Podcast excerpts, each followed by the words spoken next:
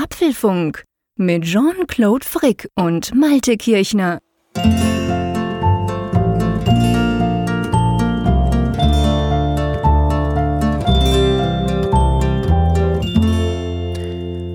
Und herzlich willkommen zum Apfelfunk Ausgabe 384, welche wir am Freitag, dem, ähm, was haben wir denn jetzt? Super, dem 9. Genau, ich habe meinen Kalender verschoben im Doc, ganz schlechte Idee, dem 9. Juni aufzeichnen. Ja, und lieber Malte, das ist ja keine gewöhnliche Folge. Es ist sozusagen die Mutter aller Podcast-Folgen. War irgendwas? Hallo, lieber Jean-Claude. Hallo, Malte. Noch leicht verwirrt, direkt zurück aus den USA. Wie geht es dir? Och, mir geht es erstaunlich gut. Also, viele klagen ja darüber, dass sie, wenn sie zurückreisen, so einen größeren Jetlag haben. Mhm. Bei mir ist das eher so, dass das in umgekehrter Richtung ist. Also, wenn ich nach Westen fliege, dann, dann merke ich das immer kolossal. Und vor allem mhm. dieser Tag-Nacht-Rhythmus ist dann aus den Fugen geraten. Aber jetzt ist eigentlich fast alles so wie immer. Ich bin, ich denke, ich bin fit für eine lange Folge. ja, sehr schön. Das freut mich natürlich extrem. Geht mir übrigens ganz genau gleich. Ich habe auch immer ziemlich Mühe, wenn ich dort bin, vor allem, man ist ja nur zwei oder drei Tage da. Und dann bin ich völlig aus dem Rhythmus. Dafür, wenn man dann zurückkommt, ist man eigentlich gleich wieder drin oder anders gesagt, man schaltet gar nicht gleich groß um. Aber ja, du hast es natürlich schon angetönt. Diese Folge könnte etwas länger werden. Es gibt ja, äh, die, die uns schon länger verfolgen, wissen das. Die WWDC-Folgen sind die längsten Folgen, die es im Apfelfunk gibt. Da sind wir manchmal ganz verrückt stundenlang am Diskutieren. Ist ja nicht so, dass wir uns da irgendwelche Rekorde ähm, zum Ziel setzen oder so. Überhaupt nicht. Ist uns völlig völlig Schnuppe. Aber es geht natürlich darum, dass wir die WWDC halt richtig durchbesprechen, all diese Neuerungen.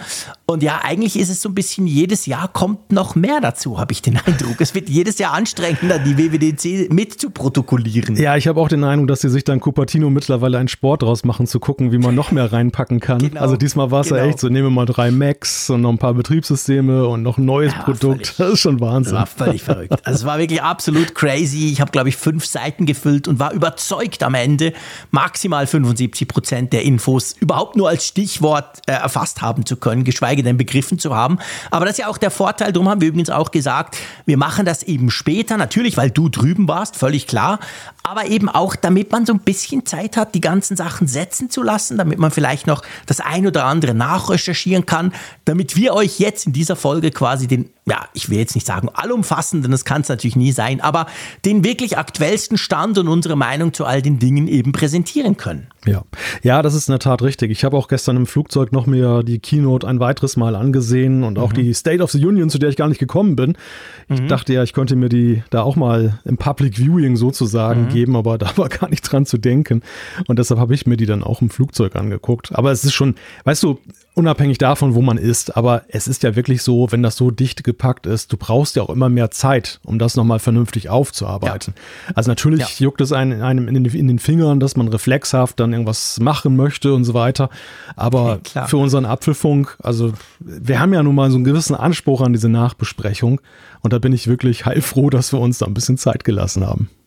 Ja, definitiv. Also ich meine, es war jetzt quasi, es waren ja mal umgekehrte Vorzeichen. Also ich bin ja zu Hause geblieben oder musste zu Hause bleiben. Du hingegen konntest gehen. Ich gebe gerne zu, das hat mich massiv geärgert. Nicht, dass du gehen konntest, im Gegenteil, ich habe mich unglaublich für dich gefreut. Aber irgendein Sesselfurzer in Capatino hat beschlossen im Vorfeld, dass die Schweiz nur einen Slot bekommt. Und den hat man, und da finde ich absolut zu Recht, würde ich auch so machen als Apple, den hat man dann natürlich dem Raphael Zeyer gegeben. Das heißt, ich war außen vor, musste zu Hause bleiben. Das geht ja noch, aber ganz ehrlich, dass dann ausgerechnet in der diese eine WWDC seit fünf Jahren, wo ich jetzt nicht dabei bin, dass ausgerechnet du da gehen konntest, das hat mich schon ein bisschen gewurmt, hat aber den Vorteil, wir haben quasi noch unser Live-Goal weiterhin, was ja daraus besteht, dass wir mal zusammen so eine Reise machen wollen. Ja, ja, das ist das, ist das einzig Positive, was man jetzt dieser Konstellation abgewinnen kann, dass es noch Ziele ja. gibt. Ne? Aber ich, ich fand es auch schade. Ich, jeder weiß ja, ich habe ja jahrelang, äh, ich möchte schon fast sagen, diesen Traum gehabt, mal so ein Apple-Event vor ja, Ort zu erleben. Klar. Und das war auch tatsächlich großartig, also das einfach mal zu erleben und dieses Hauptquartier zu sehen. Selbst das hätte mir das mhm. ja schon genügt, äh, dass dann ausgerechnet noch diese Produktvorstellung da kam. Das war natürlich jetzt doppeltes Glück. Aber ja, dass, dass du nicht dabei sein konntest, das wiederum habe ich etwas als Pech empfunden. Und ich hoffe, dass äh, es gibt, es ergibt sich vielleicht irgendwann nochmal eine Konstellation, ja, in der das möglich genau. ist. Genau, also ich meine, dass ich mich da ein paar Tage drüber geärgert hat, bin ich natürlich selber schuld. Über sowas sollte man sich nicht ärgern. Man kann es ja auch nicht ändern. Und es war dann aber glücklicherweise ja auch in dem Moment, wo du eigentlich in den Flieger gestiegen bist, habe ich mich einfach dann mit dir gefreut. Du warst ja auch so nett und hast mir ständig Fotos geschickt. Und ich fand das mega cool, weil das, das Schöne ist ja, ich meine, ich habe das alles ja auch schon erlebt, schon ein paar Mal. Also quasi wirklich gleicher Flieger und dann gleiches Hotel. Und natürlich, diese, diese Abläufe sind ja mehr oder weniger ähnlich. Vor allem letztes Jahr war es ja das erste Mal eben auch im Apple Park und nicht einfach in San Jose wie vorher. Von dem her konnte ich natürlich so einen gewissen Vergleich auch anstellen und da war es mega wertvoll für mich und ich habe mich ganz ehrlich auch so ein bisschen dabei gefühlt. Du hast mich quasi so ein bisschen mitgenommen, indem du mich auch immer wieder informiert hast, mir immer wieder Fotos geschickt hast. Also es war schon cool, das muss ich dir jetzt an der Stelle auch sagen. Das habe ich also sehr, sehr geschätzt, dass du das gemacht hast. Ja, sehr gerne. Also das, ja, aber Hauptsache, du hast nicht den gleichen Flieger zurückgenommen. Ja, gut, da muss ich sagen, genau. Jetzt kommen wir zu kleinen Schadenfreude-Teil, den ich mir natürlich auch aufgespart habe und auf den ich mich natürlich seit einer Woche freue, weil natürlich ist es geil, dorthin zu gehen. Keine Frage, alles super. Aber man muss ehrlich sein, wenn man zurückkommt, ist man halt einfach auch schweinemüde. Selbst wenn man normal zurückkommt, wie ich die letzten paar Mal. Aber du, ey, ey du hattest ja, ich habe deinen Flug in der Flighty-App getrackt und meine Güte, du hattest ja, glaube ich, sieben Stunden Verspätung. Was war denn bei dir los? Ja, also auf einer Skala von 1 bis 10, wie man Pech haben kann, liege ich bei 11. Das muss man, ich glaube auch. Das muss man tatsächlich sagen. Wir waren pünktlich, also wir, mit wir meine ich einen lieben Kollegen, der auch mit da vor Ort war und ich. Wir waren pünktlich am Flughafen und äh, dann sollte es, glaube ich, um halb eins sollte es irgendwie losgehen. Mhm. Und dann stellte sich heraus, das Flugzeug ist kaputt die Boeing 777, oh. die stand da und ähm, ja, es gab angeblich irgendeinen, mit dem Kraftstoffsystem gab es ein Problem. Das war eine E-Mail, die dann von der Shit. Fluggesellschaft kam. Und dann wurde okay. halt da angesagt, ja, das dauert jetzt irgendwie zwei Stunden und dann könnten wir alle wiederkommen und dann geht es vielleicht los. Ja, das war dann die erste okay. Unterbrechung, wo ich schon dachte, hm, doof, zwei Stunden, weil nämlich das war genau mein Zeitfenster für den Anschlussflug in München, dann hier nach ja, Bremen eben. weiter. Ich meine, du bist ja San Francisco, München, ja. muss man auch noch sagen, anders als ich, der dann jeweils in San Francisco, Zürich und dann irgendeinen Zug nehmen kann. Du hattest ja noch einen Flug von München nach Bremen, gell? Genau, ich bin erstmal runtergeflogen, um dann wieder hochzufliegen. Das Lustige ist, dass, ja, genau. der, dass der Flieger dann eigentlich fast über Bremen auch rüberfliegt und dann. ja, genau. Super. Das entbehrt nicht einer gewissen Komik. Aber auf mhm. jeden Fall, ich fürchtete halt an meinen Anschluss und dachte, oje, oje, was jetzt? Und ähm, ja, aber dann sollte das Schicksal sich für mich dann da in die Bresche schlagen. Nämlich der Gestalt, dass dann gesagt wurde, okay, Schaden ist behoben. Man sah da draußen auch Leute, die dann da, so zehn Leute, die an dem offenen Triebwerk arbeiteten. Mhm. Was ich nur so halb vertrauenswürdig fand, ehrlich gesagt, aber egal. Ja, ja, ich gebe dir recht. Das, das will man eigentlich nicht sehen, aber okay. Was, Immerhin waren es viele und sie haben gearbeitet. Ja, aber es war so ein bisschen wie auf der Autobahn, wenn du eine Panne hast. Ne? Also ja. das sind meistens ja nicht die profundesten Reparaturen, die da stattfinden.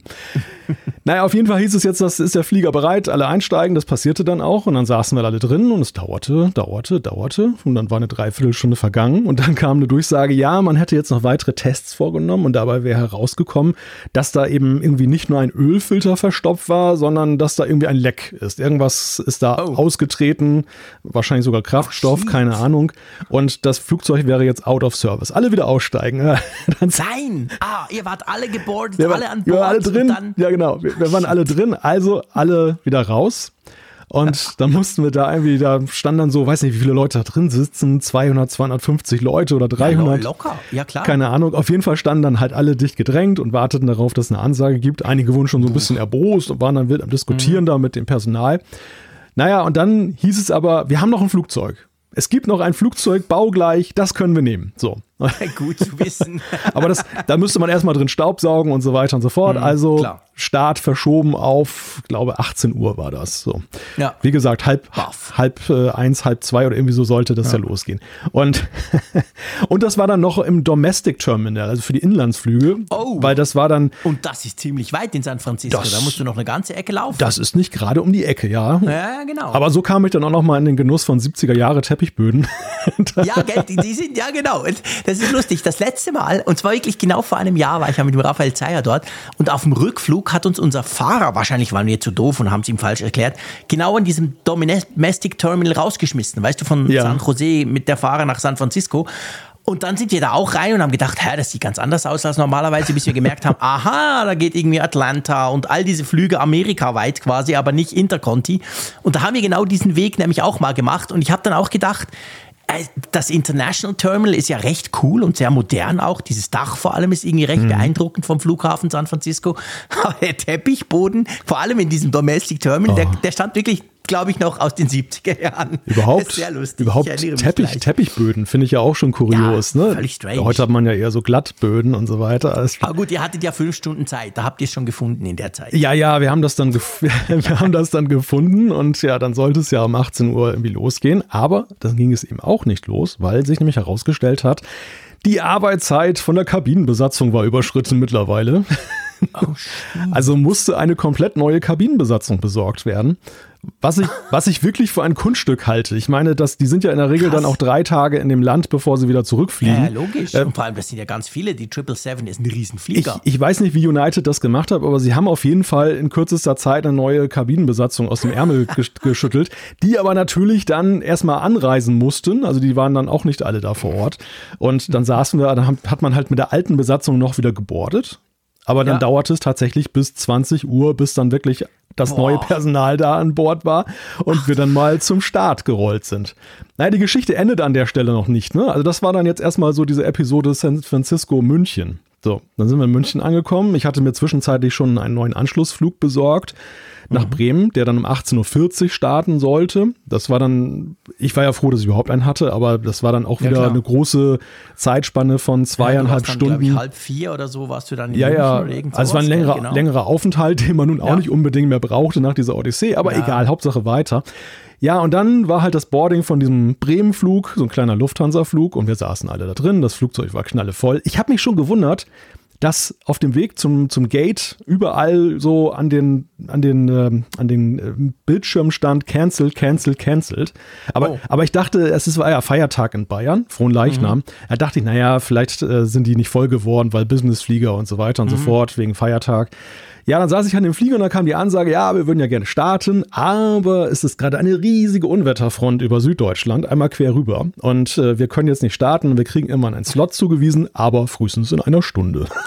Scheiße, jetzt bist du in einem kleinen Flieger gesessen, musst du noch mal eine Stunde Und dann warten. saßen wir eine Stunde in, diesem, in dieser Konservenbüchse da drin und warteten und warteten und warteten. Und es waren natürlich nicht nur eine Stunde, es waren am Ende anderthalb Stunden.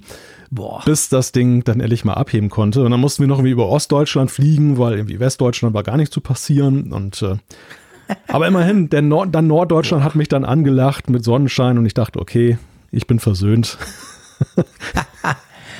Ja, krass. Also ich meine, das ist natürlich schon, du hast sozusagen die volle WWDC-Packung gehabt. Alles. Du hast super interessant, du, hast, du, konntest schon Dinge ausprobieren. Also ja. alles ganz toll, aber dafür dann halt auf dem Rückweg sozusagen als, als fieser Ausgleich geht dann auch wirklich alles schief, was nur schief gehen kann. Ja, aber weißt du, am Ende, ich, ich schmunzel ja darüber, weil für mich gilt ja. eigentlich immer Safety first. Ich bin ja froh, wenn die solche Probleme an Flugzeugen vorher entdecken und nicht erst während des Fluges und dass sie dann auch so vernünftig waren und das Ding aus dem Verkehr gezogen gezogen haben ja, und haben dann vor. ein neues besorgt.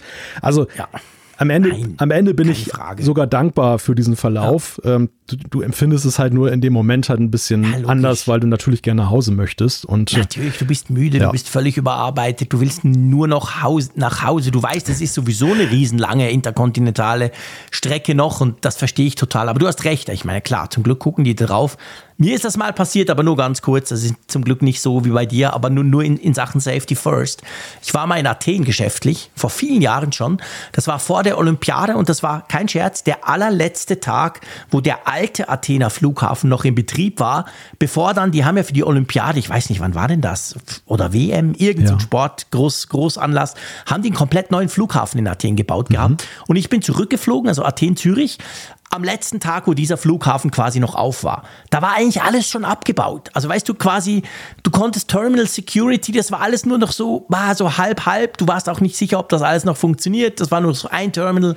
Egal, dann ladst du dorthin. Das, du konntest quasi, du musstest so über den übers Rollfeld dann laufen zu einem, zu einem Flieger, zu irgendeiner kleinen Boeing.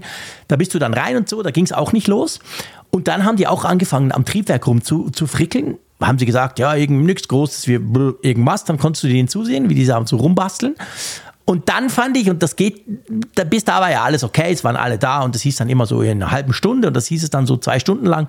Und dann kam wahrscheinlich der Chefmechaniker, der ging dann an Bord und der hat dann angefangen, auf Griechisch, habe natürlich nichts verstanden, aber ich saß ganz vorne, hat er angefangen mit dem Captain zu streiten. Und du hast nicht so genau gewusst, um was es geht, aber du hast so das Gefühl gehabt, irgendwie braucht der Captain eine Unterschrift und der Typ, der jetzt wahrscheinlich die Mannschaft beaufsichtigt hat, die dieses Triebwerk, keine Ahnung was gemacht haben, der will die Unterschrift nicht geben. Und es war ein echt scheiße Gefühl. Also du dachtest, hm, also wer kennt sich jetzt besser aus? Klar, ich meine, der Cap muss mit, der, mit dem Flieger fliegen, also der hat auch ein gewisses Grundinteresse. Aber der andere war halt dann so, und dann haben die sicher zehn Minuten rumgestritten. Und dann, keine Ahnung, irgendwann ging es halt los. Und wir sind offensichtlich ja in Zürich angekommen. Aber das war, also das möchte ich jetzt nicht auf den Interkontinentalen ja, ja, genau. wo du immer denkst, hm, was fällt wohl gleich ab? Ja, nee, nee, das, das muss man wirklich nicht haben. Und aber sag mal, dieses, dieses Erlebnis mal beiseite und wie gesagt, es, es hätte alles schlimmer sein können. Erstens, klar. erstens war es für mich sehr erträglich, weil ich halt einen lieben Kollegen dabei hatte und wir haben das eben gemeinsam nicht bestritten. allein, genau. Das war dann sehr schön. Wir haben das Beste draus gemacht und er ist auch so, er hat auch genau das richtige Temperament für solche Fälle. Ist sehr besonnen und erfahren und das ist eben dann, Du ja auch. ja, ich bin ja eher impulsiv und so weiter, du kennst mich ja. Ah ja, ja, stimmt, jetzt wo du sagst, genau. Hochemotional. Naja, Absolut, genau. Ja. Swiss-Style. Naja, und, und was letzten Endes auch eben, es, es war wirklich eine super Zeit. Und ich bin auch sehr dankbar, dass ich da, mir das mal angucken konnte. Ich bin froh, dass es nicht auf dem Hinflug passiert ist. Das muss ich wirklich sagen. Ja, das wäre doof, ja. Also der einzige wirkliche Schaden, der entstanden ist, ist halt, dass die heiße Show, für die ich dann angekündigt war, ohne mich stattfinden musste. Ja, offensichtlich, genau. Aber die haben das auch super hingekriegt. Also so gesehen, alles gut. Ja, wunderbar, perfekt. Ja, du, ähm, bevor wir so richtig mit den Themen einsteigen, wir haben sie ja sozusagen schon ein bisschen gestreift, würde ich vorschlagen, wir ähm, bedanken uns noch mal kurz bei unserem Sponsor, weil die Apfelfunk-Folge 384, die wird auch wieder unterstützt von NordVPN. Und ich würde mal sagen, wahrscheinlich NordVPN, das hast du sicher das eine oder andere Mal nützen können in den letzten paar Tagen, Oh oder? ja, oh ja. Denn, es, denn ich war in einem mal. Land voller WLANs, offener WLANs und äh, da möchte man aber ja trotzdem sicher unterwegs sein. Beziehungsweise manchmal hat man auch Inhalte, die man ja nur aus dem deutschen Internet, Genau. Aus den IP-Netzen dann aufrufen kann. Und da hilft einem NordVPN. NordVPN ist ja ein Dienst, mit dem man einen, VP, einen VPN-Tunnel, einen verschlüsselten Tunnel aufbauen Mhm. kann zu, ja, wie viele Server sind das? 5500 in über 60 Ländern. Mhm. Da wählt man einfach in der App auf der Landkarte aus, dann Deutschland oder Schweiz oder Österreich. Umgekehrt, umgekehrt geht es natürlich auch. Du kannst ja auch dich in den USA und sonst wo dann Genau, das einloggen. ist das, was ich normalerweise immer mache, dass ich mal schnell Amerikaner spiele, genau umgekehrt. Aber dieses Mal hast du quasi von Amerika in die, in, nach, in die EU eingewählt. Genau, und dann hast du halt den Vorteil, dass du auf der einen Seite kannst du Mediatheken dazu Beispiel freischalten, du kannst aber eben vor allem auch bei offenen WLANs vermeiden, dass sie irgendwie mitplotten, was du da eigentlich machst und bist damit sicher unterwegs, denn NordVPN zeichnet keine Nutzerdaten auf, hat Doppelverschlüsselung für erhöhte Anonymität und du kannst auch sechs Geräte gleichzeitig verbinden. Man ist, wir sind ja meistens nicht nur mit einem Gerät Ja, wir unterwegs. Geeks, wir gehen nicht nur mit einem Gerät, sind wir unterwegs, vor allem nicht auf solche Tech-Reisen, da Ja. braucht man das durchaus mal, absolut. Und man hat ja noch dazu, hat, gibt's ja noch den Online-Bedrohungsschutz, den du auf dem Mac zum Beispiel sehr gut brauchen kannst. Der hilft gegen so die wichtigsten oder die größten Online-Bedrohungen, gegen Phishing, Werbetracker, Malware und der Dark Web Monitor checkt eure Passwörter ab, ob irgendein Passwort mal geknackt wurde, dass ihr dann da benachrichtigt werdet und das eben entsprechend dann tauschen könnt bzw. ändern. Das Ganze könnt ihr auch nutzen, ohne dass ihr euch in einer VPN einwählt. Reicht eigentlich, wenn die VPN-Software läuft. Ja, das alles ist super praktisch. Wir brauchen es tatsächlich pff, jede Woche immer wieder. Und wenn ihr das auch mal ausprobieren wollt, dann schaut doch mal vorbei bei nordvpn.com slash Apfelfunk. Wir verlinken das Ganze natürlich in den Show Notes. Da könnt ihr das Ganze mit einem riesen Rabatt, ihr könnt es mal ausprobieren und dann auch mit einem großen Rabatt entsprechend abschließen. Ja, wir bedanken uns bei NordVPN, dass sie uns so treu immer unterstützen und sagen einfach auch mal wieder Danke dafür. Genau. Kurzer Wettercheck, bevor wir abheben hier. Um, abheben ist gut. Das finde ich, das finde ich, das passt. Jetzt haben wir so lange über Flugzeuge gesprochen. Großartig. Ja, du, bei uns ist der Sommer ausgebrochen, aber schon länger eigentlich. Also schon seit ein paar Wochen. Wir haben es, glaube ich, im letzten Apfelfunk und im vorletzten auch schon kurz erwähnt. Jetzt ist es dazu noch richtig warm. Wir hatten heute 27 Grad. Und ich darf es ja an der Stelle mal sagen, Kudos zu meinem jüngeren Sohnemann. Der wollte vor drei Wochen den Pool aufstellen, den wir normalerweise erst so im Juli installieren. Du kennst den Pool, du weißt ja, Salzwasser und so Groß. Zeug. Haben wir auch schon drüber gesprochen im Apfelfunk. Und ich dachte so, hey, es ist Arsch, sorry für den Begriff, kalt draußen, es windet, ich gehe doch nicht baden, du bist doch wohl. Aber ja, er ist ziemlich durchsetzungsstark oder, oder mühsam, das eine wie das andere. Wir haben das auf jeden Fall gemacht vor drei Wochen und das Coole war wirklich, am nächsten Tag hat diese Trockenperiode angefangen und seit da ist es einfach nur schön. Ja. Es ist immer blauer Himmel und herrliches Wetter. Also ich weiß jetzt nicht, ob es an ihm und seinem Pool liegt, aber ich war vorhin also vor der Sendung auch noch kurz drin. Das hat schon gut getan zum Abkühlen. Sehr schön. Wie sieht es bei euch aus? Ist es kalt oder warm? Es ist tatsächlich warm und das war eine Überraschung, denn äh, ich kam aus dem Kalten, lustigerweise im Silicon Valley.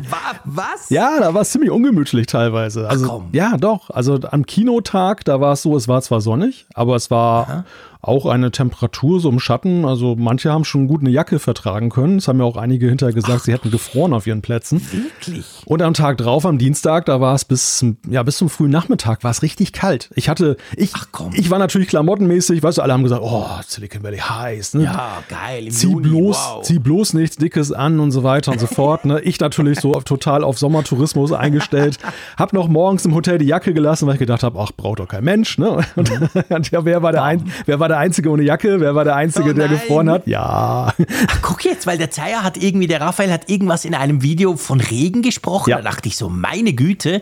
Weil, weil letztes Jahr, also und ich glaube die Jahre davor, war es wirklich saumäßig heiß. Letztes Jahr waren wir auch im Apple Park, haben das angeguckt. Alle haben sich einen Sonnenbrand geholt. Das war gefühlt 35 Grad. Krass, da war es dieses Mal ja ganz anders. Ich habe natürlich gleich zur versammelten Mannschaft gesagt, ist doch klar, wer, den, wer das Regenwetter hier eingeschmuggelt ja, hat, wer das im Gepäck hatte, aus welchem Land das kommt, aus welchem Landesteil da vor allem. Wobei für einmal muss ich den Raphael in Schutz nehmen, weil ich war ja jetzt jedes Mal, wenn ich dabei war, war er ja auch dabei, weil ja. wie gesagt, er ist immer dabei und es war immer schön Wetter. Das einzig andere ist jetzt, dass da so ein Norddeutscher zum ersten Mal dabei war. Also ich, dieses Mal schiebe ich es dir in die Schuhe, mein Lieber. Ja, dann hat Raphael das auch zur Feier des Tages sozusagen mitgebracht, das Wetter. Okay, das kann natürlich auch sein, dass du dich nicht, dass das für dich nicht so eine große Umstellung ist. Das kann natürlich ja, auch sein. Genau. Hat er nur für dich gemacht. Ja, wobei, wie gesagt, hier ist es ja auch trocken und hier ist es auch jetzt, ja. sag mal, für Nordseeverhältnisse warm. Das, ist ja nicht so warm wie bei euch in der Regel, aber 23 ja, Grad hat es ja auch. Was aber auch gerne so bleiben darf, weil so heiß muss ich es mhm. gar nicht haben. Also ich finde das eigentlich ganz optimal. Ja, absolut. Ich bin da ganz bei dir. Also wir hatten wirklich bis vor wenigen Tagen auch so 2, 23 Grad, immer ein, ein Lüftchen noch dazu.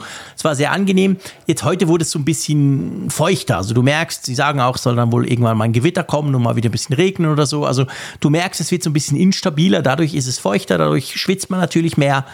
Ja, ich will mich nicht beklagen. Ich habe mich den ganzen Winter schon beklagt. Jetzt bin ich natürlich genau. still. Aber ich gebe dir recht. Ich finde auch so 3, 24 ist eigentlich die perfekte Wohlfühltemperatur. Ja. Ja. So. Apropos Wohlfühlen. Apropos Wohlfühlen. Ich würde sagen, jetzt steigen wir ein in die ganz, ganz große WWDC Keynote Folge. Wir können ja mal ganz kurz umreißen, was wir, was wir uns überlegt haben. Ja, eigentlich das, was jedes Jahr, oder? ja, mit kleinen Unterschieden. Nein, ich meine nicht thematisch. Ich meine so. quasi inhaltlich ist natürlich sind es Unterschiede zum Glück. Immer die gleiche Tagesordnung. machen. genau. Nein, sondern es geht natürlich darum, ähm, wir besprechen all die Dinge. Es geht um den Mac, es geht um Betriebssysteme, iOS, macOS, äh, WatchOS und es geht natürlich um dieses One More Thing, um die Vision Pro. Natürlich werden wir auch darüber sprechen.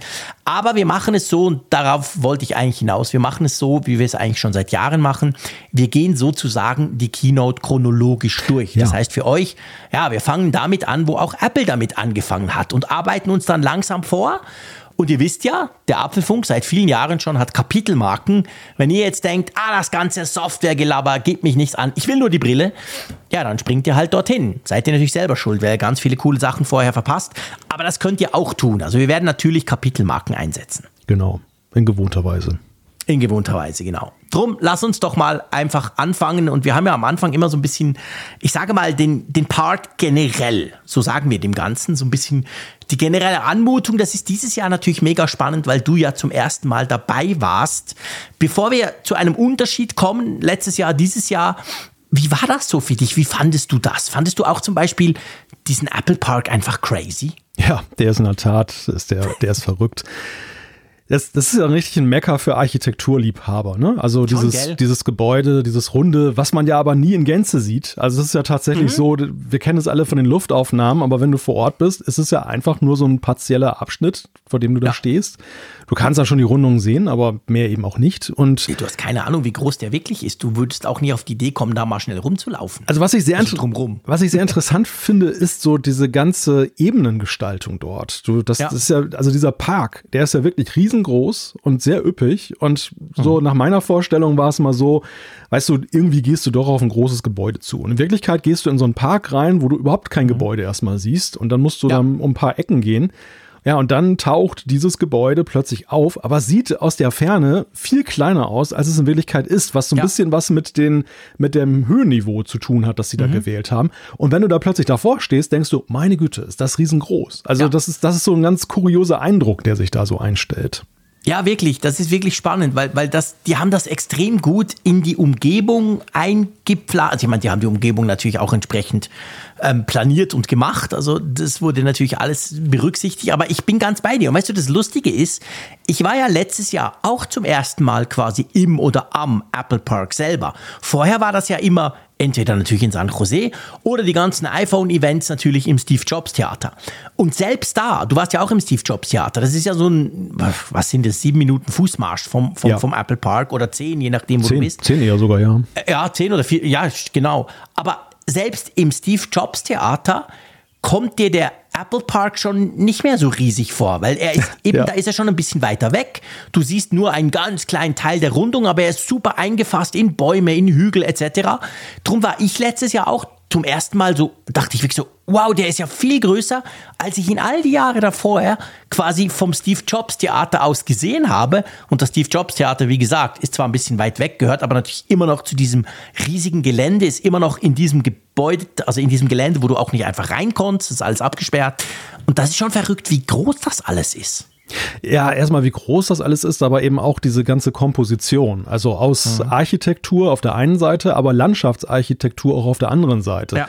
Das, was du gerade beschrieben hast, das ist ja alles mit Bedacht gewählt. Das ist ja alles so, ja, genau. jede Sichtachse wurde da bedacht und mhm. gestaltet auch. Ich, ich würde sogar fast behaupten, dass auch da jeder einzelne Baum, der da steht, dass man genau Garantiert. vorher geguckt hat. Ja wenn ich vom Steve Jobs Theater rüber gucke, schaue ich dann durch so ein kleines Baumportal und wie, wie ist das beschaffen? Welche Bäume sind das? Weil das ist Garantiert, ja auch keine ortstypische. Vegetation, die dort ja ist, sondern nee. das ist ja wirklich alles gestaltet, alles äh, sind das Bäume, die ja, weiß ich nicht, ob die da nicht auch wachsen. Wahrscheinlich wachsen sie irgendwo auch. Aber wenn du den Rest Kaliforniens siehst und eigentlich sobald du von diesem Gelände runter bist, hast du ja eine ganz andere Vegetation. Sieht ja dann gleich mhm. ganz anders aus. Wesentlich, wesentlich brauner in der Regel auch. Das ja, viel weniger üppig, genau. Alles so ein bisschen karg. Aber da, da auf dem Gelände ist es ja wirklich ein üppiger, ein üppiger Park, ja. wo zum Beispiel auch so. die Kirschen waren reif und konnten gepflückt werden, durften wir ja. natürlich nicht ran. Was, was auch interessant ist, und da, das habe ich noch nie äh, so gesehen oder gehört irgendwo, dass die da ja so mit Golfkarts da auch durch die mhm. Gegend fahren, weil das einfach so unglaublich weitläufig ja. ist. Da von A nach B zu kommen, ist schon, ja. schon eine gewisse Reise. Ja, absolut, definitiv. Ich habe mir auch überlegt, weißt du, im, also im Ring drin, das sind ja mehrere Stockwerke, je nachdem, wenn du jetzt, ich sag jetzt mal, wenn du jetzt im Westteil, ich meine, er ist ja rund, aber wenn du im Westen dein Büro hast und du musst jetzt jemanden irgendwie besuchen gehen und der ist quasi direkt diagonal auf der anderen Seite. Hey, da bist du da unterwegs. Eben, da nimmst du den Golfcart in der Mitte quasi, fährst durchs Atrium durch, aber das ist dann nicht einfach, ich gehe mal schnell im Büro vorbei. Das Ding ist riesig, ist eigentlich eine kleine Stadt. Oder du hast deine Fitnessringe dann voll. Das ja, ist natürlich auch der Das ist dann definitiv der Vorteil. Auf, der, auf der Ebene, wo du bist, einfach einmal rum joggen, klar. Ja, und, und dann, was ja auch interessant ist, es gibt ja noch so weitere Gebäude. Also wir, wir sprechen mhm. immer nur über das Steve Jobs Theater, aber in Sichtweite des Parks gibt es zum Beispiel auch so ein riesiges Fitnesszentrum, mhm. was auch schon in Erscheinung getreten ist in Videos. Also man kennt ja. sowohl Innen- als auch Außenansichten davon. Ja, und dann gibt es ein ganz merkwürdig aussehendes Gebäude, in dem halt Demos stattfinden. Da, ich, ich hörte die Apple Watch Ultra, die wurde da vorgestellt und ja. äh, diesmal war es dann halt das Headset, was dort zu sehen war. Da können, mhm. wir, da können wir nachher drüber sprechen, wie das genau ja. beschaffen war, aber das war, fand ich jetzt auch interessant. Das, äh, ja, habe ich dann auch zum ersten Mal so wahrgenommen. Ja, super spannend. Aber ihr hattet ja, man sitzt ja eben jetzt seit letztem Jahr, sage ich mal, bei der WWDC, sitzt man ja draußen und schaut sich dann die Keynote auf einer riesigen, gigantischen, mega geilen, unglaublich hellen Videoleinwand ein. Was aber anders war zwischen euch und mir das Jahr vorher, ist mir sofort aufgefallen auf Twitter, auf den Bildern und auch was du mir da geschickt hast. Ihr hattet jetzt so ein Baldachin-Dach. Ja, die haben ein riesiges Dach dahingestellt. Also es war wirklich eine gewaltige Konstruktion, deren Säulen ja so hoch waren wie der Apple Park, damit das, damit das so Krass. alles so auf Augenhöhe quasi ist und nicht irgendwie so einen Versatz gibt.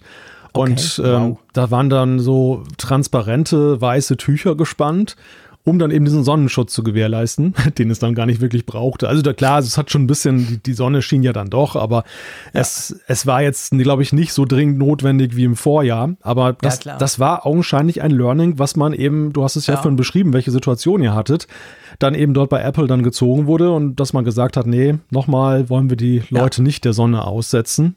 Und äh, ja, hat man nochmal eben ein kleines Dach hingebaut. Gab wohl, äh, klein ist gut. In dem Fall, was du mir da erzählt hast, war das ja überhaupt nicht klein. Aber es ist genau wie du sagst. Also das, das war wohl das Feedback, das da quasi rauskam von den Leuten, die gesagt haben, hey, pff, du, das war jetzt aber heftig heiß. Und jetzt haben sie da quasi was gemacht.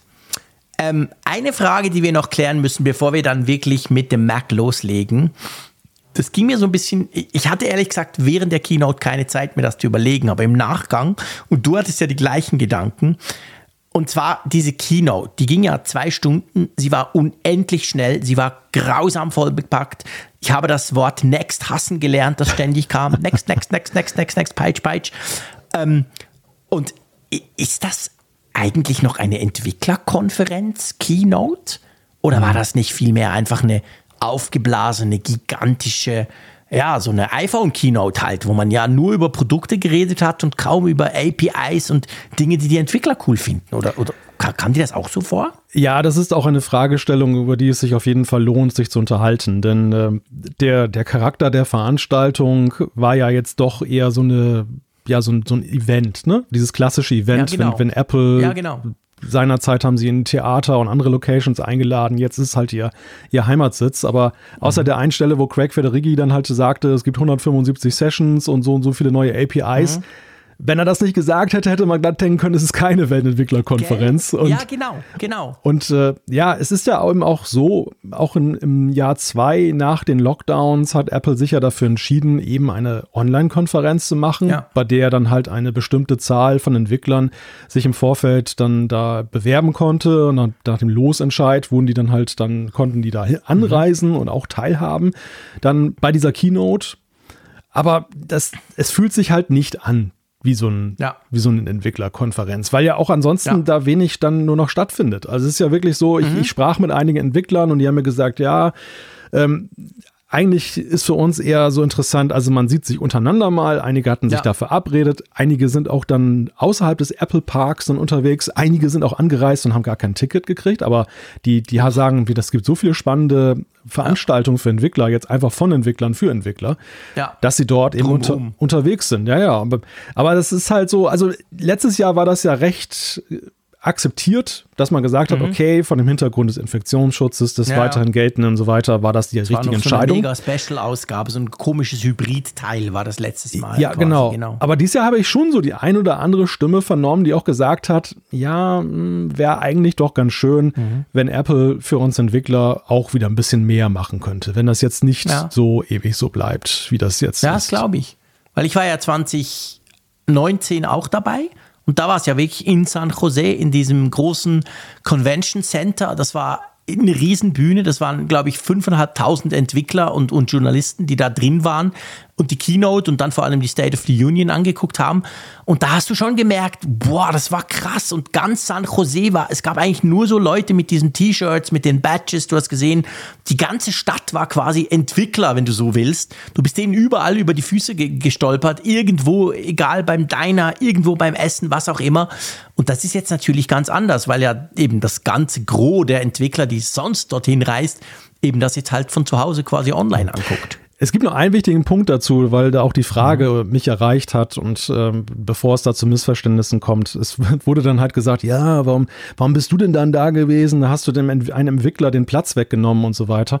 Ähm, da muss man ganz klar zu sagen, nein, habe ich definitiv nicht und haben auch alle anderen anwesenden Journalisten nicht, denn es ist ja eben so, Apple hat immer schon getrennt zwischen den Journalisten, ja. die sie dort einladen und eben den Entwicklern und Du kannst dich auch als Journalist natürlich auf einen Entwicklerplatz da bewerben.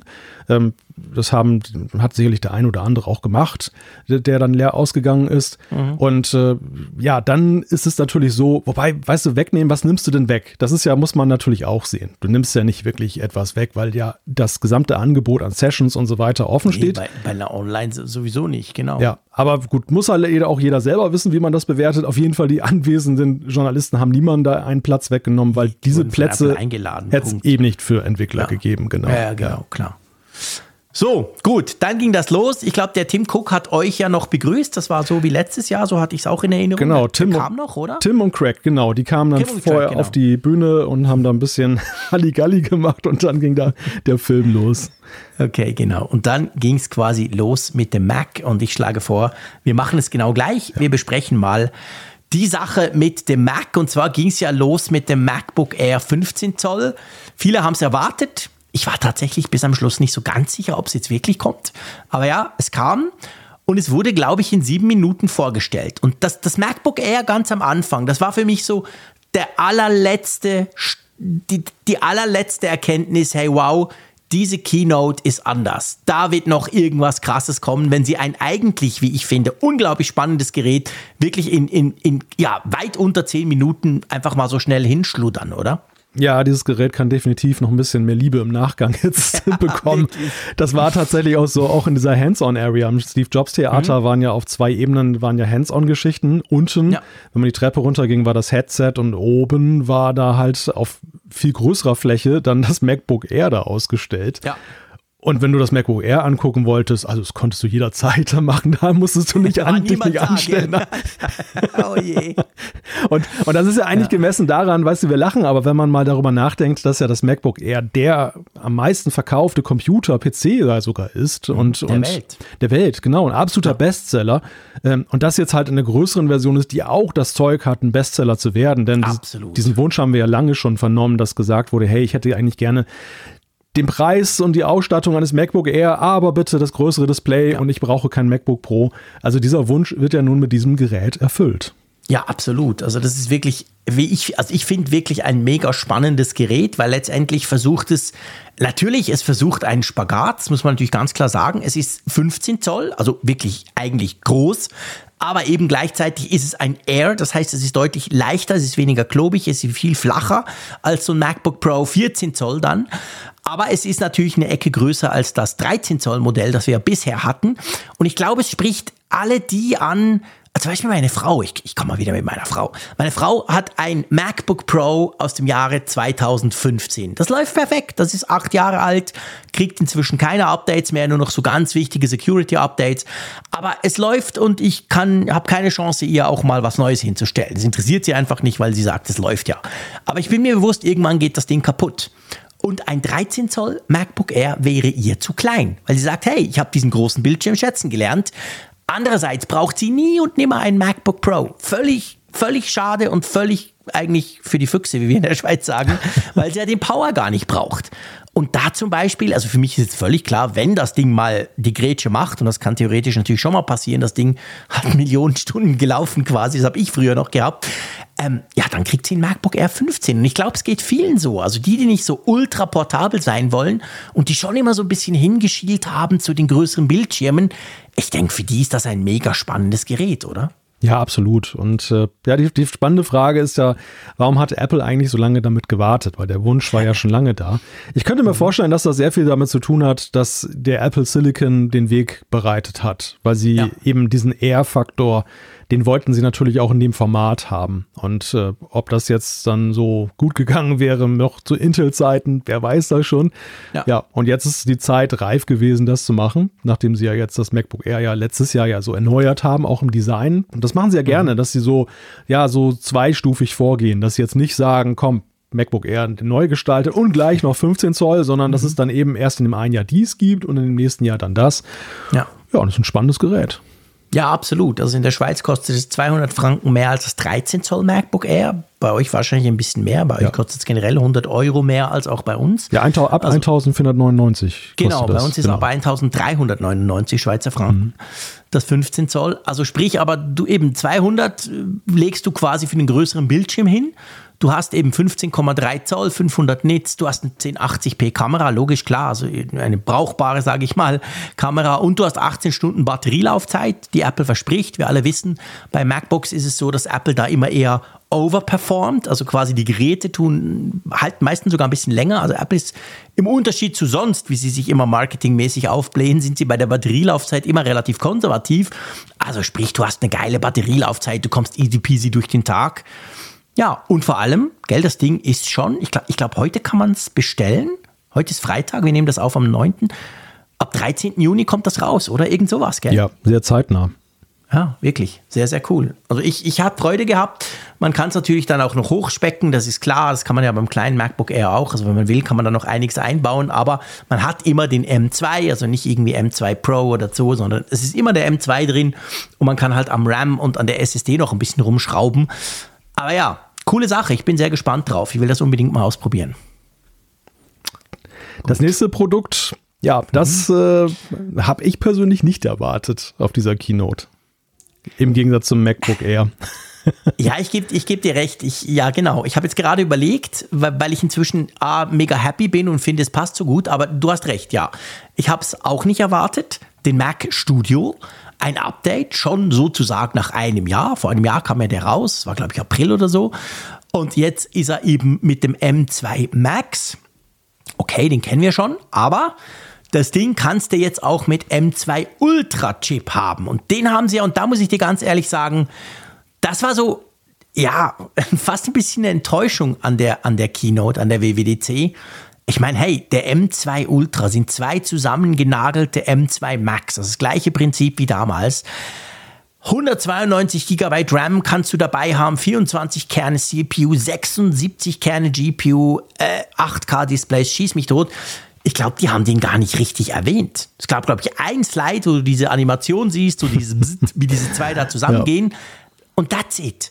Hey, meine Güte, da hättest du locker 20 Minuten nur über den M2 Ultra sprechen können, oder? Ja, aber ich, ich habe so den Eindruck, bei der Abwägung, und das war ja sehr consumerlastig, haben sie tatsächlich gesagt, äh, den Ultra brauchen eh nur Ultra-Nutzer. Ja, genau. Also da müssen wir jetzt nicht jetzt so ins Detail gehen. Die, die es interessiert, werden die Informationen sich auf unserer Website besorgen. Da, da mhm. gehe ich jetzt mal fest von aus. Ja. Zumal es auch vielleicht was mit dem nächsten Gerät zu tun haben kann, was wir gleich besprechen, wo sie, wie ich finde, auch sehr zurückhaltend waren, gemessen eigentlich an der Bedeutung davon. Aber da sprechen wir gleich drüber. Beim Mac Studio möchte ich eigentlich nur dazu sagen, es ist ja mhm. interessant, dass es ihn weiterhin gibt. Das war ja eine Diskussion, die auch geführt wurde, dass gesagt wurde, hm, ist das denn vielleicht nur so eine Art Fugencomputer, der jetzt ja. dann die Lücke ausfüllt, bis dann eben der Mac Pro dann mal rauskommt? Oder wie wird der überhaupt aktualisiert? In welchen Abständen? Hm. Vielleicht sogar im Wechsel, Mac Studio, Mac, Mac Pro. Und ja, alles hat sich jetzt zerschlagen, diese ganzen Mutmaßungen. Wir wissen jetzt ganz klar, die werden gleichwertig behandelt. Es ergibt ja eigentlich auch total Sinn. Also es ist ja auch so, dass das, der Mac Studio für den ambitionierteren, durchaus Pro-Nutzer, aber der, der Mac Pro eben für den, der maximale Ansprüche hat. Ja, deshalb. Ja, ich, ja, also ich würde sogar noch weiter gehen. Also ich würde so weit gehen, wir wissen jetzt eigentlich, wie Apple sich das Ganze vorstellt mit diesem Pro-Line-Up. Und zwar der Mac Studio ist eigentlich für alle. Ich meine, mit dem M2 Ultra ist das Ding völlig crazy. Und der Mac Pro ist wirklich eine absolut winzige, wahrscheinlich an, keine Ahnung, zehn Händen abzählbare Zielgruppe, die genau den Power vom Mac Studio braucht, also sprich M2 Ultra. Ich baue da, baller da rein, was geht. Die dazu aber halt noch diese PCI Express Möglichkeit, diese Erweiterbarkeit braucht. Also so wirklich die ganz großen Tonstudios, irgendwelche Freaks, die spezielle Karten haben, die auf PCI Express basieren, die können die natürlich jetzt im Mac Pro einbauen. Wir besprechen den Mac Pro gleich. Aber für mich ist das so ein, ein Duo, weißt du? Mac Studio und Mac Pro sind ja jetzt genau gleich schnell. Ist ja nicht so, der Mac Pro ist nicht mehr die Ultra-Übermaschine, die du dir zum Beispiel kaufst auch wenn du nie eine Karte reinbaust, aber du willst halt das Beste vom Besten, das ist jetzt gar nicht mehr nötig. Jetzt kannst du dir eine Mac Studio kaufen.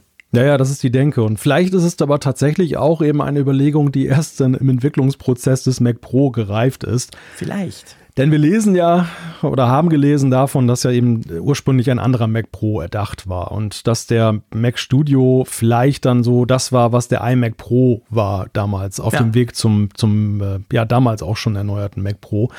Also, ich bin nicht ganz abgeneigt, diese, diese These zu glauben, denn wenn wir jetzt zum Mac Pro gleich mal übergehen, da ist es ja tatsächlich so, ja, er, er ist im vorhandenen Gehäuse, ne? also er, mhm. er wurde jetzt nicht designmäßig genau, erneuert. Genau, sieht genau gleich aus, stimmt. Ja. Er, er hat auch erstaunlich wenig äh, Erweiterbarkeit. Also jetzt, wenn wir mal von den, von den sechs Slots für PCI Express ah. absehen, was ja eben für die entsprechenden Nutzer dann ja von großem Wert ist. Aber ansonsten eben, du, du kannst, du bist genau bei der festen Konfiguration, wie du sie eben auch mhm. ja bei den anderen Apple Silicon Macs hast, diese ganzen Mutmaßungen, vielleicht ist der Arbeitsspeicher als besonderes Bonmot dann doch da. Ja. Nein, ist es nicht. Genau, ist das Gleiche. Nein.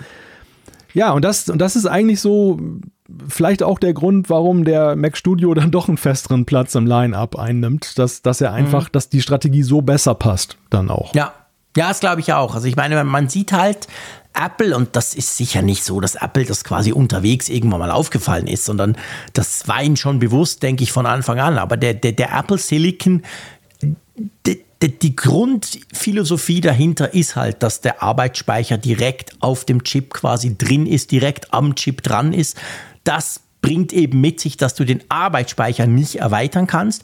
Ich habe gelesen irgendwo, dass der Mac Pro, also der große, dass du dort zwar das RAM, den Arbeitsspeicher nicht erweitern kannst, eben du kannst den M2 Ultra nehmen, 192 GB RAM, dann ist Schluss, aber dass man wohl die SSDs irgendwie noch nachrüsten kann, dass da wohl irgendwas geht, noch so, da soll es wohl irgendwelche Erweiterungspacks geben, wenn du jetzt findest, die 2 Terabyte reichen doch nicht. Klar, du könntest über PCI Express, das gibt's jetzt schon, aber es soll wohl noch eine andere Möglichkeit geben, da irgendwas zu basteln.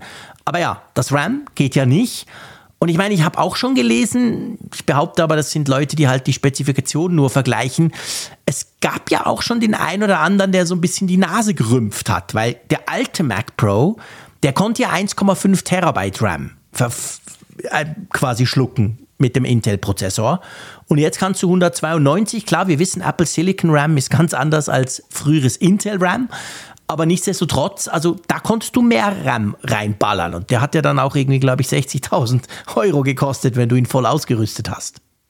Ja, das ist gut. Ich meine, am Ende muss man das natürlich, muss man erstmal abwarten, wie da die Benchmarks aussehen, denn das, das, ist ja auch unser Learning gewesen. Seinerzeit dachten wir ja auch, hm, 8 GB RAM nur bei einem Mac Mini. Mhm. Ne? Und hat sich ja als ganz hervorragend dann herausgestellt. Absolut. Also mit 8 GB wärst du beim Intel Mac nicht weit gekommen. da hättest du Nein. deutlich mehr benötigt. Genau, ja, genau. Und wer weiß, wie sich das dann da verhält. Aber ja, also ich, ich glaube halt letzten Endes, dass, dass mancher schon eben noch andere Hoffnungen geknüpft hat an diesen Mac mhm. Pro. Ansonsten hätten wir diese Diskussion im Vorfeld damals nicht so geführt. Und äh, ja, wer weiß, ob das letzten Endes auch der, der Weisheit letzter Schluss ist, wenn diese Sachen, die da damals behauptet wurden, stimmen, dass Apple da so, ein, so ein, sagen wir, mhm. die Notbremse gezogen hat. Und das heißt ja nicht, dass sie für alle Zeiten den Mac Pro so belassen, sondern dass sie eben vielleicht gesagt haben, okay, wir müssen jetzt, wir haben ja dieses zwei Jahre Versprechen, was wir mittlerweile schon ein halbes Jahr überschritten haben. Und äh, wir sehen blöd aus, wenn wir da jetzt nicht mal fertig werden damit, vor allem wenn wir nichts liefern können, was es auch rechtfertigt. Und das ist ja der entscheidende Punkt.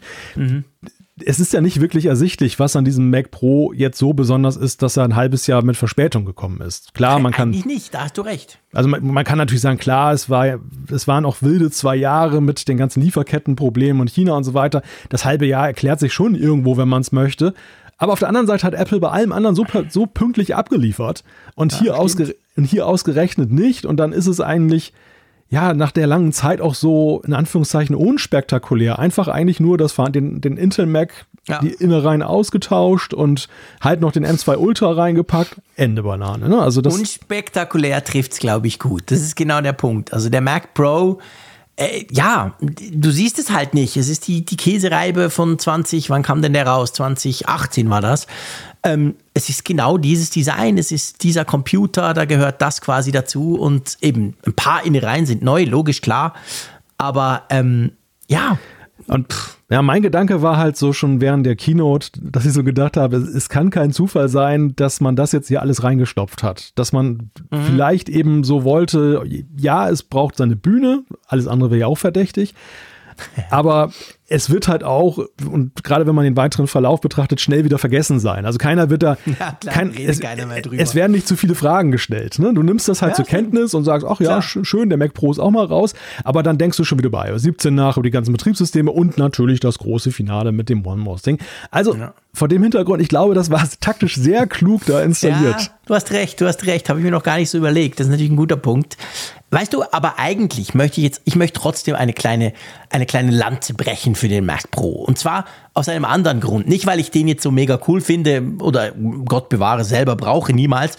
Aber hey, durch diesen Mac Pro, durch die Vorstellung am Montag vom neuen Mac Pro mit Apple Silicon, hat ja Apple jetzt diese Transition, also von Intel hin zu Apple Silicon abgeschlossen. Das war ja der letzte Mac, der quasi noch nicht umgestellt war.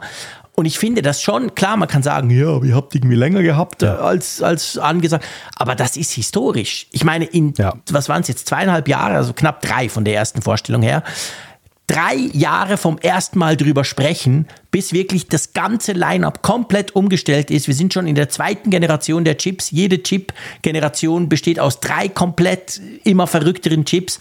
Das ist schon eine krasse Leistung, finde ich. Und das ging auch so ein bisschen unter. Ja, ganz im Gegenteil. Ich fand halt, gemessen an dem, in der historischen Bedeutung davon, war es ja total tief gestapelt. Genau, also das, das meine ich. Ja. Das, das, hätte, das hätte man ja feiern müssen. Und ja, egal, egal, auch wenn das jetzt ein halbes Jahr später rausgekommen ist, aber es, man, man muss es ja nicht auf den Mac Pro reduzieren. Es geht ja genau. um die, es geht ja um das Gesamte und es geht ja am Ende ja auch darum, was der Apple Silicon überhaupt für Apple ist. Der ist ja nicht nur Mac, der ist ja letztendlich, ja. der entspringt der iPhone- und iPad-Entwicklung, den sehen wir jetzt auch im neuen Gerät, also mhm. den sehen wir überall. Das ist ja sozusagen eine, eine Schlüsselfunktion. Ja, ich weiß auch nicht. Und das, deshalb, ich, ich fand das halt ein bisschen komisch. Ne? Das war so, mhm. das war eigentlich gemessen an der historischen Bedeutung, ein bisschen genau. durchgehechtet. Und, genau, äh, das wollte ich sagen. Und ja. hätte, und hätte so oder so mehr Liebe verdient. Ja, also, absolut. Ich meine, es ist historisch, was Apple da geschafft hat. Nicht nur für Apple, sondern generell für die Industrie. Wenn du guckst, wie sich die, die Chip-Industrie im Moment, was da gerade passiert, das, dass Apple das geschafft hat, solche unglaublich performanten Chips rauszubringen, die ja so eine Brille wie die Vision Pro überhaupt erst möglich machen, die all die verrückten Dinge, die noch kommen, überhaupt erst möglich machen, das in relativ kurzer Zeit und vor allem so krass schmerzlos für die Nutzer. Du hörst ja nie von irgendeinem, der sagt, oh, aber Intel war viel besser und scheiße, mein XY-Plugin funktioniert nicht. Das hörst du eigentlich nie. Das Ding, it just works, es funktioniert. Und das finde ich schon, dass, ich meine, da war jetzt natürlich keine Zeit für, völlig klar. Apple hatte das nicht vor, aber es ist eigentlich schade, dass der Abschluss von diesem Projekt, so, ich meine, es ist ja nicht fertig, wir werden jedes Jahr neue Chips kriegen, aber der Abschluss von dieser Umwe Umwandlung von Apple, dass der so, ja, halt eigentlich komplett unterging.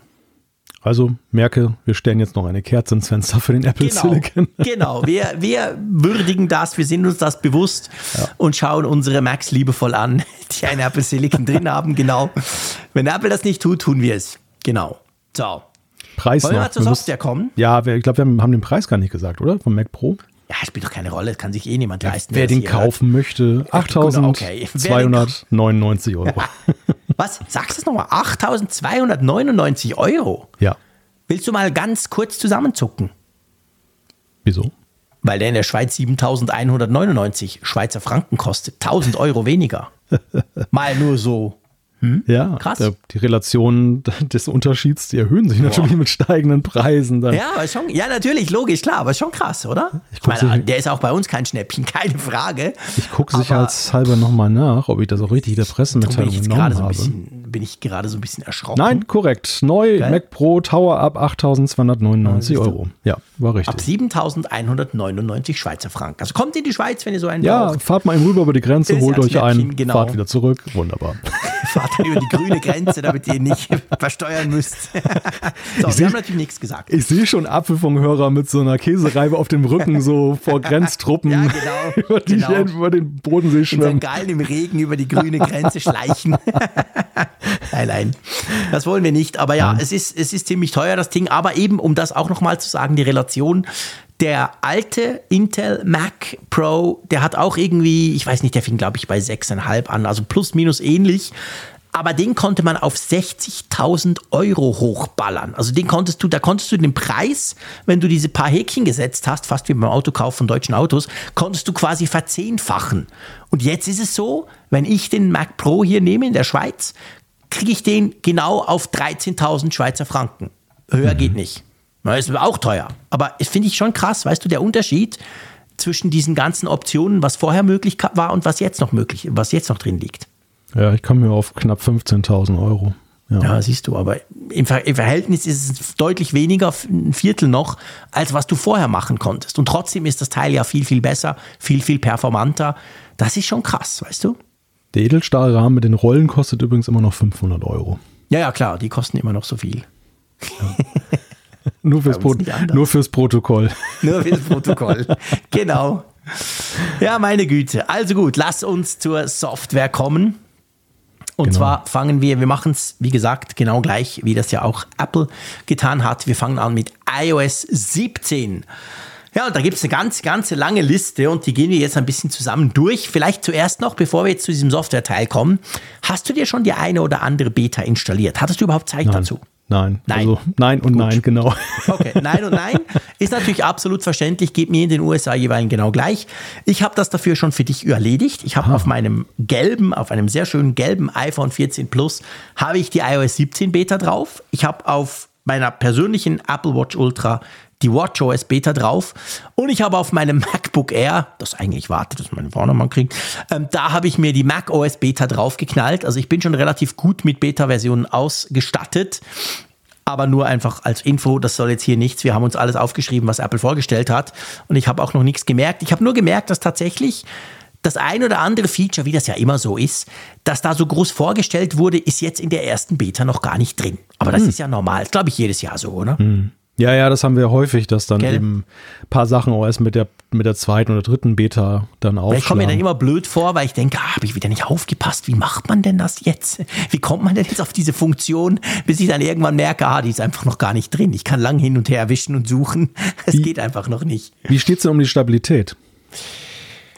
Also, ich meine, Disclaimer, wie immer, ey, Freunde, bitte installiert das nicht auf Produktivgeräten. Ich habe es ja auch nicht gemacht. Also ich habe da alles Sondergeräte dazu. Ich muss aber wirklich sagen, ich bin ziemlich erstaunt. Vor allem bei iOS 17. Also das habe ich auch am meisten getestet, muss ich sagen.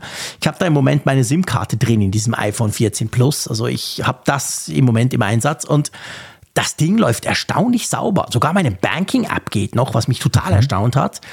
Und, und, und auch WatchOS, also WatchOS ist, ist sehr, wie soll ich sagen, flüssig, weißt du? Normalerweise ruckelt das doch so wahnsinnig noch und so.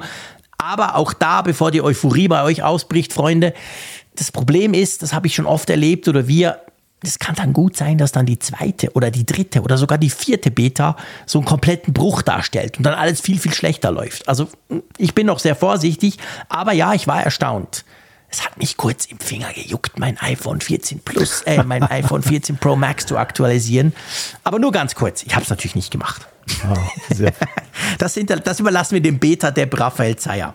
Der macht der das sich selber jeweils. so nennt übrigens. Darum darf ich das hier sagen. Nicht, dass ihr jetzt denkt, der hat den Raphael Zeyer Depp genannt. Ah, er schreibt das selber auf Twitter. Aber ja, ja. ja ich glaube, der macht das hier allen so. Das ist so sein Markenzeichen. Das sofort auf alle Produktivgeräte, genau. Der ist da völlig easy.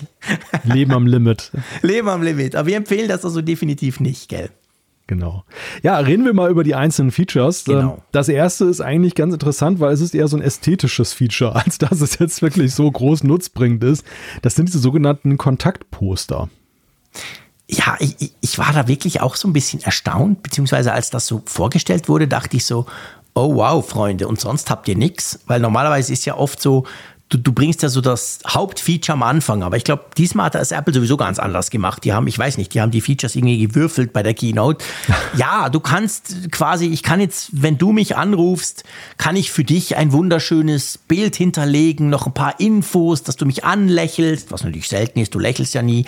Und ich kann irgendwie die Bilder von meinem Besuch noch hinterlegen und dann, wenn du halt anrufst, dann sieht es entsprechend schön aus. Äh, ich weiß nicht, ich bin wahrscheinlich zu alt für dieses Feature. Ich finde das jetzt nicht so. Also da habe ich jetzt nicht drauf gewartet. Wie geht dir das? Ja, ich glaube auch, dass es tatsächlich jüngere Nutzer stärker ja, anspricht als uns beiden alten Säcke. Also mir reicht der Name. Mir reicht Malte und ich weiß, okay, ja. alles klar, ich nehme das Telefon ab und gut ist. Also, mh. Ja, es hat so einen modischer Aspekt. Ist so, mhm. man, man adressiert damit wahrscheinlich dann gerade junge Leute, die dann irgendwie ja. das, das, ihre Persönlichkeit da einbringen wollen. Und wenn ja. sie dann diese Sachen dann miteinander teilen, dass du dann eben auch dann diesen Ausdruck davon hast. Ja, ich finde es interessant, weil, weil Apple ja sehr lange bei der Software ziemlich konservativ unterwegs war, was solche Sachen das anging. Stimmt. So Individualisierung in, in engen Bahnen, ne? Also wenn man an die ja. Apple Watch denkt mit den, mit den Zifferblättern und den, den Armbändern, da hat man ja Individualisierung zugelassen und war erwünscht. Ja. Aber so bei den, bei den System-Apps auf iOS, dass man, dass man so einen bunten Kram da macht, mhm. das, das nee. ist halt komplett neu. Ja, das wollte man wirklich nicht. Also von dem her gesehen, es, es gab schöne Beispiele von, von Apple, die sie da gezeigt haben. Man kann da wirklich coole Sachen machen. Ist okay. Viel, viel mehr, muss ich dir ehrlicherweise sagen. Also wirklich geradezu gethrilled, äh, obwohl die, die, die, Enttäuschung da natürlich auf den Fuß kam. Ich wollte es gerade sagen. Über das nächste Feature und zwar die Live-Voicemail. Erklär mal, was die machen würde, wenn wir sie je nutzen könnten, was wir wahrscheinlich nicht werden tun können. Hm. Genau, erstmal werden sich die Amerikaner darüber freuen, dass sie dieses genau. Feature bekommen. Ja, die Live-Voicemail ist halt eine Art visueller Anrufbeantworter. Also deine mhm. Voicemail, wenn du da, wenn da jemand anruft, bekommst du das dann live auf deinen Sperrbildschirm transkribiert und angezeigt, was da drauf gesprochen wird. Und du hast auch die Möglichkeit, so wie das damals bei analogen Geräten dann war, wo man mithören können konnte. Stimmt, genau, bei den alten früher. Dass du so einen Knopf drückst und ja. äh, in dem Falle einen, einen Button antippst und dann bist du im Gespräch. So nach dem Motto, genau. ich, verleug, ich verleugne mich mal, keiner soll mich anrufen, aber ja. dann ist da meinetwegen Raphael dran und will dir über die neue Beta berichten. Und dann gehst du drauf und sagst, ach Raphael, ich bin doch da. genau, genau, ungefähr so. Und, und aber ich finde das, ich das eine geniale Funktion. Also ich finde die, die Idee dahinter wirklich toll, weil mir geht das oft so, ich bin gerade am Arbeiten, ich bin gerade voll konzentriert, ich muss wirklich einen Text zu Ende schreiben oder irgendwas, dann ruft mich einer an. Ich weiß, natürlich werde ich nachher mit ihm sprechen, ich rufe ihn dann halt zurück. Dann redet er drauf und dann weiß ich, ja, ich höre es mir dann an, alles gut. Aber und wenn ich das jetzt sehen würde und merke, oh, oh, oh das ist aber jetzt wirklich wichtig, komm, ich mach's lieber, dafür unterbreche ich jetzt meine Arbeit oder so, das wäre schon cool. Aber ja, du hast vorhin gesagt, zuerst auf Englisch. Ich meine, du, du in Deutschland wirst das Feature auch kriegen, keine Frage. Das dauert dann vielleicht noch ein paar Monate. Du kriegst das auch, aber wie in der Schweiz, ja, vergesst es auf Schweizerdeutsch, es kommt eh nie. Also das ist natürlich das Problem. Das werden wir ja. nie sehen, dieses Feature. Und ich müsste dann allen meinen Kontakten sagen, hey, wenn ihr auf die Combox sprecht, so heißt bei uns die Voicemailbox, ähm, dann nur auf Hochdeutsch. Ja, nicht Schweizerdeutsch, sonst geht's nicht. Hm, Combox, das ist auch so ein schöner ja? 90er-Jahre-Begriff. Absolut, total. Die Swisscom hat das mal äh, quasi, das war so die erste, du weißt also, Swisscom war ja früher Telekom quasi, ja. wie bei euch, der, der einzige Provider, den es ja auch gab. Und die haben halt dieser Messagebox Combox gesagt. Und das ist so ein bisschen ähnlich als deren Vorgänger, die PTT damals, die PTT Telekom, ah, ja. also Post Telekom sozusagen, als die überhaupt das Handy, blöd gesagt, eingeführt hat, dann hieß das Natel. Also nationales Autotelefon hieß das und das war auch so ein Koffer für im Auto. Aber drum nennen heute noch in der Schweiz sehr viele, also nicht, nicht nur alte, das Handy Natel. Also in der Schweiz ist das Handy ein Natel. Weil einfach, das ist diese Abkürzung aus den 70er Jahren eigentlich, die hat sich so über, überdauert. Und bei der Combox ist es genau das Gleiche. Also wir sagen der Voicemailbox Combox. Wie ja auch der Begriff Handy ja auch so ein, so ein Ding ist, was ja eigentlich gar nicht mehr zu heutigen Zeiten so Stimmt, wirklich passt. Ja, ne? Also da meint, da meint man ja auch noch alt. Die alten Knochen mit ja. dann. Ja, genau. ja, aber, aber was interessant ist, aber da, das passt ganz gut zu alten Knochen und alten Begriffen. Es ist ja sowieso witzig, dass, dass Apple da Features plötzlich wiederentdeckt in iOS 17, die Anno 2007 gefühlt das letzte Mal in Angriff genommen wurden. Also es war, ja. das war nämlich das Jahr von iPhone OS und da war ja als eines dieser Key-Features damals im ersten iPhone-Betriebssystem ja eben diese Visual Voicemail-Geschichte genau. drin, dass du eben nicht mehr da so eine blöde Sprachbox anrufen musstest und musstest dich dann mhm. mit, mit hier Tasten dann da durchhangeln, äh, sondern du hattest dann eben all deine Anrufbeantworter-Nachrichten in einer schönen Liste und konntest sie einzeln mit Buttons abspielen. War ja damals eine genau. große Sensation, als ja. das da kam. Aber seither genau. ist ja genau. bei der Voicemail nie mehr was passiert. Nicht, gell? Nie mehr, genau. Du hast recht, das ist das erste Mal seit, seit, seit ja. 16 Jahren, dass die das wieder anpacken. Und jetzt gleich zwei Features. Ne? Auf der einen Seite ja. ja die Live-Voicemail, über die wir gerade gesprochen haben. Und als zweites, das nächste Feature, über das wir sprechen, dass FaceTime jetzt auch einen Anrufbeantworter bekommt. Das war so lustig. Ich fand das eine total coole Idee, weil ich nutze viel FaceTime. Es gibt einige Leute, mit denen mache ich wirklich FaceTime. Und da fand ich ja cool, als haben wir dort quasi auch eine Voicemail. Und dann habe ich das, glaube ich, vertwittert während der Keynote. Und dann hat einer geschrieben, und es war der absolute Killer für mich. In dem Moment dachte ich, was für eine Scheißfunktion. Der hat dann geschrieben, ja, aber eigentlich ist doch auch nichts anderes als quasi Videosprachnachrichten. Du weißt ja, wie gern ich Sprachnachrichten habe, dass ich die hasse. da fand ich sofort, oh nein, eigentlich hat er recht, shit. Ja, ja, ja, ja, ja, das ist, äh, ja, ich, ich weiß sowieso nicht, so im Zeitalter des Messengers. Ähm, ja, gell ja. Da, also das, das ist so ein Feature, bei dem ich dann hinterher so gedacht habe, dass das vielleicht so an die nicht so technikaffinen Nutzer adressiert ist, die, die dann halt so, so Oma hat auch ein iPhone und möchte dann mal irgendwie dann Bescheid sagen, aber mhm. FaceTime gehen die Enkel nicht ran, also spricht sie dann was auf die FaceTime-Box. Mhm. Ich glaube, bei den bei den meisten ist es doch so, dass die reflexhaft in den Messenger ihrer Wahl gehen, wenn sie jemanden nicht erreichen und dann Absolut. dort was äh, schreiben. Wenn ich, wenn ich so über, oder wenn überhaupt noch dann miteinander telefoniert wird, das ist ja dann auch noch dann ja, der ja, Punkt. Eben. Das machen ja eigentlich die meisten gar nicht mehr. Das stimmt, genau. Ja, von dem her hast du recht. Das sind eigentlich zwei, ja, zwei alte Funktionen. Also ich meine, klar, FaceTime ist ein bisschen jünger, äh, absolut, aber es werden so, so alte Features in, in moderne Funktionen eingebaut oder beziehungsweise kommen noch dazu. Und die Frage ist wirklich, wer das dann am Schluss noch braucht. Absolut. Aber da ist ja Apple nicht stehen geblieben. Genau. Die iMessage, mein absolut liebster Messenger, ähm, die wurde auch ganz ordentlich aufgebohrt.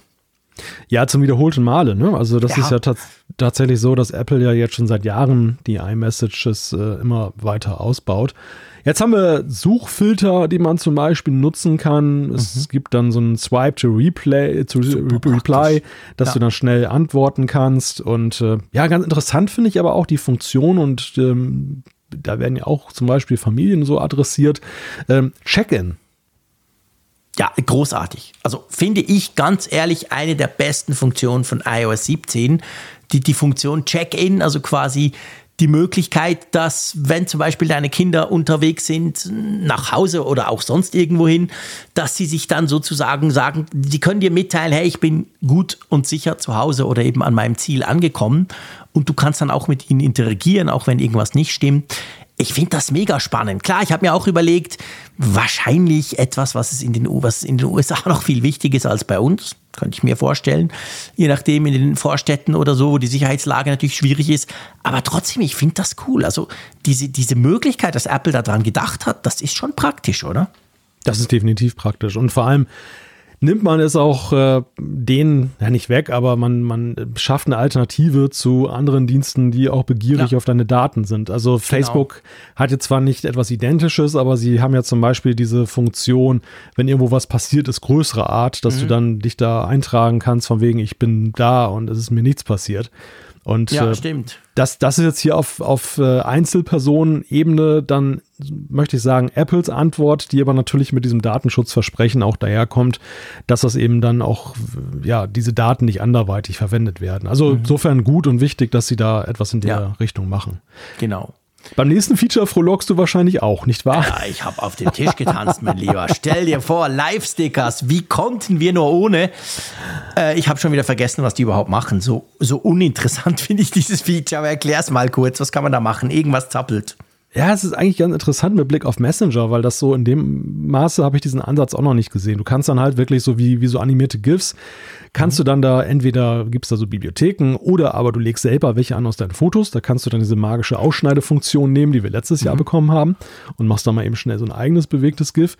Ähm, das Interessante ist, dass du das so ganz beliebig in die iMessage dann reinpacken kannst. Also, dass du wie so ein, ja, wie so, wirklich wie so ein Sticker, den du so reinklebst, ne, in, auf so eine Seite. Ähm, das ist nicht irgendwie gebunden, dass du es als ei- eigene iMessage schickst oder dass es irgendwie, soweit ich das gesehen habe, jetzt an einer festen, an einem festen Ort sein muss, sondern du kannst diesen Chat, den du hast, da wirklich dann individuell mit verschönern. Okay, ja, das ist doch cool. Das ist voll okay, muss man ja nicht brauchen. Ja. Was ich hingegen wirklich, und jetzt ohne Ironie, was ich wirklich feiere, ist das nächste Feature. Wir sind immer noch bei iMessage. Das ist dieser, ich, dieser neue Plusknopf auf der linken Seite. Also diese ganze schreckliche, furchtbare Leiste unterhalb des Feldes, wo du tippst, wo du diesen doofen Store hast, wo du deine Fotos drin hast, wo du deine GIFs hast, was auch immer, der ist jetzt quasi weg. Du kannst völlig frei schreiben, ohne irgendwelche Icons, die dich unten stören. Und dann hast du links dafür so einen Plusknopf, den klickst du drauf und dann kriegst du halt genau gleich Kamera, Fotos, Sticker, Audio, Standort und mehr. Kriegst du alle die Sachen. Aber ja, also das zum Beispiel dieser Store und eben, es gab ja auch diese Erweiterungen für iMessage, je nach App, die du hast. Und dann bei mir ist es so, es ist dann alles voll. Also diese ganze Leiste unten ist voll und es nervt mich immer. Die ist jetzt komplett verschwunden. Also das ist wirklich, finde ich, wow, endlich. Dankeschön dafür. Besagt wahrscheinlich aber auch viel über den Erfolg dieses Stores. Ey, dass der Store unter mehr ist. Ich meine, der Store ist ja, Ja. von Apple selber. Das ist ja sozusagen einer der ähm, App Stores, wenn du so willst, oder der, Ja. der. Und der ist jetzt wirklich unter mehr. Also den findest du kaum mehr. Du musst zweimal klicken, um Ja. den noch zu finden. Ja, das sagt natürlich alles aus. Kurz vor Abschied. Kurz vor Abschied, genau. Der war totaler Quatsch und der kommt jetzt weg. Ja, man, also ich glaube, man hat den drin gelassen, weil es vereinzelte Anwender gibt, die das auch wertschätzen. Deshalb hat man wahrscheinlich jetzt keinen radikalen Schnitt gemacht. Für die wird das noch vorgehalten, aber für mich sieht das eher so aus, so von wegen, naja, wie, wie vor Geschäftsschluss, ne? Die, die Schiebetür ist schon so eingestellt, dass von außen keiner mehr reinkommt, aber die Kunden, die noch drin sind, können noch raus. Genau, und, ja, genau. Und, und, so in etwa muss man sich das vorstellen. Es ist interessant. Ich meine, wir, wir sprachen gerade über die Live-Stickers und äh, auch sonst diese Funktionen wie Check-in, die jetzt da integriert sind. Mhm. Es gibt ja eben kaum einen Bereich, in dem Apple so viele Versuchsballons abgeschickt hat, so als ja, mit Blick auf junge Nutzer. So zu, ich meine, denk mal an die Clips-App zurück, über die ja auch keiner mehr spricht. Stimmt, das stimmt. War, ja auch, war ja auch so ein Approach von, von Apple zu sagen, ja, ähm, den sozialen Netzwerken, diesen ganzen Filtern von Instagram und Snap und so weiter, setzen wir was entgegen. Mhm. Äh, wurde ja auch oder wird wahrscheinlich immer noch einigermaßen aktualisiert, aber ja. der durchschlagende Erfolg war es nie und nee. äh, wird es auch sicher nicht mehr werden, so wie ich das einschätze. Ja, das ist so. Und so ist es auch mit diesem iMessage Store. Der war ja auch, ich meine, der, der bot ja auch diese Sticker und, und ja, ja. Äh, diese, dass, dass du die da verkaufen konntest. Und, ja, und er hat ja. mich immer, weißt du, er hat mich, ich meine, er kam ja natürlich viel später, aber e, ehrlich gesagt, er hat mich so ein bisschen an diese Klingelton-Mafia-Geschichte der 90er erinnert. Ja. Weißt du noch? Ja. Wo du so dein, oder was Anfang der 2000er, wo du so ein Handy hast, das hat dann nicht mehr nur Düdelüm gemacht, sondern du konntest halt irgendwelche aktuellen Hits nehmen und so und da, dafür hast du dann irgendwas bezahlt, meistens erstaunlich viel. Und die, dieser Store hatte für mich immer so ein bisschen diesen, diesen Anschein von so, na, die wollen mir irgendwas unterjubeln und es nervt mich und so. Also jetzt ist er wirklich verschwunden sozusagen. Und was ich übrigens auch cool finde, wenn wir gerade dabei sind, weil ich habe jetzt das Handy vor mir ähm, mit, mit iOS 17 drauf, was jetzt in diesem Plusknopf ebenfalls sehr drin ist, ganz prominent und vor allem super einfach ist, dass du den Standort teilen kannst. Und ich muss dir ja sagen, du weißt, ich bin kein Freund von WhatsApp. Aber ich, ich tue sehr oft, wenn ich Leute treffe, die ich nicht so gut kenne oder so, oder auch sonst, wenn wir uns irgendwo treffen, wo wir uns sonst nicht immer treffen, dann tue ich über WhatsApp den Standort teil, weil das ist super einfach, dann sieht er, wo ich bin, etc. Man, man findet sich. Und ich finde, bei iMessage ist das Stand jetzt irgendwie mega kompliziert gelöst. Ich schaffe das nie, das so einfach zu, zu machen. Und jetzt neu geht das genau gleich. Du kannst quasi dort auf Plus, Standort, Bluff rausschicken und dann funktioniert das. Also, ja, ich muss wirklich, ich finde das sinnvolle Änderungen in iMessage. Ja, und eben auch angepasst ja an die tatsächlichen Benutzungsgewohnheiten, ja. äh, die da draußen vorherrschen und eben nicht jetzt ähm, auf etwas beharren, was dann gar, gar nicht mhm. verfangen hat. Also insofern ist das schon sehr begrüßenswert, dass das so ein lebendiges ja. Gebilde ist, dieses ganze ja, iMessage. Ja, nächster Punkt, apropos lebendiges Gebilde, da hat sich auch eine, eine Menge getan. Auch ein Feature, was wir ja schon länger haben, AirDrop. Ähm, aber da gibt es ja jetzt zwei größere Änderungen, unter anderem. Allerdings, es gibt ja nicht wenige und ich würde mich da auch dazu zählen, die wahrscheinlich sagen, AirDrop ist eines der cleversten Feature vom ganzen Mac-Ökosystem, also Apple-Ökosystem wenn ich immer wieder gucke, wie kompliziert Leute irgendwie von einem Android-Smartphone versuchen, irgendwelche Dinge dann doch auf ihren Mac rüberzubringen oder so. Und ich denke so, wow, hey, wie easy geht das alles mit AirDrop? Also ich brauche AirDrop wirklich unglaublich viel, auch mit meiner Frau. Da gibt es jetzt zwei neue Features. Das eine ist Name Drop.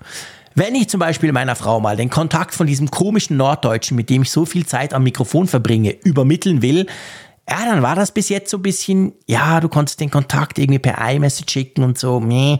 Jetzt ist es so, äh, ich mache den auf, ich halte das Handy, mein Handy an ihr Handy, schlups, baff, dann ist es bei ihr drüber, natürlich mit dem schönen Kontaktposter, dem neuen Feature.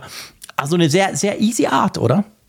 Ja, sehr einfach und das Ganze erinnert ja dann auch von der, vom Handling her an diese Musikübergabe, die du ja zwischen mhm. iPhone und HomePod hast. Stimmt. Wo du das ja auch so aneinander klackst, gewissermaßen, die Geräte. Ja, du hast recht, ist mir gar nicht in den Sinn gekommen. Das ist ja genau der gleiche, das gleiche Prinzip, ja genau.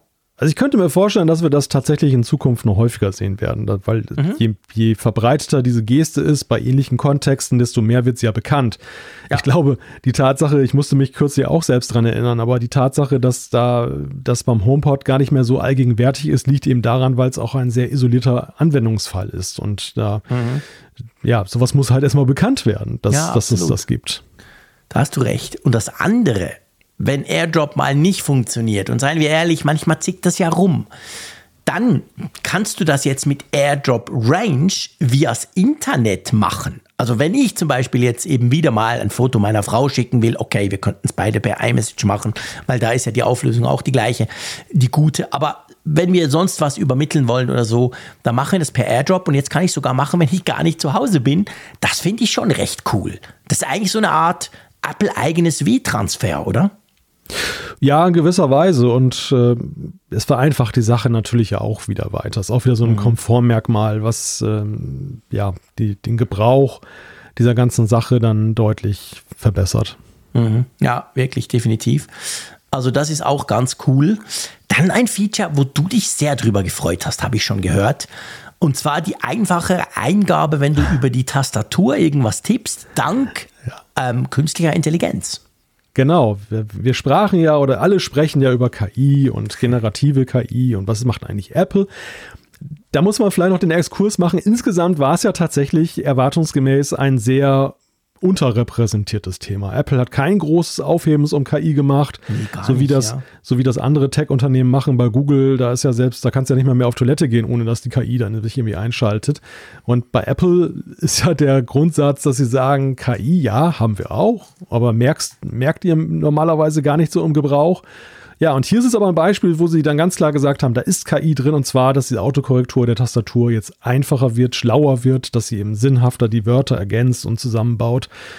Ja, und das ist eine tolle Sache, finde ich. Also ja, ich freue mich darauf. Ja, ich, ich hab, auch weil ich, ich habe da gerade in dieser Keynote, habe ich auch dann vom Smartphone ein paar Sachen in einen Live-Ticker eingestellt und da war die Autokorrektur, die jetzige, auch wieder am Werk. Also da wäre ich drauf und dran gewesen, gleich die Beta runterzuziehen, ja. um das zu das Ich zu glaube testen. dir das sofort, weil ich habe wirklich, ich kämpfe mit dieser Autokorrektur. Ich habe die natürlich an, weil ich vertippe mich gern und viel und denke manchmal, aber wow, was der wieder, was der mir manchmal für blöde Worte in den Mund legt, die ich nie brauche. Es ist immer das andere, es ist nicht dies, es ist das oder irgendwas. Und er lernt es einfach nicht, dieser Idiot. Also ich freue mich mega drauf. Ich bin sehr, sehr gespannt drauf. Äh, ich, ich hatte schon den Eindruck, tatsächlich beim, beim meinem Beta-Phone funktioniert es ein bisschen besser. Aber ähm, das ist also genau der Punkt. Also das ist, glaube ich, etwas, da wird jeder Freude dran haben ähm, der Dinge über die Tastatur eingibt. Und übrigens, kleiner Live-Fact, wir sind seit einer Stunde 16 dran, es ist bei uns kurz nach 11 Uhr. Und wirklich, kein Scherz, vor zwei Minuten schreibt mir der Raphael Zeyer, also er hätte gerade zu später Stunde sein Haupt-iPhone auf die Beta gestellt. Lange habe er nicht durchgehalten mit seinem Vorsatz, das nicht zu tun. Und ich musste total lachen, weil wir ja vorhin darüber gesprochen haben, dass er immer der Beta-Depp ist. Also wir können jetzt offiziell quasi sagen, er hat's gemacht. Er hat jetzt sein, sein, sein Daily Driver Phone schon auf die Beta ge ge gehoben. Direkt hier im Podcast. Der, der Beta-Depp TM Trademark. Der, ja, genau, der Beta-Depp Trademark, absolut. Nee, aber das ist cool. Also das freut mich. Die einfache Eingabe via Tastatur, ich glaube, das ist eine super coole Sache. Ja. Das Journaltagebuch, da ist man ja davon ausgegangen, dass das kommt. Da gab es ja schon die Gerüchte mhm. eigentlich, die waren, glaube ich, ziemlich korrekt, gell? Es wurde auch so vorgestellt, ja. dass man das brauchen soll, so ein bisschen für die, ich sage mal, psychische Gesundheit, wie es einem geht und so. Das ist zum Beispiel etwas, das ist noch nicht dabei in der Beta. Also diese App fehlt noch. Genau, die soll later this year kommen. Das heißt, irgendwie so um den 31. Dezember herum können wir damit rechnen. nee, also äh, sprich, gell, also noch ganz kurz, later ja. this year heißt, es kommt auch nicht, wenn es im September für alle rauskommt. Eben, genau, das wir ist ja eigentlich schon later this year. sehen, noch dann in der finalen Version. Ja, genau, stimmt. Puh, okay. Ja, also da Wenn die das muss, jetzt schon sagen? Ja, hat mich auch ein wenig gewundert. Vor allem, das sah ja auch alles schon so durchdacht und fertig aus, dass, ja. dass, dass sie da, ja, welches Hindernis sie davon abhält, das, das jetzt zu tun. Hm, keine Ahnung. Naja gut, was schon dabei ist, ist der Quermodus im Standby. Also du kannst jetzt dein iPhone quasi in den Quermodus setzen und wenn du gleichzeitig das Ladekabel eingesteckt hast, dann ist es ja so ein bisschen wie bei der Apple Watch eigentlich. Wenn du die quasi lädst und ja so in, in so einem Ständer hast zum Beispiel oder so, also nicht flach, sondern leicht aufgestellt, dann wechselt die ja auch so in den Night Mode, wo sie so mit grüner Schrift, je nachdem die Uhrzeit anzeigt. Sowas ähnliches mit Widget hast du jetzt auch auf dem iPhone und ganz ehrlich, bin mir noch nicht so ganz sicher. Also haben so viele Leute ihr iPhone in der Nacht neben dem irgendwie am Nachttischchen, dass sie das brauchen? Künftig schon. ja, okay, guter Punkt. Weil ich, ich mache das nicht. Ich, ja. ich tue es auch, also wirklich extra. Ich will das nicht im, im Schlafzimmer haben. Und meine Frau auch nicht. Wir legen es einfach vor dem Schlafzimmer auf so ein Sideboard und laden es dort. Also ich weiß nicht so recht, wofür ich diesen Modus wirklich brauchen soll. Naja, es reduziert sich ja nicht jetzt aus, auf den, den Nachttisch, sondern du kannst es ja auch ja. in der Kü Küche zum Beispiel Stimmt. dann hinmachen. Also diese, ich musste erstmal voranstellen, diese Funktion ist eines meiner absoluten Highlights dieser ah, Keynote echt? gewesen. Ja, ja, weil ich freue mich darauf. Ähm, ich bin sowieso gegenwärtig ziemlich unzufrieden damit, wie sich, äh, wie die Always-On-Display-Geräte überhaupt dann in der Lage sind, nachts die Uhrzeit anzuzeigen da. Das, das mhm. ist irgendwie, die, die Uhr geht ja dann auch wieder auf dunkel und das iPhone macht auch dunkel und eigentlich wäre da ja viel mehr möglich, gerade so ein Bereich von wegen, dass du eine Uhr in der Nacht hast, aber nicht nur dafür. Und ich finde das eine witzige Idee, dass man gesagt hat, komm, wir nehmen die Widgets. Die, das, dieses Jahr steht ja sowieso sehr unter dem Oberbegriff Widgets. Ja. Wir werden nachher auch noch darüber sprechen, auf, an welchen Stellen die überall auftauchen mhm. und in welcher Art und Weise. Also das ist schon interessant, dass sie da nochmal so ein Drive reingemacht haben.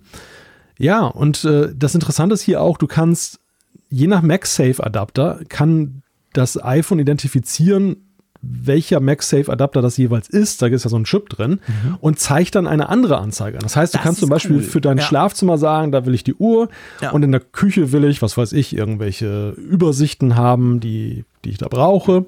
Du hast mich erwischt. Du hast mich erwischt, du hast nämlich meinen Use Case vorweggenommen. Das ist mir gar nicht, ist mir echt gar nicht in den Sinn gekommen, weil ich habe tatsächlich, habe mich bis jetzt so auf diese, diesen Schlafzimmer-Use Case, der sicher für ganz viele ganz toll ist, habe ich mich fokussiert, weil zum Beispiel bei mir ist tatsächlich so, in der Küche habe ich ein iPhone, und das brauche ich, um meine Solaranlage zu tracken, damit ich quasi jederzeit sehe, wie viel Strom kommt gerade, was brauche ich, wo geht er hin und so weiter. Das ist ein älteres iPhone, das eine kaputte Kamera hat und das brauchen wir quasi einfach jetzt sozusagen als Smart Display für mein Smart Home. Da könnte man sich sowas natürlich auch vorstellen. Absolut, du hast recht. Ja. Weil das läuft jetzt nicht immer, weißt du? Also na, doch, ich habe es am Strom und der Bildschirm ist quasi immer an. Ich will nicht wissen, wie es dem OLED-Screen geht, aber ist ja egal. Und der, den das machen wir einfach an und dann läuft es mal eine Stunde, zwei, dann stelle ich es wieder ab oder so. Aber da wäre zum Beispiel sowas absolut auch brauchbar. Stimmt. Also da bin okay. ich auf jeden Fall sehr gespannt. Das nächste Feature, lieber Jean-Claude, das ist für dich natürlich auch ein absolutes Must-Have. Hey, meine Güte, meine Beziehung mit der lieben Tante wird ja durch das wahrscheinlich viel, viel besser werden. Aber. Es aber, aber jetzt, Moment, ich erkläre zuerst mal, was es ist. Dann ja. darfst du dein Aber bringen. Einverstanden? Ja, das ist ein wichtiges Aber. okay.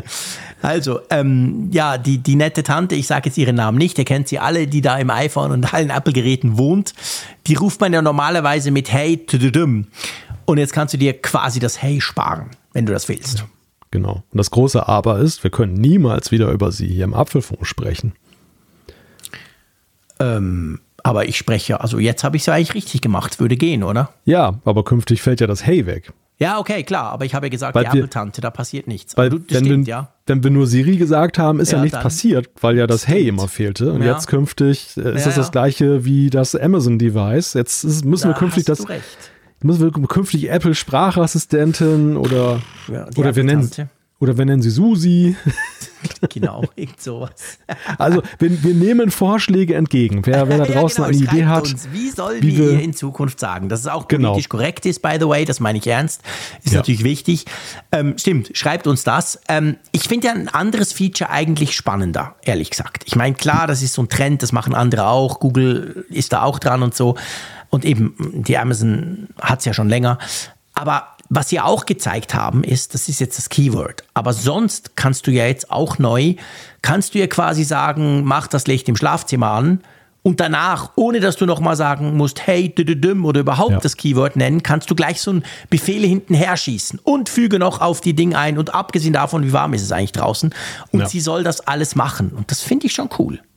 Ja, ja, diese kontextbezogene genau ohne Geschichte. immer wieder dieses, quasi dieses Aufweckwort bringen zu müssen. Weil das kann Google schon länger mit dem Google Assistant und, und diesen, ich habe ja diese Nest-Geräte und das nutze ich ab und zu recht gerne. Also da muss ich sagen, so, wenn man dann merkt, ich will jetzt noch was anderes gleich hinten dran, das fühlt sich so wahnsinnig un, es fühlt sich so künstlich an, wenn du dann immer wieder sagen musst, hey, tüdüdüm. Und wenn das Siri wirklich hinkriegt, das fände ich tatsächlich auch mal eine coole Verbesserung, die ich wahrscheinlich brauchen würde. Also auch wenn es am Ende eine Text-KI ist und das natürlich ja andere Gründe hat, warum man bislang darauf verzichtet hat, wegen Verwechselbarkeit und so weiter. Mhm. Aber ich denke, spätestens die Text-KIs haben natürlich das auch absolut salonfähig gemacht, dass du ja. erwartest, dass du ein Gespräch führen kannst, ohne ja. jeweils ein Aktivierungswort am Anfang absolut. zu sagen. Ja, genau. Und, und da waren sie natürlich jetzt so ein bisschen, ja, in der Pflicht und, ja. und auch, dass sie dieses Hey weggelassen haben. Ja, das war ja auch immer so. Hm, Aber weißt du, was ich mich hm, frage? Ja. Du weißt, ich habe in meiner Küche eine Zeit lang hatte ich alle drei Assistenten und inzwischen ist es noch ein HomePod und es ist eben dieser Google, dieser Google Bildschirm. Und was mir schon auffällt, seit ich den HomePod in der Küche habe, es gibt schon immer wieder, dass die einfach quasi was erkennen glaubt. Also sie glaubt, ihr Keyword gehört zu haben und dann quasselt sie irgendwie rein.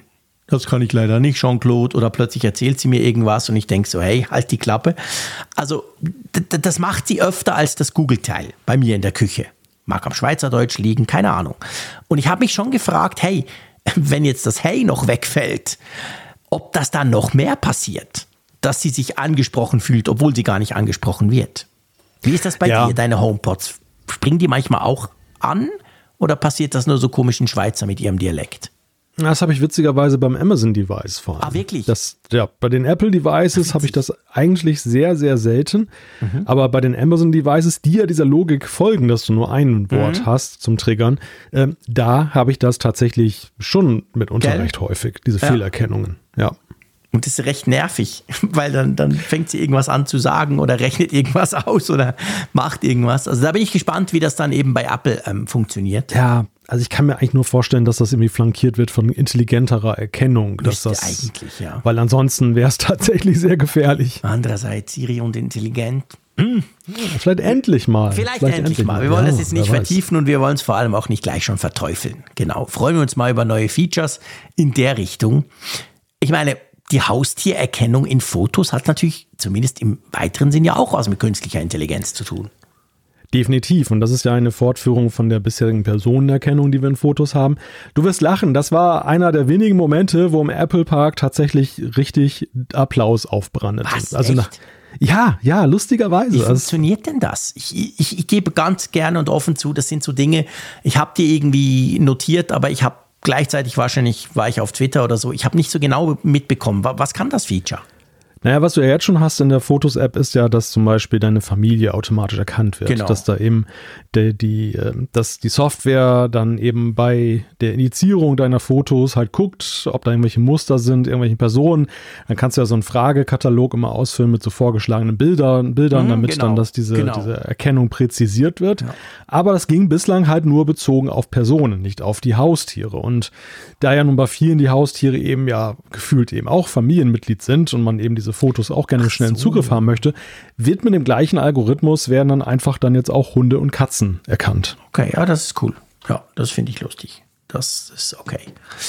Gut, weil ich bei mir, ich, ich mache es mir natürlich einfach einfach. Wir haben ja zwei Katzen und ich gebe einfach eine Katze, wenn ich suche, weil ich fotografiere ganz selten andere Katzen. Von dem her ja. ist die Chance dann relativ groß, ja. dass meine Katzen kommen. Aber ja, es gibt natürlich Leute, die, die machen das ein bisschen anders. Also, nee, ist schon gut. Ich, ich finde das cool, das Feature.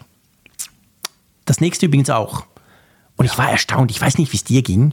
Da bin ich wahrscheinlich einfach zu fest durch Google versaut. Die Offline Map, also die Offline-Karten in der Karten-App, die man jetzt neu machen wird können. Also du kannst quasi sagen, ich gehe nach Italien, ich habe kein Internet, saug mir mal einen Teil von Italien runter und dann kannst du das lokal brauchen ich ging irgendwie davon aus, dass das Apple-Karten schon lange kann, weil Google kann das schon seit Jahren und ich, ich habe das früher, bevor ich so dieses Roaming immer dabei Ding hatte, habe ich das auch viel gebraucht. Aber das kommt tatsächlich erst jetzt zu Apple, gell? Ja, Apple-Karten ist gnadenlos aufgeschmissen bislang, wenn du in ein Funkloch fährst Krass. und der Kartenausschnitt vor dir nicht zufällig schon geladen wurde. Ja. Das habe ich schon einige Male erlebt. Dann siehst du halt nur so einen äh, dunkelgrauen wenn Hintergrund. Wenn das Böse eh in Deutschland wieder irgendwo erscheint im Süden, dann bist du, bist du draußen, genau. Ja, oder wenn du mal Netz hast, aber da gibt es irgendwie eine Störung ja. oder das Netz ist überlastet und ja, mhm. dann bist du halt in diesem Holodeck-Modus, ne, wo du ja. da so, so Kästchen dann so siehst. ja, also okay. das, ich, ich finde es auch schwierig, das zu feiern, weil, weil es eigentlich ja, ein, eine Selbstverständlichkeit ja, sein sollte, absolut. sowas zu haben. Es gehört einfach dazu, sorry, Freunde.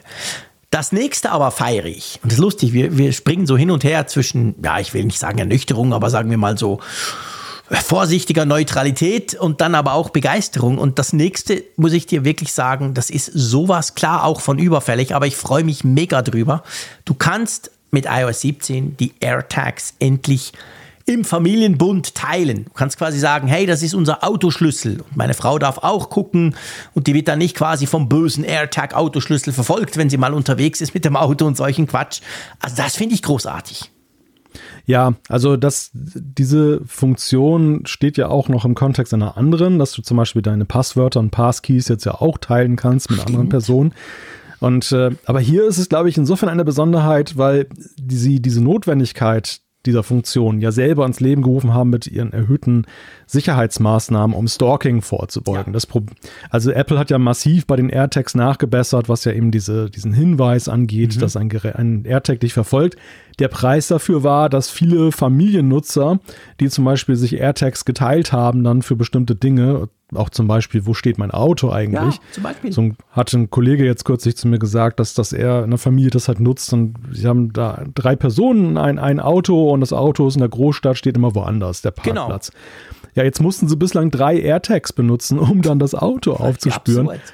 Ja, und, und auf diese Weise ist es dann halt möglich, also eigentlich eine überfällige ja. Funktion, um äh, den, den Zustand für mehr gewollte Mehrfachnutzer ja. dann wieder zu verbessern. Aber das war ja wirklich, ich meine, das war wirklich ein Problem, dass das Wo ist, nicht nur bei den AirTags. Ich werde zum Beispiel immer wieder verfolgt von den AirPods von meinem Sohn, weil der hat AirPod, äh, ja doch, der hat AirPods und die sind ja auch im Wo ist Netzwerk drin und irgendwie denkt das System immer, weil die sind natürlich auf sein Account connected, also auf sein iPhone.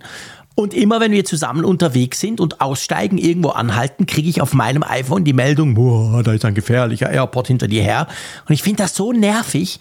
Und, und die, also ich hoffe auch, dass in, im Zuge, dass die AirTags geteilt werden können, dass da irgendwie im Familienverbund auch sonst mehr geht.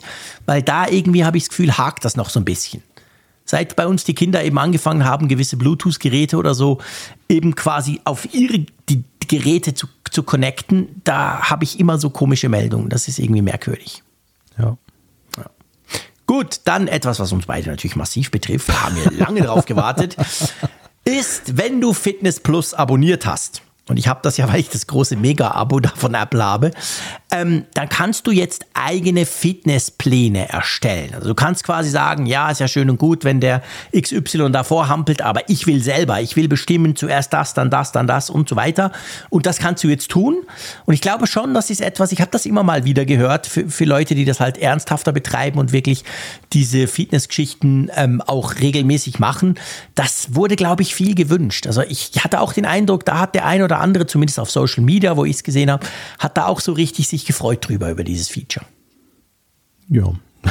Ja, man sieht, Malte gehört da definitiv nicht dazu. Ich, ich habe nicht drauf gewartet, aber ich kann da jeden verstehen, ja, der das haben nicht, wollte. Ich auch nicht. Aber ich glaube, dass das, ja, das war auch so was, was halt viele cool fanden.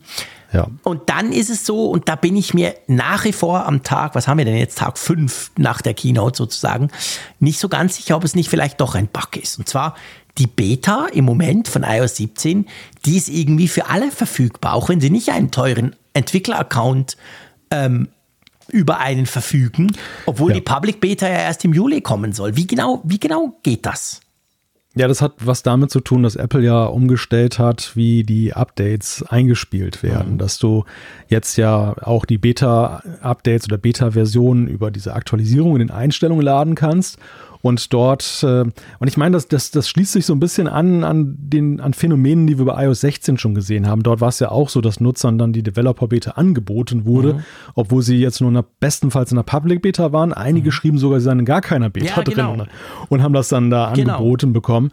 Ja, und das, das scheint sich jetzt fortgesetzt zu haben, weil eigentlich ist ja der Ansatz von Apple gewesen für iOS 17, dass sie gesagt haben, ähm, die Öffentlichkeit, interessierte Öffentlichkeit, Public Beta nur, nur Developer, echte Developer wollen wir über diese Entwickler-Betas dann da sehen. Und das sorgte ja auch für Aufregung, weil diejenigen, die es ab Tag 1 testen wollten, die mhm. sagten, ey, da kann ich das ja gar nicht mehr nutzen oder ich muss 100 Euro ausgeben pro Jahr, nur um dann eben einen Entwickler-Account zu haben. Deshalb habe ich mich gefragt, ähm, ist das jetzt so eine populäre Maßnahme, einfach nur, dass sie gesagt haben, so, äh, weil ich sag mal, bei WatchOS und so weiter wird das Gejaule nicht so groß sein. Aber bei, bei iOS auf dem iPhone, das war schon sehr emotional, wie die Debatte geführt wurde, dass sie da einfach gesagt haben, ach, wisst ihr was, äh, Beta 1. Ja, Ladezeit runter, Idioten. Nehmt sie hin, nehmt sie hin, ihr werdet schon sehen, was ihr davon habt. Ja, oder sie haben vielleicht, also ganz blöd, aber vielleicht haben sie ihre Systeme noch nicht abgeglichen, weißt du, noch nicht gecheckt, hat der Frick jetzt einen, zahlt es der für einen Entwickler-Account oder nicht? Ich weiß es nicht, weil, weil es ist schon komisch. Tatsächlich, ich, ich habe dann auch gemerkt, ey, ich kann das ja alles auswählen. Ich, hätte, ich kann jetzt quasi iOS 16 Beta auswählen. Da gibt es ja dann auch noch eine, glaube ich, Punkt 5 Version irgendwann oder ist es Punkt 6 schon? Ich weiß gar nicht mehr. Und eben, ich kann auch die, die Entwickler-Beta ähm, iOS ähm, quasi 17 runterladen. Aber ich habe bis jetzt zumindest noch einen Entwickler-Account auch bezahlt und das können im Moment alle machen. Meinst du, das bleibt so oder ist das mehr so eine, ja, ich sage mal noch so eine Anfangsgeschichte? Und wird dann irgendwann mal unterbunden. Ja, ist natürlich reine Spekulation, weil ja, wir, wir, wir ja überhaupt gar keine Hinweise oder Indizien haben, womit das zusammenhängen könnte. Mhm. Wenn es tatsächlich so eine Onboarding-Geschichte ist nach dem Motto, wir überbrücken die Public bis zur Public Beta, ja. dann wird es wahrscheinlich nächsten Monat verschwinden. Stimmt ja, ich, ich glaube eher so, weil mir das in der, in der ähm, iOS 16 Phase schon so aufgefallen ist, dass das eben mit der Anzeige nicht immer so ganz konsistent war, dass, dass das vielleicht auch dann der, der springende Punkt ist und dass ja. es mit dem Update irgendwann wieder verschwindet. Gell? Ja, das könnte ich mir eben auch vorstellen, dass das dann irgendwann rausgeht. Gut. Ja, lass uns doch mal zu iPad OS 17 kommen. Da gab es nämlich auch ein Update, äh, beziehungsweise eine große Vorstellung. Update ist genau. Gut. Da können wir unser Skript vom Vorjahr nochmal wiederholen, und zwar von der Rubrik iPhone. Das können wir jetzt dann beim ersten Punkt ja. oder beim zweiten, beim zweiten ja auch fast dann eben anwenden. Absolut. Ja, es gibt einen neuen Sperrbildschirm. Aber falls ihr denkt, oh, wie wird der denn wohl aussehen und ihr habt ein iPhone, dann könnt ihr euch diese Antwort selber geben. Er sieht nämlich ähnlich wie beim iPhone aus. Ja, es ist die Funktion, die wir letztes Jahr mit der iOS 16 bekommen haben. Die wird jetzt nachgereicht. Also in dem Fall bleibt Apple quasi dem treu, dass das iPad gewisse Sachen ein Jahr später kriegt. Diesmal ist es so. Aber ähm, ich finde es gut. Also ich finde es grundsätzlich cool, dass das kommt. Das hat definitiv gefehlt. Ich mag eigentlich den Lockscreen beim iPhone. Ich finde es cool, dass der jetzt auch aufs iPad kommt. Und dann, nächster Punkt, kommen ja dynamische Widgets auf den Homescreen. Und da muss ich genau. dir ganz ehrlich sagen, da bin ich richtig happy. Weil ich bin jetzt nicht der ganz mega große Widget-Fan. Ich weiß, es gibt Leute, die arbeiten nur noch fast mit Widgets auf ihren Homescreens aber dass diese Widgets so krass statisch waren, ja eigentlich dir nur Dinge anzeigen konnten, aber wenn du dann zum Beispiel, ja ganz blöd gesagt, eine Lampe schalten wolltest, dann ging ja doch immer die blöde Home-App oder die Philips Hue-App auf und du konntest nicht im Widget etwas tun, du konntest nur dort ja. etwas sehen und eine App starten, so fast wie ein Kurzbefehl sozusagen. Das ist jetzt anders, gell? Jetzt kannst du wirklich irgendwelche Veränderungen vornehmen in einem Widget. Ja, Back to the Roots oder Welcome Back kann man im Prinzip ja. sagen, weil bis zu dem Redesign dieser ganzen Widgets konnte das ja iOS auch. Da war es nur so, dass die halt nicht so schick aussahen, die Widgets, und sie waren ja noch auf dieser Übersichtsseite ganz links, wo genau. sie auch heute noch sind. Es gibt ja immer noch diese zwei Strukturen, einerseits die neueren und die im alten aussehen, die da sich da tummeln. Mit, dem, mit der Erweiterung in Richtung Homescreens hat man dann aber ja das zurückgebaut, ne? dass man mhm. ja nur, nur Lese-Widgets sozusagen da äh, ja. herausgebracht hat. Jetzt also wieder die Rückkehr, was ja sehr erfreulich ist. Und wir sprachen ja vorhin schon bei der Standby-Funktion darüber, dass das, das Thema Widgets dies Jahr ziemlich ähm, im Fokus ist. Nebenbei bemerkt, ähm, wir, wir ordnen ja jetzt viele Dinge hier so den einzelnen Systemen zu. Mhm. Aber es ist ja tatsächlich so, wir werden ja wie vieles, von dem wir hier schon gesprochen haben, eben auch auf mehreren Systemen ja. sehen. Also iMessage wird auch auf dem iPad sein, was wir da gesprochen haben. AirDrop weiß ich jetzt gar nicht, ob das da auch geht. Das muss man nochmal gucken. Die Autokorrektur wird sicherlich auch auf ja, ein System sein. Das, Siri. Und so, so ist dann halt die dynamischen Widgets, also die werden wir auch auf dem iPhone kriegen, falls ja, ihr da Panik genau. habt. Ja, da freue ich mich sehr drauf, weil da brauche ich sie tatsächlich öfter als auf dem iPad. Also das ist eine richtig coole Sache. Wo ich total erstaunt war, weil ich irgendwie überhaupt nicht damit gerechnet hatte, ist, dass die Live-Activities jetzt auch aufs iPad kommen. Ja, Obwohl genau, wir ja stimmt. da nicht diesen crazy Screen und dieses, dieses Loch-Notch-Ding oben haben und so. Aber die kommen jetzt aufs iPad. Also wenn ich eine App habe, die das unterstützt, kann die das neue auch auf dem iPad machen. Ich bin auch verwundert, weil ich lange gedacht habe, dass die Live-Activities, die gibt es zwar auch für die nicht Dynamic Island äh, iPhones, ja, da ist die dann ja unten jeweils. Ja.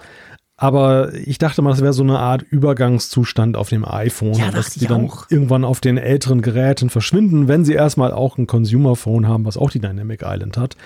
Jetzt also die Erweiterung Richtung iPad. Das kann entweder bedeuten, dass wir im, dass wir im Herbst oder irgendwann ein iPad sehen werden, was ein Always-On-Display dann auch bekommt. Das wäre geil. Hey, das wäre geil. Ja. Das kann natürlich sein. Könnte absolut sein, ja. Weil ich ich, ich, ich meine, da, da deutet ja jetzt ja einiges, äh, wenn man das so sehen möchte, darauf hin, dass der Lockscreen jetzt auch, äh, sag mal, der ist ja auch gemacht worden fürs Always-On-Display des iPhones. Ja.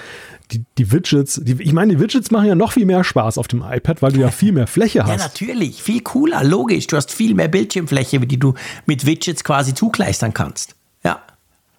Ja, und du kannst mehrere Timer jetzt künftig stellen, stell dir vor. Ja, stell, da war es ja lustig. Da hat ja sogar der Craig Federighi selber lachen müssen. Das fand ich ganz witzig, diesen Moment, wo du so gemerkt hast, so nach dem Motto, hey krass, was heute alles möglich ist. Aber es war natürlich völlig klar. Hat ja niemand verstanden, warum das früher nicht ging. Aber jetzt, okay, sie haben es nachgereicht. Also da hatte ich so den Eindruck, kann Apple auch mal, konnte Apple mal kurz über sich selber lachen. So auf den Stockzähnen quasi. Ja, wirklich cool. Health App, da haben wir auch schon drüber gesprochen. Das Ja, wurde die- allgemein erwartet. Die ist jetzt auf dem Genau. iPad. Ist natürlich auch cool. Und dann etwas, wo, wo ich einfach auch bei mir wieder festgestellt habe, das tönt so doof und ist eigentlich so langweilig, aber es ist so praktisch und alle sind so happy drüber. Ich hatte zumindest den Eindruck, auch im Apple Park fanden das die, die Leute cool. Es gibt jetzt ein viel, viel stärkeres, überhaupt ein generell viel besseres PDF-Handling auf dem iPad. Genau, also zum Beispiel Dokumente, die man per Kamera aufgezeichnet hat, die können in ein PDF übersetzt werden und dann werden sie auch, äh, gibt es auch eine automatische Ausfüllhilfe, wenn du zum Beispiel Formulare hast, wo deine Daten eingetragen cool. werden müssen. Das Ganze ist in die Notizen-App integriert. Ja, so ein bisschen ist es ja auch Share-Locking. Ne? Es gibt ja diverse Scanner-Apps Ja, am, am Markt, die, die ja solche Funktionen bislang angeboten Die haben. keine jetzt, Freude haben. Die werden wahrscheinlich nur semi-begeistert sein darüber. Semi-begeistert, auch gut. Auch ein schönes Wort, genau. Ja, genau. Aber auf jeden Fall cool. Es ist alles in Notes integriert, du hast es gesagt. Also das ist, das ist wirklich praktisch. Gerade natürlich, weil du ja auf dem iPad unter Umständen auch den Stift hast. Da, da erleichtert sich das Ganze natürlich. Der Stage Manager wurde auch verbessert. Ähm, Da vor allem ist mir aufgefallen, du kannst jetzt, wenn du zum Beispiel so ein schönes Studio-Display hast und das an dein iPad anschließt, kannst du jetzt für Videocalls die Kamera in diesem Bildschirm brauchen. Also ich glaube, es geht nicht nur mit dem Studio-Display, aber da natürlich plakativ sozusagen. Das ist schon ganz praktisch, oder? Das ist ganz praktisch. Aber insgesamt muss man doch tatsächlich sagen, ist der Stage Manager ja ziemlich unscheinbar geblieben. Ja, mega. Jetzt ich bei hätte dieser so ein Keynote. Update erwartet. Genau, wir dachten ja auch, dass danach gebessert wird Ja. und dass das eben auch größerer Natur sein kann. Also insgesamt, wir sind ja jetzt so ein bisschen schon am Ende von iPad OS äh, und wir sind wieder einmal, finde ich, bei dem Fazit, dass man sagen muss, dass die Trennung von iOS jetzt eigentlich nicht wirklich dazu geführt hat, was viele gehofft haben, dass es eine Professionalisierung des, des Betriebssystems gibt und eine, eine ja, ein sich absetzen von iOS und seinem unbedingt einfachen Ansatz. Das hat nicht stattgefunden. Was dafür stattgefunden hat und was sich verstetigt hat, ist ja, dass du eben Kernfeatures des iPhones auf iPadOS jeweils ein Jahr später Ja. erst siehst. Also ich bleibe dabei, diese Trennung hat eigentlich fürs iPad, wenn wir jetzt das iPad als Ökosystem und Plattform angucken, nichts, ich, ich sag's mal so hart, nichts Positives gebracht. Eben außer dass Features noch ein Jahr in der Schleife, also du musst noch ein Jahr verzichten, was du früher nie musstest, wenn, wenn iOS und iPadOS gleichzeitig rauskamen und iPadOS auch noch nicht so hieß. Und so, und eben die Profi-Features, der Stage Manager, der dümpelt so ein bisschen. Wir haben überhaupt nichts gesehen in Bezug auf Dateimanagement. Wir haben ja noch drüber gesprochen, spätestens mit der Final Cut App, wo man ja gemerkt hat, okay, die ist cool, aber hey, wow, Import, Export, alles ein bisschen schwierig, wegen eben diesen Limitationen von iPadOS. Da wurde kein Wort drüber verloren. Also man hat überhaupt nicht irgendwie versucht, da iPadOS so ein bisschen zu öffnen, zu professionalisieren, irgendwas zu machen. Also ich habe sehr viele, muss ich sagen, negative Reaktionen zu iPadOS gelesen und kann die auch wirklich zum Teil nachvollziehen. Also das ist recht unspektakulär. Einmal mehr, muss man sagen. Ja, und vor allem wurde ja auch erwartet, ähm, wir haben ja auch über das Gerücht gesprochen, dass Final Cut und Logic so ein bisschen in der Warteschleife Genau. waren, dass äh, ihnen dann halt neue Pro-Apps auf oder neue Pro-Funktionen auf Systemebene zuteil werden und dass wir relativ schnell ein Update bekommen. Mhm. Genau. Aber dem ist ja nun überhaupt nicht so. Nee. Also das, äh, das bleibt alles so, wie es ist. Es kommen weiterhin Tröpfeln dann da wichtige Funktionen vom iPhone runter. Ja, und das, was jetzt so wirklich iPad-exklusiv ist, ist eher übersichtlich. Ja, das ist wirklich genau der Punkt. Und ich meine, Apple wird weitermachen, grandiose, fantastische iPads, also die Hardware rauszubringen. Und mit jedem besseren iPad, sage ich mal, wird noch offensichtlicher, dass die, dass die Software da irgendwo hinterherhinkt. Und eben, wir haben jetzt vorhin spekuliert, wir wissen es natürlich nicht, vielleicht kommt ein iPad mit dem Always-On-Display. Hey, wie geil wäre denn das denn? Aber auch da, also irgendwie hat man das Gefühl, hey, wow, iPad OS macht einfach wenig aus dieser hervorragenden Hardware. Und das ist jetzt auch in diesem Jahr so und bleibt offensichtlich weiterhin so. Tja, mal schauen, ja. müssen wir uns nächstes Jahr warten. Genau. Lass uns zu Profi-Software kommen. Kommen wir zu macOS. Gruß nach St. Gallen. Ähm, ja, auf jeden Fall die Software, wo du eben wirklich als Profi drauf arbeiten kannst. Da gab es, ähm, natürlich wurde das auch erwähnt, aber ich weiß nicht, wie es dir ging. Ich, ich muss sagen, ja, okay, ich, hatte, ich war da ein bisschen unter Kaffee, also ich hatte ein bisschen wenig Kaffee da, als das losging mit macOS, aber das war ja auch relativ übersichtlich, oder? ja, vor allem, wenn man das dann nochmal weiter reduziert und überprüft auf den Kern, nämlich die Frage, was ist jetzt wirklich Mac-spezifisch ja, und was genau. ist jetzt nur an übergreifenden Funktionen gekommen.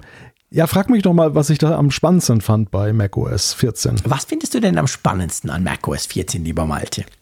Den Namen Sonoma. Scheiße, sagt schon alles. Wir müssen gar nicht mehr weiterreden. Meine Güte, ja, ja, das stimmt, ja. Ja, also. Leider, aber auch das ist nicht ganz neu bei macOS, muss man sagen. Ja. Es ist einfach, ich merke da bei mir, und ihr wisst natürlich, ich bin ein Mac-Fan, ich bin natürlich da voreingenommen, absolut klar. Aber der Unterschied ist halt der, wir, wir, gehen jetzt so durch so ein paar Sachen durch bei macOS und ihr werdet sehen, das sind noch weniger als bei iPadOS. Natürlich kriegen wir die iOS und iPadOS Features teilweise auch drauf, das ist ja auch jetzt, war letztes Jahr schon so.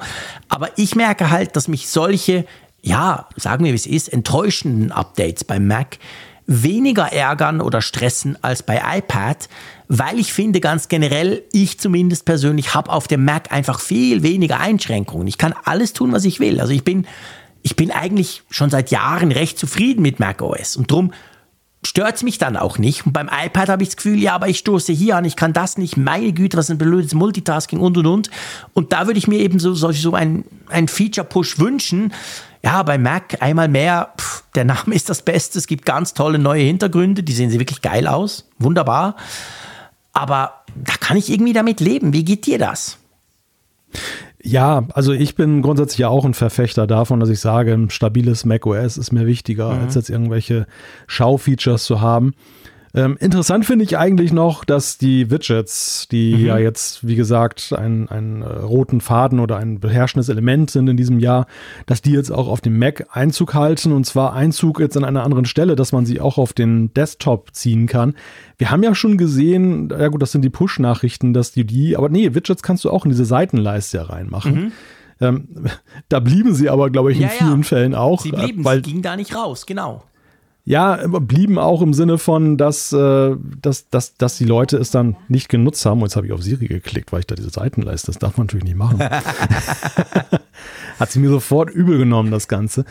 Nein, aber der Gestalt halt, das, ich habe das auch dann mal entdeckt, dass es mhm. da Widgets gibt, aber das waren etwa so unscheinbar wie diese linke Seite oder noch unscheinbarer als beim mhm. iPhone, wo mhm. das dann verbannt war. Ja. Jetzt also möchte ich sagen, der letzte Versuch, die Widgets auf dem Mac zu etablieren, indem ja. man sie dann ganz prominent macht. Ja, kann. du kannst sie jetzt quasi wirklich rüberziehen von dort und dann bleiben sie eben auf dem Desktop und ja, also ich meine, was ist denn ein Widget? Genau das. Also ein Widget muss doch eigentlich, sonst ist es so eine Art Kontrollzentrum, finde ich. Aber ein Widget muss eigentlich eben quasi, ja, mehr oder weniger frei positionierbar sein und dann halt dort Dinge tun können.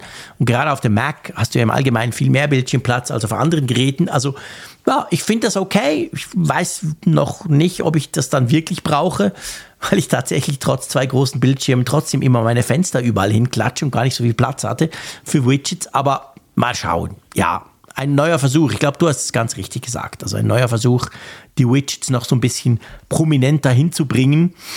Ja, es hat schöne Hintergründe, klar. Apple, schön können sie und schöne Hintergründe auch. Es gibt einen neuen Game Mode oder einen verbesserten Game Mode. Sie haben ja erklärt, dass es viel, viel einfacher sein soll, Games gerade vom PC auf den Mac zu portieren mit Apple Silicon und, und jetzt vor allem mit Mac OS 14 und so, Mac OS 14 Sonoma. Da haben sie gesagt, es gehe eben nicht um Monate oder Wochen, sondern quasi um Tage. Da bin ich natürlich gespannt. Also man hat gemerkt, Apple einmal mehr versucht natürlich die ganze Game-Geschichte zu pushen am Mac. Ich bin einmal mehr nach wie vor skeptisch, dass das funktionieren wird. Aber ja, schauen wir mal. Aber ja, hm, das Spannendste ist dann tatsächlich diese Videokonferenzgeschichte, finde ich. Ja, dass es da jetzt Overlays gibt und äh, also, dass man sich dann noch mit einblenden kann, wenn man da was vorträgt und Filter und Effekte sind da ja neu. Genau, also du kannst eigentlich jetzt deine Videokonferenzen aufpeppen sozusagen und kannst halt, wenn du was präsentierst, dann kannst du dich einblenden irgendwo, du kannst Overlays machen, Vordergrund, Hintergrund, so Greenscreen-Geschichten. Das sind ja alles Dinge, auch da sind wir wieder beim Sherlocking heißt, gell? Das sind ja alles Dinge, während Corona sind diverse solche Apps aus dem Boden geschossen wie Pilze. So eine heißt zum Beispiel M, das war so ein Startup, MMHH, irgend sowas. Die haben genau das gemacht. Da konntest du plötzlich, hey, da warst du plötzlich in Google Meet, der Meister und sah geil aus. Habe ich meine Kollegen eine Zeit lang damit beeindruckt. Ähm, und jetzt, ja, jetzt kann das halt macOS. Also jetzt brauchst du keine, keine Zusatzsoftware mehr, wenn du, wenn du solche Geschichten machen willst ja, kommt vielleicht ein bisschen spät, aber letztendlich arbeiten viele von uns ja trotzdem und vor allem final im Homeoffice, ich auch. Ich bin gespannt, also ich werde das sicher mal ausprobieren. Also ich finde, man muss bei einigen Features und hier ist auch so ein Paradebeispiel dafür eben auch sehen, wann wurden die wohl erdacht. Ja, und genau. wir, wir, wissen, wir wissen ja, dass diese Sachen häufig eine Vorlaufzeit von zwei bis drei Jahren haben. Genau. Und ja, wenn man mal zurückrechnet, wo landen wir denn da? Genau. Genau, da ja. wissen wir, bei welcher Zeit bei, auch bei Apple ganz intensiv Videokonferenzen genutzt wurden. Genau, und eben, ich will das auch überhaupt nicht irgendwie negativ machen. Ich finde das cool. Also ich finde das wirklich, ich könnte mir vorstellen, dass ich das dann auch mal brauche. Muss man natürlich dann mal ausprobieren, wie es wirklich aussieht. Und dann, ich habe es falsch gesagt. Ich habe gesagt, eines der, der, der Highlights oder sogar das Highlight, aber ich habe in unserem großen Skript zu wenig weit nach unten gescrollt wirklich, ich sag's ganz offen, ganz ohne irgendeine Form von Ironie, für mich das absolute Highlight und wahrscheinlich der letzte, aber ein sehr vielversprechender Versuch, mich endlich von Google Chrome wegzubringen, ist der neue Safari. Ich bin begeistert. Ja, der wird weiterhin, der Browser wird weiterhin aufgetakelt und mhm. äh, da gibt es ja einige Funktionen, neue Schriften, es gibt Profile, die Favoriten-Icons in der Favoritenleiste tauchen auf, so wie wir das auch von Chrome kennen und äh, Passwörter kann man in Gruppen teilen und es gibt Web-Apps. Ich bin ziemlich sicher, dass die Sachen, die mich begeistern, dir völlig wurscht sind. Umgekehrt du aber zum Beispiel Web-Apps geil findest, oder? Eigentlich gar nicht, ah, nicht, weil ich gar keine, gar keine habe, die ich da nutze. Okay, ich auch nicht. Also ich finde Web-Apps, das ist ja so, also soweit ich es verstanden habe, die Idee, du kannst irgendeine Webseite nehmen, apfelfunk.com und du legst die dann unten im Dock das Icon ab und es ist dann so eine ja. Art App oder, oder geht es über das hinaus? Ja, das geht ja mittlerweile darüber hinaus und das wird jetzt auch auf dem, auf dem Mac nachvollzogen. Wir haben ja diese erweiterte, erweiterten WebKit-Möglichkeiten auf Ach dem so, iPhone ja, bekommen dass du zum Beispiel auch Push-Nachrichten an Web-Apps ja, schicken kannst. und so, dass sie nicht so eine ja, ja, Full-Stack-App brauchen, genau. Genau, dass du keine native okay. App brauchst und, und das wird jetzt augenscheinlich auch auf dem Mac ausgerollt. Nee, aber ich, ich möchte, genau, gut, danke. Ich möchte noch was anderes sagen, wirklich. Also für mich ist diese Profile-Geschichte so wichtig. Weil wenn du, ich behaupte einfach mal, wenn du halt, wenn du arbeitest und du hast halt einen privaten Account und du hast einen Geschäftsaccount, ich habe das so, dann bin ich mir halt gewöhnt im Chrome, ich log mich quasi, ich habe wirklich zwei Chrome-Browser, die fühlen sich komplett anders an, die sehen ganz anders aus, die haben ganz andere Berechtigungen, die haben völlig andere Passwortmanagement und, und, und. Es ist mega praktisch so zu arbeiten. Ich habe meinen Link auf dem linken Bildschirm 30 Tabs, das ist das private Zeug, rechts habe ich quasi meine Arbeit und das ist auch sowas, das brauche ich wirklich jeden Tag. Und ich freue mich sehr, dass das jetzt eben Safari ermöglicht. Kannst du dich natürlich irgendwo einloggen, die Profile kannst du dann machen, wie du willst.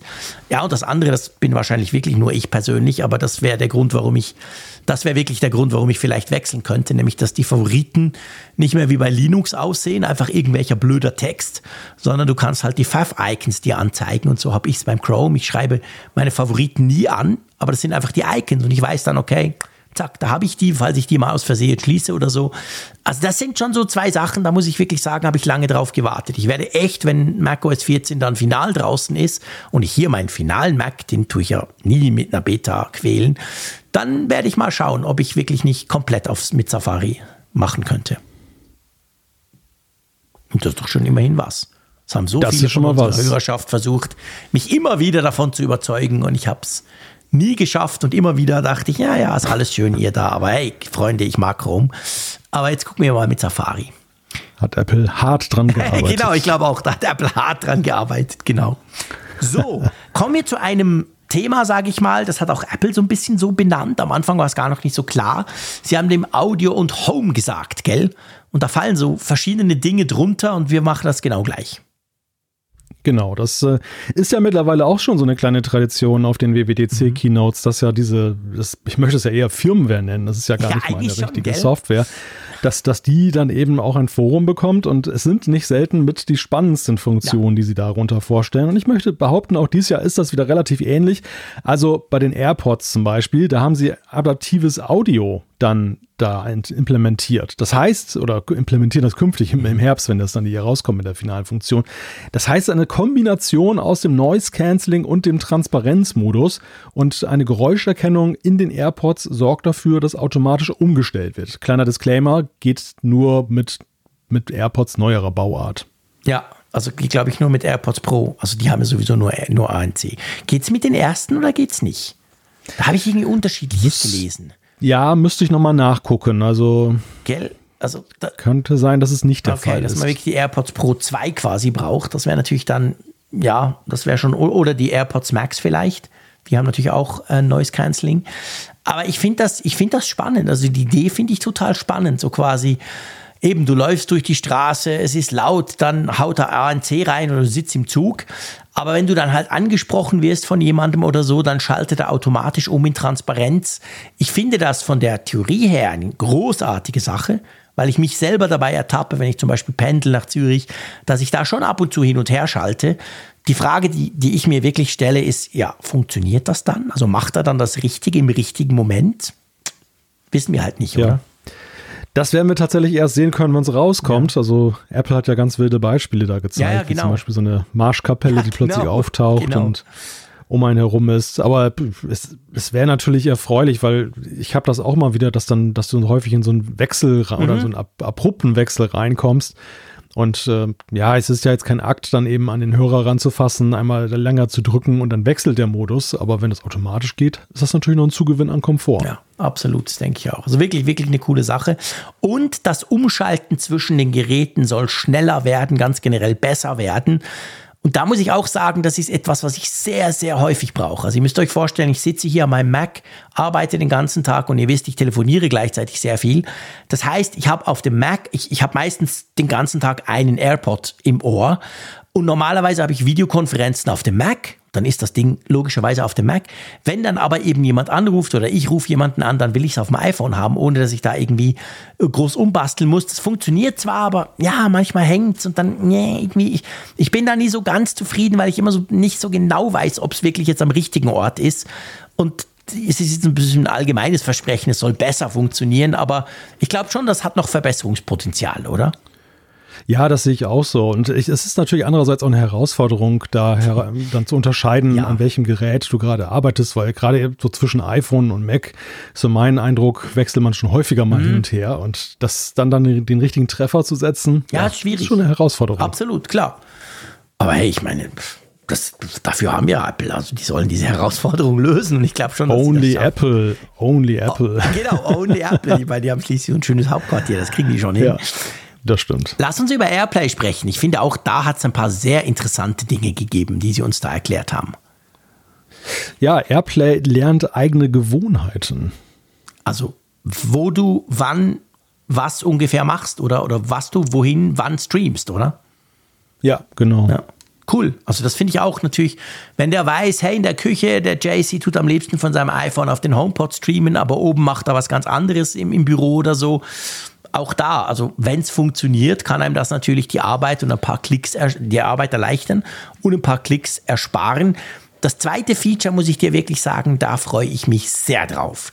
Ich weiß nicht, wie es bei dir aussieht, vielleicht sind deine Kinder noch ein bisschen zu jung, aber SharePlay im Auto via CarPlay, da habe ich echt schon lange drauf gewartet.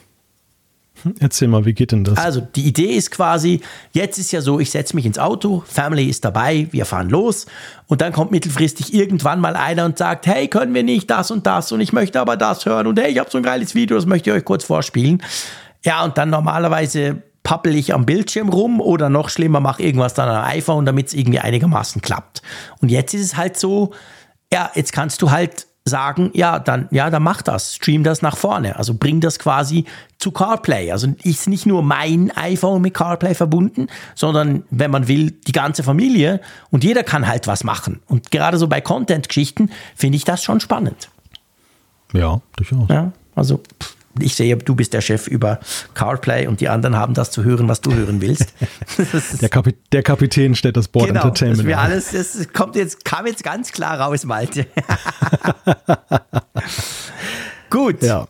TVOS. TVOS, genau. Ähm, normalerweise sehr auch unspannend, aber dieses Mal muss ich sagen, hm, hat mich überrascht. Ja, gibt also, ich nehme dir einfach mal vorweg, mhm. es gibt eine Funktion, die ja besonders viele Blicke auf sich gezogen hat. Und das ist, dass FaceTime auf das Apple TV kommt mit mhm. Continuity. Und nämlich, falls ihr euch fragt, Moment mal, hat doch gar keine Kamera, wie soll ich denn da FaceTime mitmachen? Beziehungsweise hat, muss der Fernseher eine Kamera haben? Nein, muss er nicht. Ihr könnt da euer iPhone oder auch iPad nehmen, um das als Kamera einzusetzen für diese genau. FaceTime-Telefonate. Das fand ich lustig. Auch da habe ich auf Social und ich glaube sogar im Apple Park haben sich wirklich viele drüber gefreut. Ich weiß nicht, ich bin wahrscheinlich zu wenig connected mit den entfernteren Familienmitgliedern oder so, aber hey, ich käme nie auf die Idee, am Fernseher FaceTime zu machen. Ja, doch. Echt? Also so Großeltern ich, zuschalten oder so? Ja, ja, ich könnte mir aber das schon vorstellen. Ich will doch die nicht auf 70 Zoll Screen sehen. Naja, wenn du zum Beispiel mit der wenn du zum Beispiel mit der ganzen Familie da telefonieren möchtest, also größere Personengruppen Ach hast, so. ja, okay, dann, dann gut, stimmt. Also ich glaube jetzt aufgrund der Konstruktion, auch mit Continuity, ist das nicht erdacht als Feature, was du jeden Tag gebrauchst, nee, sondern ja, nee, das denke ich auch dass, nicht. dass das zum Beispiel auf besondere festliche Anlässe und auch das ist wieder so ein Feature, wo ich sagen würde, das kommt doch bestimmt aus einer bestimmten Zeit ja, heraus, ja, klar. Als, als auch Familien sich nicht sehen konnten und dann hätten wir das ja gut gebrauchen können. Also kann mir richtig gut vorstellen, dass die Idee da so geboren wurde in der Zeit. Ja, ziemlich sicher, genau. Also mich hat das neue Kontrollzentrum mehr erfreut tatsächlich, muss ich sagen. Ich fand das cool jetzt da oben rechts, dass du jetzt da so ein Kontrollzentrum bei tvOS haben sollst. Also das, das, das, ja, mal gucken, wie sich das dann so im Alltag bewährt. Und übrigens zu FaceTime muss man ja noch sagen, es soll auch eine API für Video-Apps auf dem Apple TV geben, gell? Genau, es, auch andere sollen das ja. anbieten können. Ja. Gut, ich meine, da wird Apple wahrscheinlich jetzt schon wieder entgegenwirken, dass das dann nachher kartellrechtlich ein Problem sein könnte, dass die andere da nicht zulassen. Ja, stimmt, guter Punkt. Dass es dann nicht heißt, meh, wieder typisch, ja. Vielleicht haben sie es drum gemacht, genau. Und dann, ich weiß eben gar nicht mehr, wo ich das gelesen habe, weil ich habe es danach nicht mehr gefunden, weil ich war so begeistert während der Keynote. Darum kannst du mir das sagen, ob ich mir das eingebildet habe oder nicht. Ich glaube jetzt, die Fernbedienung von Apple TV ist jetzt im Wo ist drin, oder? Ja, genau. So geil. Die Endlich? Man wundert sich, man wundert sich ja darüber, warum das erst jetzt kommt, ja, ne? nachdem da schon wahrscheinlich Hunderttausende gesucht wurden. Also offensichtlich wurden. war der Chip schon drin und alles, alles schon ready? Ja, ich weiß gar nicht, wie das genau ist oder ob das jetzt nur eine abgespeckte Version ist davon, keine Ahnung. Ja, ich weiß auch nicht wie, aber ich glaube, das war ja, also beim Wo ist, ich weiß noch, als die AirTags rauskamen, ich glaube, gefühlt die meisten, also die, sehr viele haben sich gewünscht, ja, ja, ist schön, da dieses Knubbelding Air, AirTags, aber hey, was ist mit der Fernbedienung vom Apple TV? Weil, glaube ich, schon der ein oder andere, die schon mal in der Sofaritze verloren hat oder gemeint hat, dass er sie nicht mehr findet. Also ja, das nehmen wir mit, das ist cool. War aber auch überfällig. Gut, wollen wir zur Uhr kommen? Genau, lass uns zu, zur Uhr kommen. Ich gucke hier gerade nochmal mit tvOS mhm. und der Genau, mit tvOS 17 ist es möglich, die Siri-Remote der zweiten Generation mit Hilfe eines iPhones auf, aufzuspüren. Allerdings zeigt die Benutzeroberfläche nur die Distanz an, nicht aber die Richtung, in der sich die Fernbedienung befindet. Aha, also wahrscheinlich kein ähm, Dingschip drin wie bei den kein AirTags. U1, U1 Nein, genau. Irgendwie, irgendwie haben sie das dann anders hingekriegt, okay. aber das ist ja interessant. Na, immerhin. Hm. Kann die auch piepsen? Das wäre natürlich praktisch, wenn sie irgendwo unter dem Sofa mal kurz noch piepsen könnte. Wir werden das ausprobieren. Wir werden, wir werden sehen, ja. Aber auf jeden Fall sehr gut, weil das war ja eine wirklich lange gewünschte Information ja. oder Funktion, dass, dass man da die, die äh, Fernbedienung wiederfinden kann. Ja, das haben sich wirklich ganz viele gewünscht, ganz genau. So, Sprung zur Uhr. Watch OS 10.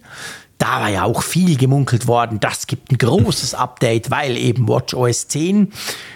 Bevor wir zu all den Features kommen, es sind schon einige. Wie bewertest du das Ganze so? Ich sag dir dann, wie ich es finde, nachdem ich jetzt ein paar Tage mit der Beta rumlaufe.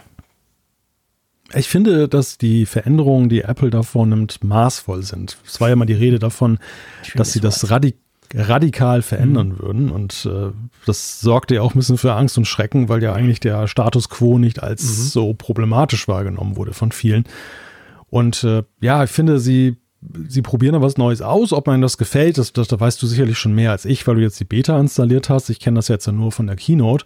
Aber was ich da gesehen habe, ist zumindest erstmal ein vielversprechender Ansatz, wo ich denke, okay, das gucke ich mir gerne an. Also das ja. sieht ja interessant aus. Ich finde, du hast das sehr schön umschrieben. Also maßvoll ist das richtige Wort. Ich war tatsächlich an der Keynote, also während der Keynote, so ein bisschen enttäuscht und dachte so, ja, aber pff, boah, für WatchOS 10. Muss jetzt aber sagen, es ändert viel mehr. Also diese Widgets, ganz kurz, es gibt Widgets und diese Widgets kannst du dir quasi über dein Watchface drüber blenden lassen. Das sind dann so wie, ja, wie Smart Stacks, die wir eigentlich auch vom iPhone zum Beispiel kennen, wo du dann sagen kannst, was dort angezeigt werden soll. Und ich muss wirklich sagen, das verändert viel mehr, als man es denkt. Also das, das verändert die Bedienung teilweise fundamental von der Uhr, wenn es darum geht, dir Informationen anzeigen zu lassen. Vor allem, was ich wirklich, wirklich cool finde, wo ich richtig begeistert bin, ist, dass du halt quasi, ähm, dass es unabhängig ist von deinem Watchface, weißt du? Du kannst das einfach so drüber ziehen und dann siehst du das halt und je nachdem, was du dort hast, hast du dann deine Informationen gleich auf einen Blick. Also ich sag's ganz ehrlich, ich bin sehr begeistert von WatchOS 10. Also das, das wäre wahrscheinlich der Grund, warum ich einen auf Zeier machen würde und das Ding schneller auf mein Produktivgerät knalle, als ich denke. Das wäre tatsächlich WatchOS. Wäre gar, wär gar nicht iOS. Also iOS 17 kann ich locker noch ein paar Wochen warten. Aber bei WatchOS muss ich sagen, wow, so geil. Ich finde das super. Aber auch da sind wir wieder beim Thema Widgets, die eine große Rolle ja, spielen. Ja, wirklich. Und äh, ja, und damit einhergehend ja auch dann so dieser Ansatz, dass man ja Informationen aus den Apps rauszieht und mhm. auf Systemebene präsentiert. Das ist natürlich, ist natürlich so ein zweischneidiges Schwert, weil es natürlich die Attraktivität einzelner Apps dann wieder auch schmälert, wenn man nicht jetzt einen guten Use Case Absolut. darlegen kann. Und äh, andererseits sind sie einem halt näher, man hat sie schneller im Blick und muss nicht extra die, die App dafür aufrufen. Ja, also interessant finde ich auch noch daran, dass ähm, diese, diese Stapel- und Widget-Geschichte, die kennen wir auch von diesem Siri-Watch-Face, was wir jetzt ja, genau, haben. Das genau. war vielleicht so eine Art Vorläufer. Ja, wirklich. Es ist, es ist tatsächlich so eine Art Vorläufer. Das passt eigentlich ganz gut. Also das, das, da hast du absolut recht. Das, das hängt wahrscheinlich damit zusammen. Und ich, ich finde, was wirklich auch witzig ist, beziehungsweise wo man sich tatsächlich ein bisschen umgewöhnt, die Bedienung der Apple Watch ändert sich mit Watch OS 10.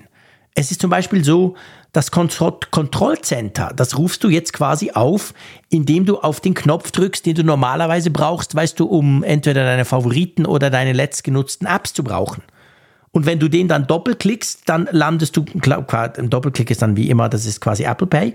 Und die Taste selber tut dir jetzt die Apps aufrufen und ein Doppelklick auf die Taste macht nochmal, also macht die letzten Apps, also da dieser Multitask-Switcher, ist alles so ein bisschen anders. Oder wenn du von unten nach oben ziehst bei der Uhr zum Beispiel, dann hast du ja bis jetzt eigentlich so, konntest du sehen, Batterielaufzeit und all das Zeug.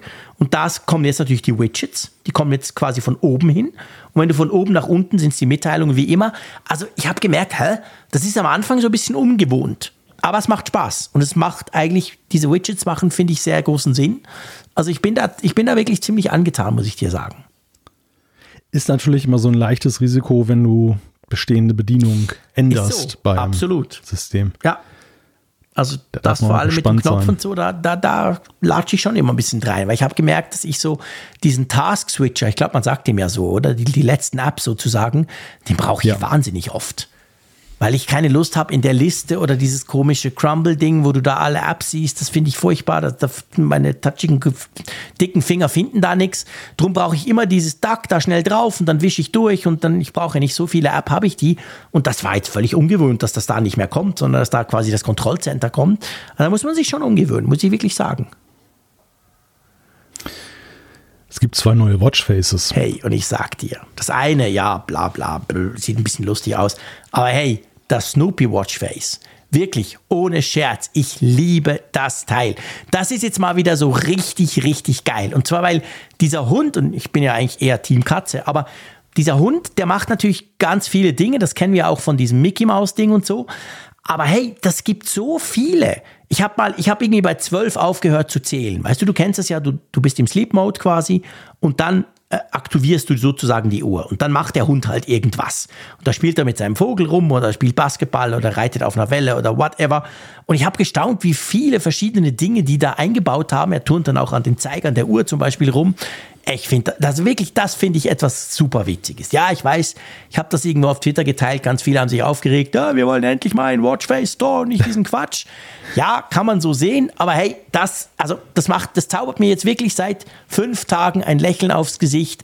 Und ich glaube schon nur der Snoopy wäre es wert, da die Beta auf dem Produktiv, ähm, auf der Produktiv Apple Watch zu nutzen. Der ist so lustig ja, wo ich das, wobei ich das wirklich interessant finde, wie sehr der polarisiert. Also ich habe ja. genau das auch beobachtet und gehört, was du jetzt gerade beschrieben hast, dass, dass sich da viele so an Snoopy hochziehen. Und ja. ich fand eigentlich so, dachte eigentlich, der wäre über jeden Zweifel erhaben. Ich auch, habe ich auch nicht genau begriffen, aber ich hatte so den Eindruck, weil er, also ich weiß nicht, ob die Leute so viel überlegt haben, seien wir ehrlich, aber ähm, ja ich hatte, also was man wirklich merkt, es ist sehr liebevoll und aber auch sehr aufwendig gestaltet. Und ich hatte so bei der einen oder anderen Zuschriftsgefühl, die Leute hätten sich dieses Aufwendige nicht für so einen doofen Hund gewünscht, sondern eben zum Beispiel mal halt für viel mehr Watchfaces ja. oder es kommt ja immer das Gleiche das mit dem Watchface Store.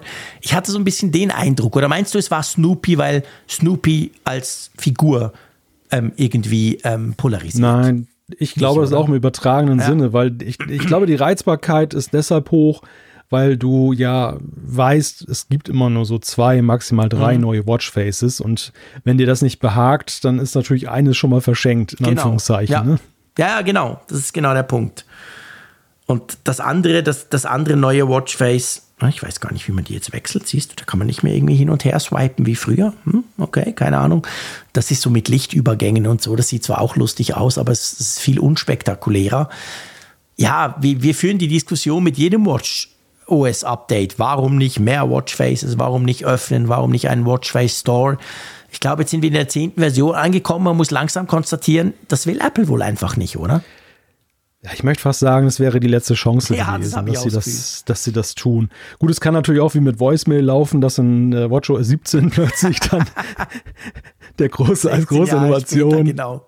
Genau, kann, kann man nicht ausschließen, aber ja, ich glaube nicht. Ich habe schon so gedacht, das ist jetzt der Lackmustest, mhm. dass wenn, wenn dieses WatchOS 10 kommt, was den Anspruch hat, größer zu sein, das könnte die Gelegenheit sein, das jetzt einzuführen und zu sagen, hey, das haben wir uns auch aufgespart für, dieses neu, für diese neue Dekade. Ja.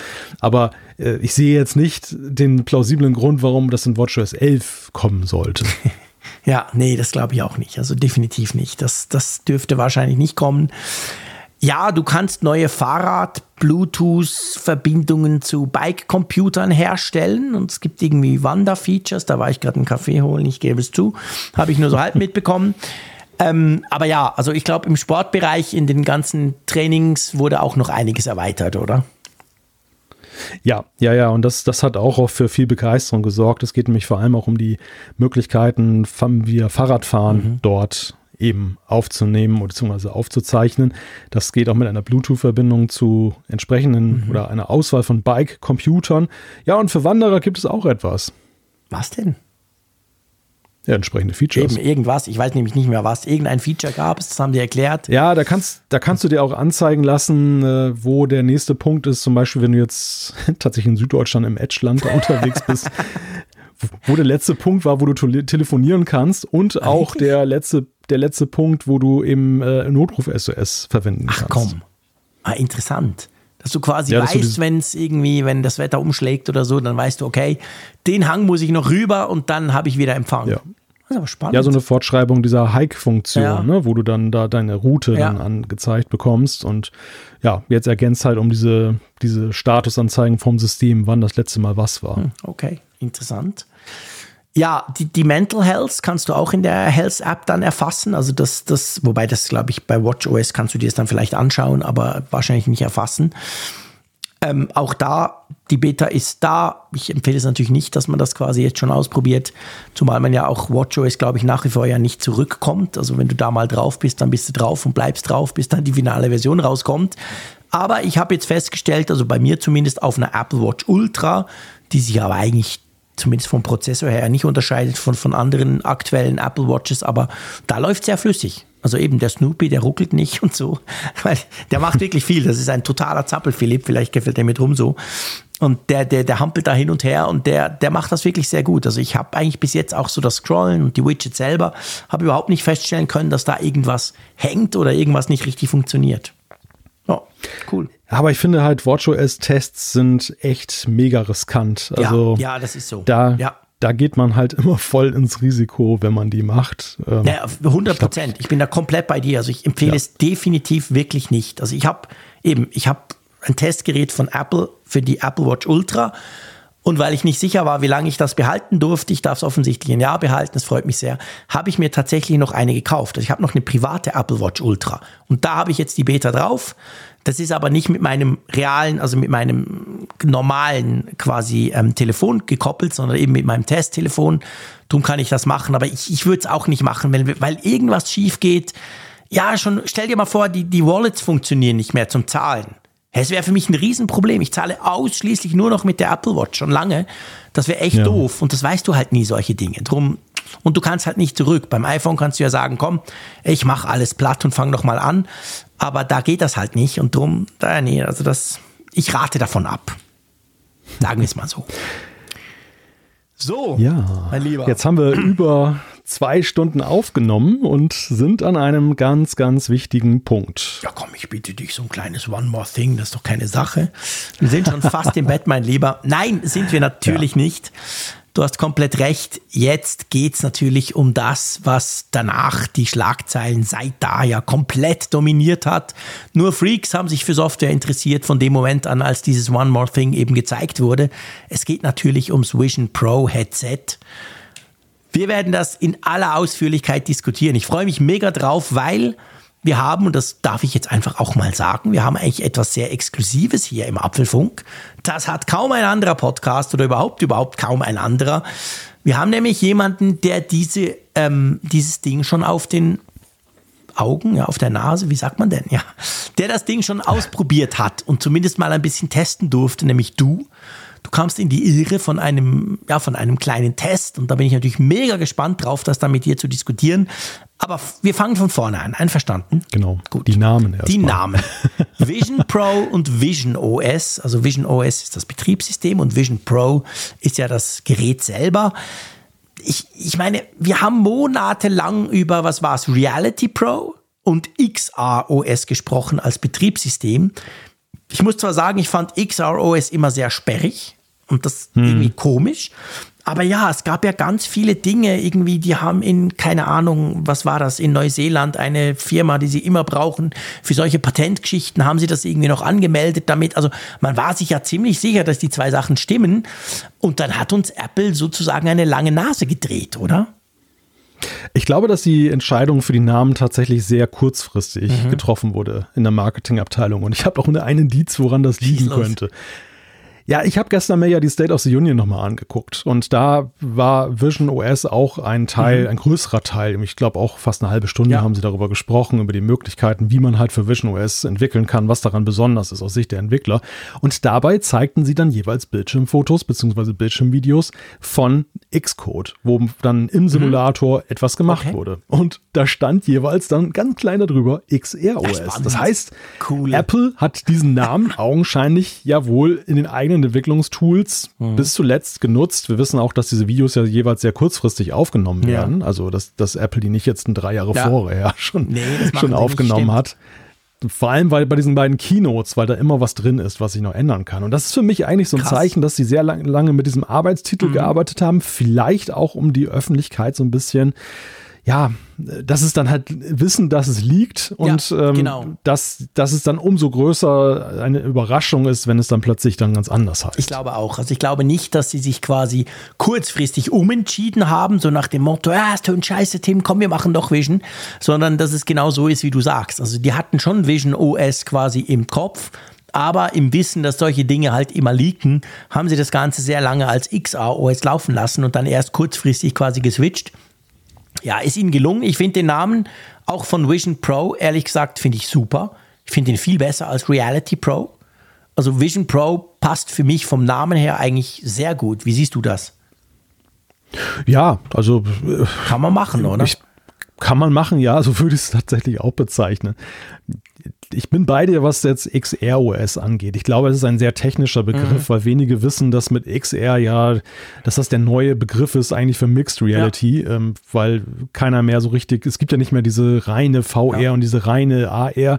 Davon haben sich viele verabschiedet, weil einfach zu viel unter diesen Oberbegriff gepackt genau. wurde und dann ist halt XR entstanden. Mhm. Aber ja, das, das wäre kompliziert gewesen. Da ist also Vision OS auf jeden Fall besser. Reality OS wäre auch noch eine Möglichkeit gewesen bei Reality, ja, also ist, ist halt Vision, weil es ja auch teilweise eben nicht die Realität betrifft, das Ding. Ja, und genau, und, und eben richtig, weil es so eine Anti-Realität ist, die du eigentlich aufrufst. Und äh, Vision passt insofern gut, weil es ja um dein Sehen geht, um dein Gesichtsfeld, in das dann da eben andere Welten mhm. hineingepackt werden. Ja, ganz genau. Ja, dann ähm, fangen wir mal so ein bisschen an. Also das Ding, fangen wir wo wollen wir anfangen? Was, was, was macht für dich Sinn? Wollen wir ein bisschen über das Design sprechen? Ja, lass uns über das Design sprechen, genau. Mich hat ja die Brille, also ich, ich gebe zu, während der Keynote, ich, ich oute mich, ihr dürft mich auslachen, wegen dieser Augengeschichte. Wir werden drüber sprechen, dass man ja quasi die Augen sieht, oh wenn man sie aufsetzt, je nach Modus. Ich dachte tatsächlich, weil sie das ja auch auf den, sie haben das, das sah natürlich in diesen Filmen super geil aus. Ich dachte tatsächlich, die, die, die Brille sei transparent. Weißt du, so wie die, wie die ähm, HoloLens von so. Microsoft. Ich habe ja. erst im Nachgang gecheckt, als ich dann bei The Verge noch ein bisschen den Chat nachgelesen habe, hey, Moment, das ist ja tatsächlich so, die Brille ist geschlossen, hat zwölf Kameras und irgendwie x Sensoren, aber die haben von außen auch noch ein Display unter die Scheibe gepackt und dieses Display zeigt dir dann halt quasi je nach Modus diese Augen so an, wie wenn du durchsehen würdest, oder? Habe ich das korrekt genau. erklärt? Genau, das zeigt ja. wahlweise deine Augen oder es zeigt so eine Art ja, fancy Nebel mhm. dann an, um dann anderen im Umfeld auch zu signalisieren, pass auf, diese Person nutzt genau. das gerade aktiv und sieht dich jetzt nicht. Gucken, genau. Hat mich so ein bisschen an die, genau. die HomePod-Animation erinnert, obendrauf. Ja, also ja, ja ist doch nicht ganz von der Hand zu weisen. Wahrscheinlich schon viel hochauflösender, aber so von den Farben her sah es so ein bisschen aus, wie wenn du mit dem HomePod sprichst und der da oben so ein bisschen rumwackelt. Ähm, generell kann man sagen, oder mein Eindruck, ähm, man sieht so gewisse Anlehnungen an die AirPods Max, oder? Wir haben Metall, es sieht sehr wertig aus. Das Kopfband. Ja, gell, ja. das Kopfband. Also ja. liege ich nicht so falsch, oder?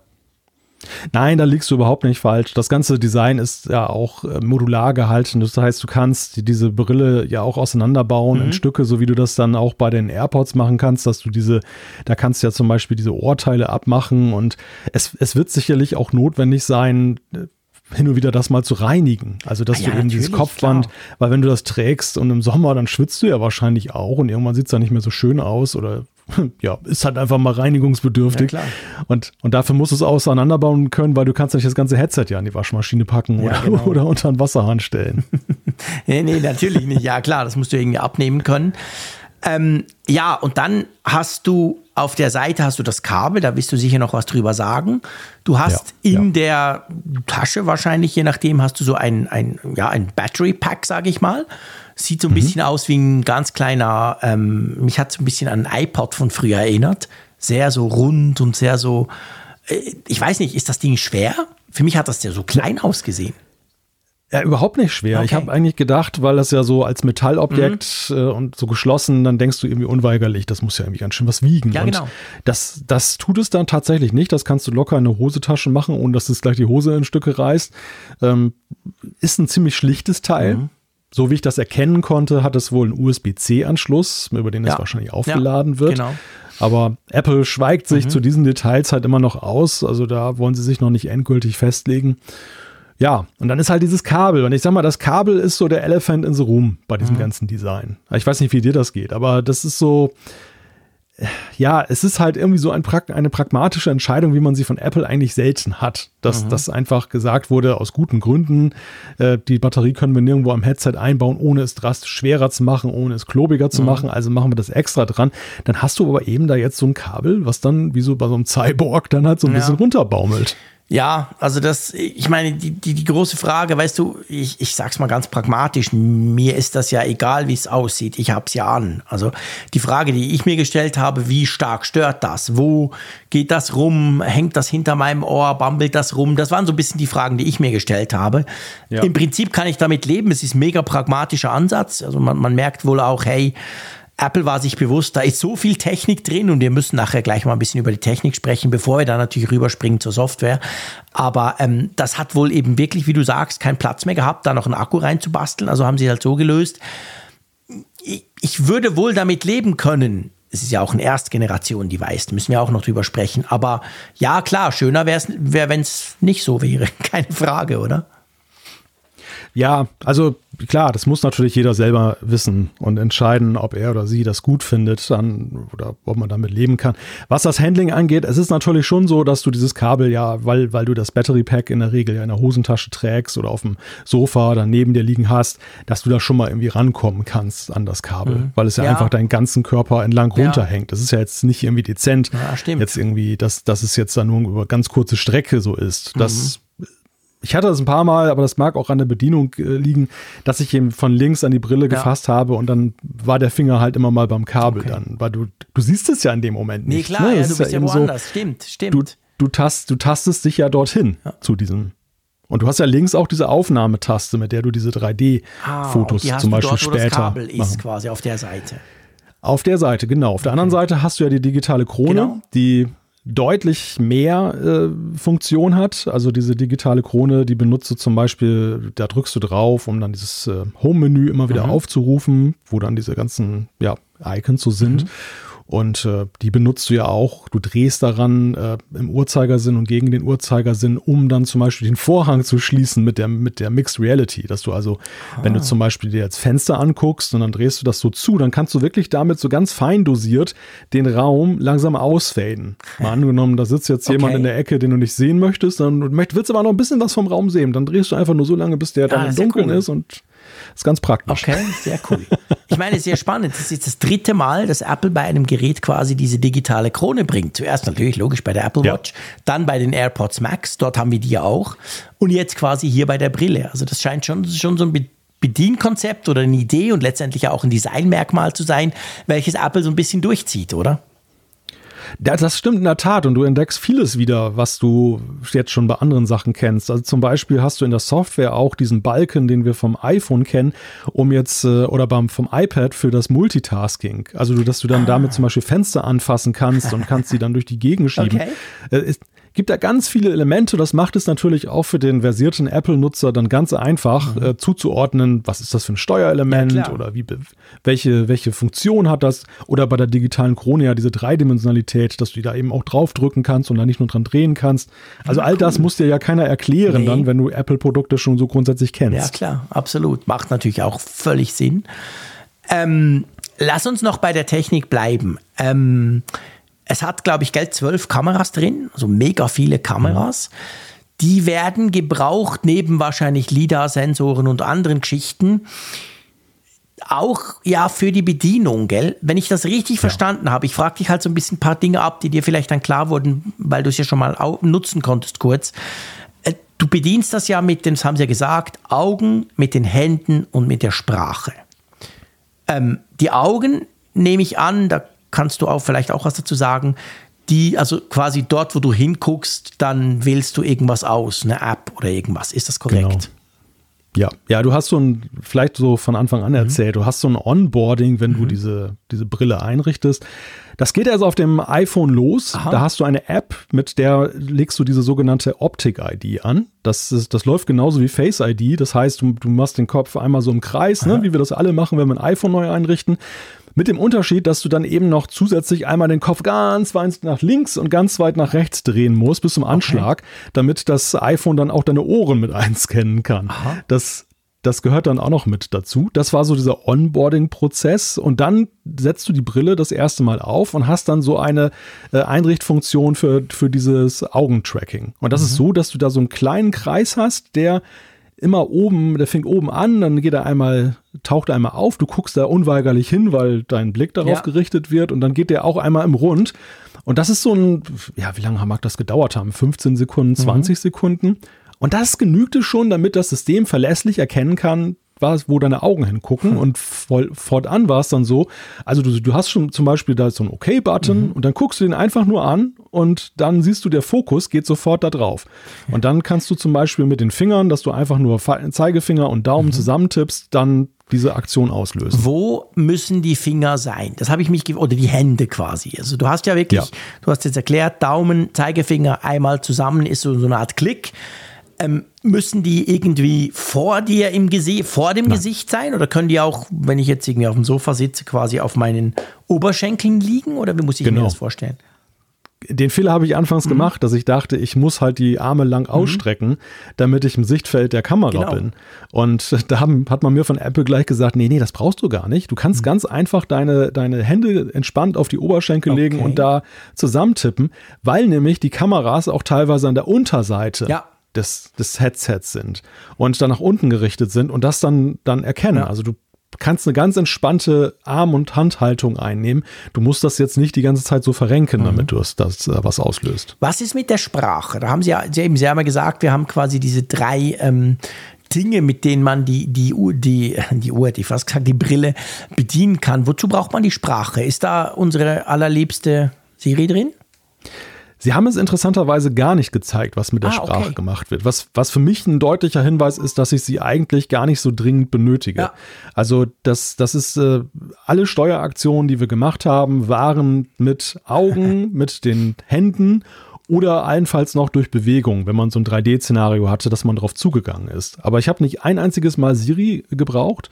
Ich nehme an, dass Siri. Ungemein, mein Lieber. ja, ja, ich, ich, war ja auch, ich war ja auch gespannt, äh, wofür die letzten Endes dann verwendet mhm. wird.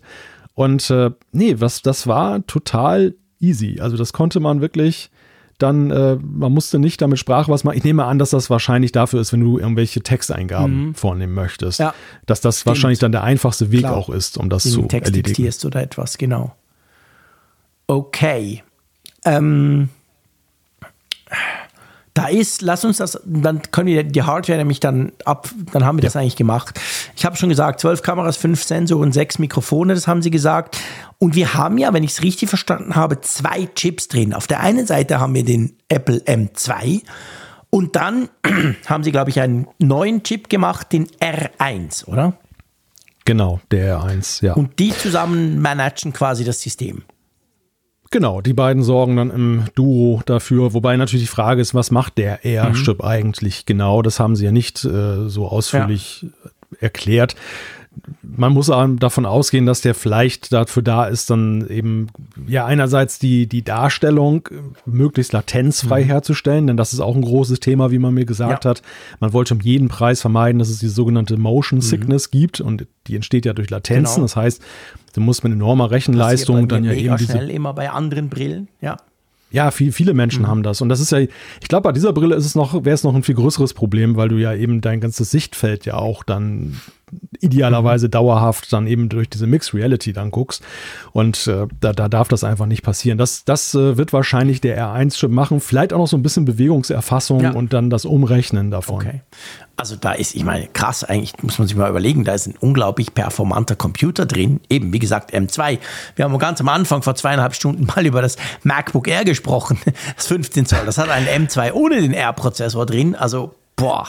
Ja, ist, ist auch ein ganz wichtiger Punkt. Ähm, das, das da sind viele auch drüber hinweggegangen, weil sie immer Vision Pro diesen Begriff mhm. mal verwenden. Aber Apple hat ja im Original Spatial Computer ja. und im, im, deutschsprachigen Raum räumlicher Computer. Mhm. Ich meine, es ist ein lustiger Begriff. Mhm. Also der im ersten Moment muss man den, den, sich erstmal so ein bisschen auf der Zunge zergehen lassen. Für Raphael und mich, die wir da vor Ort waren, war das ja auch, auch dann so, so ein bisschen unser Running Gag, mhm. der räumliche Computer. Aber das zeigt halt, wo die Stoßrichtung ja. ist. Ne? Das soll wirklich ein eigenständiger Computer sein und nicht einfach nur jetzt so ein Zubehörteil, ja. das du irgendwo anschließt. Ja, ich glaube, das ist ganz wichtig. Also erstens, um den Leuten so ein bisschen die Neuartigkeit zu erklären. Auf der anderen Seite die Unabhängigkeit, da bin ich ganz bei dir. Und ich glaube schon auch, da ist natürlich viel Politik dabei bei dem Namen. Man will sich natürlich, man muss sich letztendlich von diesem ganzen VR, AR, Meta-Zeug ab, abheben. Also man will nicht in dieses Fahrwasser kommen, na, das ist doch das, wo da der Zuckerberg Milliarden verbrennt und niemanden interessiert. Also von dem her ja. hat das, glaube ich, Apple schon sehr clever gemacht, dass sie da ein, ich meine, Spatial kennen wir ja, wir kennen Spatial Audio, wir kennen ja, dieser Begriff ist im Apple-Universum, sage ich mal, ja grundsätzlich schon so ein bisschen eingeführt. Und jetzt wird er halt erweitert durch diese Brille, die eben ein eigenständiger Computer ist. Also finde ich, finde ich recht clever gemacht von Apple. Ja, ja, das, das, das machen sie sehr schlau. Und auch da sehen wir ja letzten Endes, ähm, dass, dass sie auch da wieder Elemente weiterverwenden, also auch im Marketingbereich beziehungsweise in der Begrifflichkeit, mhm. die, sie, die sie ja auch schon in anderen Kontexten ja, benutzt haben. Ja, ganz genau. Ähm, die Akkulaufzeit wird ja mit zwei Stunden angegeben mit diesem externen Akku-Pack. Also sprich, ohne geht es ja nicht, ohne läuft sie ja gar nicht. Können wir nachher noch darüber diskutieren, wie schlimm das wirklich ist. Und, und das möchte ich dann am Schluss. Ich möchte die Einordnung dann eigentlich gerne am Schluss machen. Aber ich möchte jetzt mal so ein bisschen zur Software kommen. Ich sag dir mal, was mir aufgefallen ist. Mir ist aufgefallen, dass Apple offensichtlich, du kannst mich dann korrigieren, weil du hast es schon ausprobieren dürfen, nicht versucht, etwas ja, etwas komplett Neues zu erfinden. Irgendeine crazy 3D-Welt, oder? Also mich haben diese Fenster in der Demo, die haben mich an, an Mac oder an iPad-Fenster erinnert. Also ich habe mich sofort, auch die Icons, ich habe mich sofort zu Hause gefühlt dort als, als, als Apple-Nutzer. Ging dir das auch so oder ist das anders, wenn man sie dann auf der Nase hat? Nein, das ist ein ganz wichtiger Punkt, den du da ansprichst und der auch, finde ich, sehr stark diese ja, höhere Seriosität dieses Unterfangens bei Apple zum Ausdruck bringt. Dass du, dass, dass sie eigentlich nicht jetzt auf irgendwelchen Firlefanz mhm. zuerst abfahren, sondern dass, dass das Betriebssystem im Wesentlichen und gerade alle Anwendungen, die da sind, also alle Apps, die wie Browser oder, oder Tabellenkalkulation, dass da jetzt nicht auf Dolby komm raus irgendwas in 3D gemacht wird. Mhm. Natürlich steht das im Raum, aber es ist eigentlich wie, ja, ich sag mal, es sieht aus, als wenn zum, der Browser, als wenn einer so einen Aufsteller dahingestellt hat, so eine große Platte, ja. die, die bedruckt ist. Okay. So, so, wirkt das. Ne? Du hast echt so das Gefühl, das ist jetzt ein Scherz. Ne? Irgendeiner hat das da reingebracht, das ist jetzt eine Platte, die bedruckt wurde. Und dann stellst du fest, nee, das ist tatsächlich eine echte Bildschirmanzeige. Weil, und sie sieht eben so seriös aus, weil sie ist in einem ordentlich in einer Box drin, ne? also in einem Kasten mhm. und nicht jetzt irgendwie, dass das irgendwas rausspringt oder so.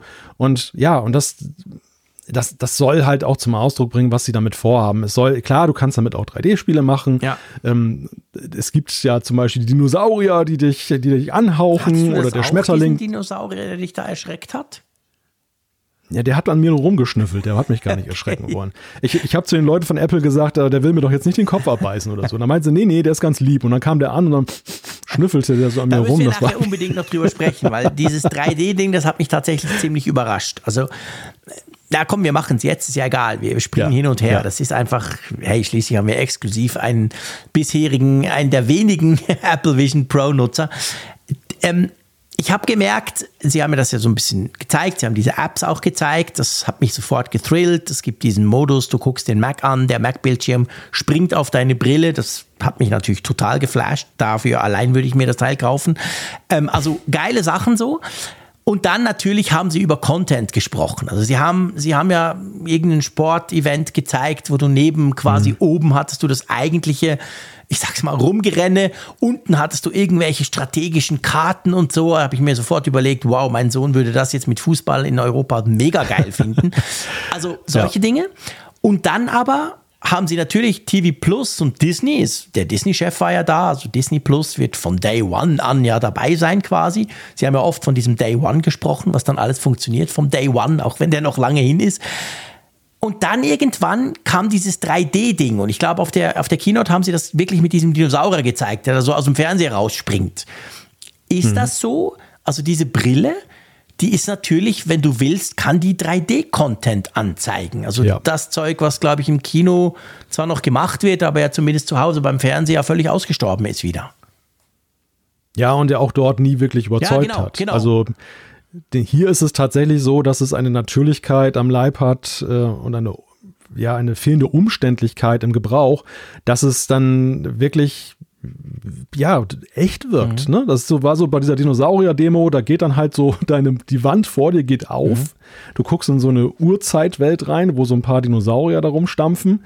Und dann kommt der eine da plötzlich so angestampft und geht aus der Wand raus auf dich zu. Und du kannst auf ihn zugehen und kannst ihn auch so von der Seite begucken und von unten und von oben. Schon geil. Und äh, es wird halt alles in Echtzeit so umgesetzt, dass du wirklich das, das Gefühl hast, da steht so ein blöder Dino jetzt da gerade hier im Raum rum. Und äh, ja, das, das, das sind so Funktionen, die mich auch halt, die mir auch halt imponiert haben. Mhm. Am meisten imponiert hat mir ja diese, diese 3D-Videogeschichte, weil das so, sag mal, das war nicht so firlefanzig, mhm. sondern das ist eher, ähm, du kannst da zum Beispiel, da, sie haben da das Beispiel gezeigt, das war, glaube ich, auch in der Keynote im Video zu sehen, wo ein Kindergeburtstag ist, wo dann die Kinder eine, genau. eine da steht eine Sahnetorte auf dem Tisch und dann sind da Kinder dahinter und die pusten die Kerzen ja, aus genau. und und da ist noch eine Mutter mit dabei, die freut sich dann über, über diesen Geburtstag von den Kindern, die irgendwie vier oder fünf oder sechs, da keine Ahnung, mhm. wie alt die sind, dann da geworden sind. Das sieht in der Keynote alles gar nicht so dramatisch aus, aber in echt ist das, hat das eine solche räumliche Tiefe. Du hast echt das Gefühl, vor dir steht eine echte Sahnetorte, dahinter sind Kinder und du gehst im Moment einen Schritt zurück, weil du so denkst, oh, hoffentlich pusten die dich jetzt nicht an oder mit dem Feuer oder irgendwie sowas. Und das, das fand ich sehr, das fand ich extrem bestechend, wie, wie gut das aussah. Okay. Und, und habe so gedacht, wow, weißt du, das ist ja so das, was man sich ja auch wünscht, wenn man Kinder hat und in jungen Jahren dann solche Momente mhm. hat, dass man die irgendwie so konservieren ja. kann, dass sie so lebensecht sind. Kein Bild und kein ja. Video dieser Welt kann das ja dir so konservieren, wie es war. Und das ist schon Next Level. Das ist echt nochmal ein ganz anderes Ding. Spannend. Und du kannst es ja mit der Brille aufnehmen. Ja, das ist super spannend, weil den Teil an der Keynote der Vision Pro, also an der Vorstellung der Vision Pro, fand ich irgendwie mega spooky. Und zwar einfach aus, mhm. Sie haben mir das ja gezeigt, Sie haben die Kinder gezeigt, diese, diese Torte und eben der Kindergeburtstag. Und Sie haben den Papa gezeigt, der diese Brille anhat. Und das hat so genau. in der Keynote halt, hat das so gewirkt, hey, du Idiot, deine Kinder sind da. Was machst du jetzt mit dieser blöden Brille? Ich habe dann später ja. durch dich begriffen, ah, der hat die gebraucht, weil die Brille quasi dieses 3D-Foto, also korrigiere mich, wenn ich Mist erzähle, dieses 3D-Foto schießt, das er dann natürlich eben immer wieder angucken kann und das so quasi so lebensecht wirkt, oder? Du hast mit allem recht, was du sagst. Also mir ging es exakt genauso, dass ich, das war auch der Moment der Keynote zu Vision, zu Vision Pro, wo ich gedacht habe, oh, das ist aber jetzt ein bisschen makaber. Genau. Und äh, mir ist das tatsächlich auch erst aufgegangen durch diese Demo und als ich das Ergebnis gesehen habe. Und ich bin nach wie vor auch ein bisschen, ja, weiß ich nicht, ich finde die Darstellung großartig mhm. ähm, mit der Art der Aufnahme. Mh, hm, ja, habe ich immer noch meinen mhm. kleinen Bauchschmerz. Ich habe dann auch gefragt, ob das denn nicht auch mit dem iPhone möglich mhm. wäre, sowas zu machen äh, weil das ja immerhin auch einen ja, LIDAR-Sensor hat und, ja, und genau. äh, aber ja, anscheinend geht das jetzt mit den jetzigen iPhones nicht. Es wurde allerdings auch nicht so hart Nein gesagt, dass ich das Gefühl hatte, äh, ich, dass das für alle Zeiten so bleiben sagen, soll. Also das ist doch eigentlich, also ich würde mich echt wundern, wenn nicht das iPhone 15 Pro, wahrscheinlich nur, das dann kann. Also, dass du genau ja. beim, ich meine, hättest du letztes Jahr beim iPhone 14 Pro gesagt, hey, das kann 3D-Fotos schießen, hätte es ja niemand verstanden. Äh, genau. Was soll ich mir am iPhone mit 3D-Fotos? Jetzt, wo du weißt, dass Apple diese Brille hat oder dann irgendwann mal haben und bringen wird, dann würde das ja mega Sinn machen, genau wie du sagst. Ich will doch nicht am Kindergeburtstag oder überhaupt an einem tollen Moment diese doofe Brille anhaben. Genau dann ja nicht. Aber umgekehrt, wenn ich weiß, ich kann mit meinem iPhone solche Art Fotos machen und dann schaue ich mir die später in der Brille an, das ist, dann wird ein Schuh draus, oder?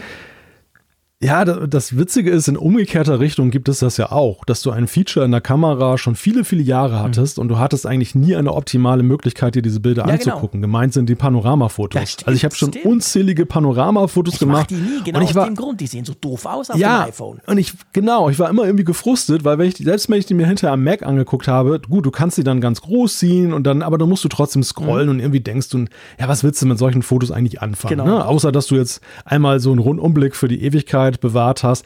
Aber in der Brille, du kannst dir das ja in die Brille laden und dann kannst du durch deine Panoramafotos laufen. Und da haben sie mir auch Bilder gezeigt, die mit den heutigen iPhones gemacht wurden, mit der Panoramafunktion, um auch mal zu zeigen, wie gut die dann mhm. aussehen. Also wie, und das war irgendwie so eine, so zum Beispiel so eine Szene am Wasser, ähm, da am Meer. Und ja, wow, ne? Also das ist ein ganz anderes, das ist nicht mal 3D gewesen, aber das ist eine ganz andere Erinnerung ja. an Urlaube, die du da künftig haben kannst, als eben die bisherigen Möglichkeiten, die du da hast. Mhm. Und das ist eigentlich, und weißt du, und das ist so der Reiz, der, ich glaube, es ist natürlich auch ein individuelles Erlebnis. Ja, logisch, ich glaube klar. auch, dass, dass, dass jeder andere Reize oder vielleicht auch gar keinen mhm. Reiz bei dieser Brille empfindet. Aber für mich persönlich waren das so ein paar Punkte, wo ich echt so gedacht habe, da kann ich meine Erinnerungen so mhm. wirklich auf eine ganz andere Art und Weise erleben. Ja. Und das weckte in mir sofort ein Bedürfnis, dieses Ding zu haben. Ja, ja das glaube ich dir. Das glaube ich dir absolut. Ich gebe auch zu, ich muss sagen, dass ich habe ein, ich habe tatsächlich ein, klar, ich Gadget-Freak, aber ich habe ein großes Bedürfnis, das mal auszuprobieren. Ich könnte mir das sehr gut vorstellen. Mich hat erstaunlich, und das hätte ich vorher nie gedacht, muss man natürlich auch sagen, Apple ist halt auch gut, hier quasi Bedürfnisse zu wecken, die du gar nicht wusstest, dass du sie vorher hattest, aber mich hat tatsächlich auch diese Content-Geschichte sehr gereizt.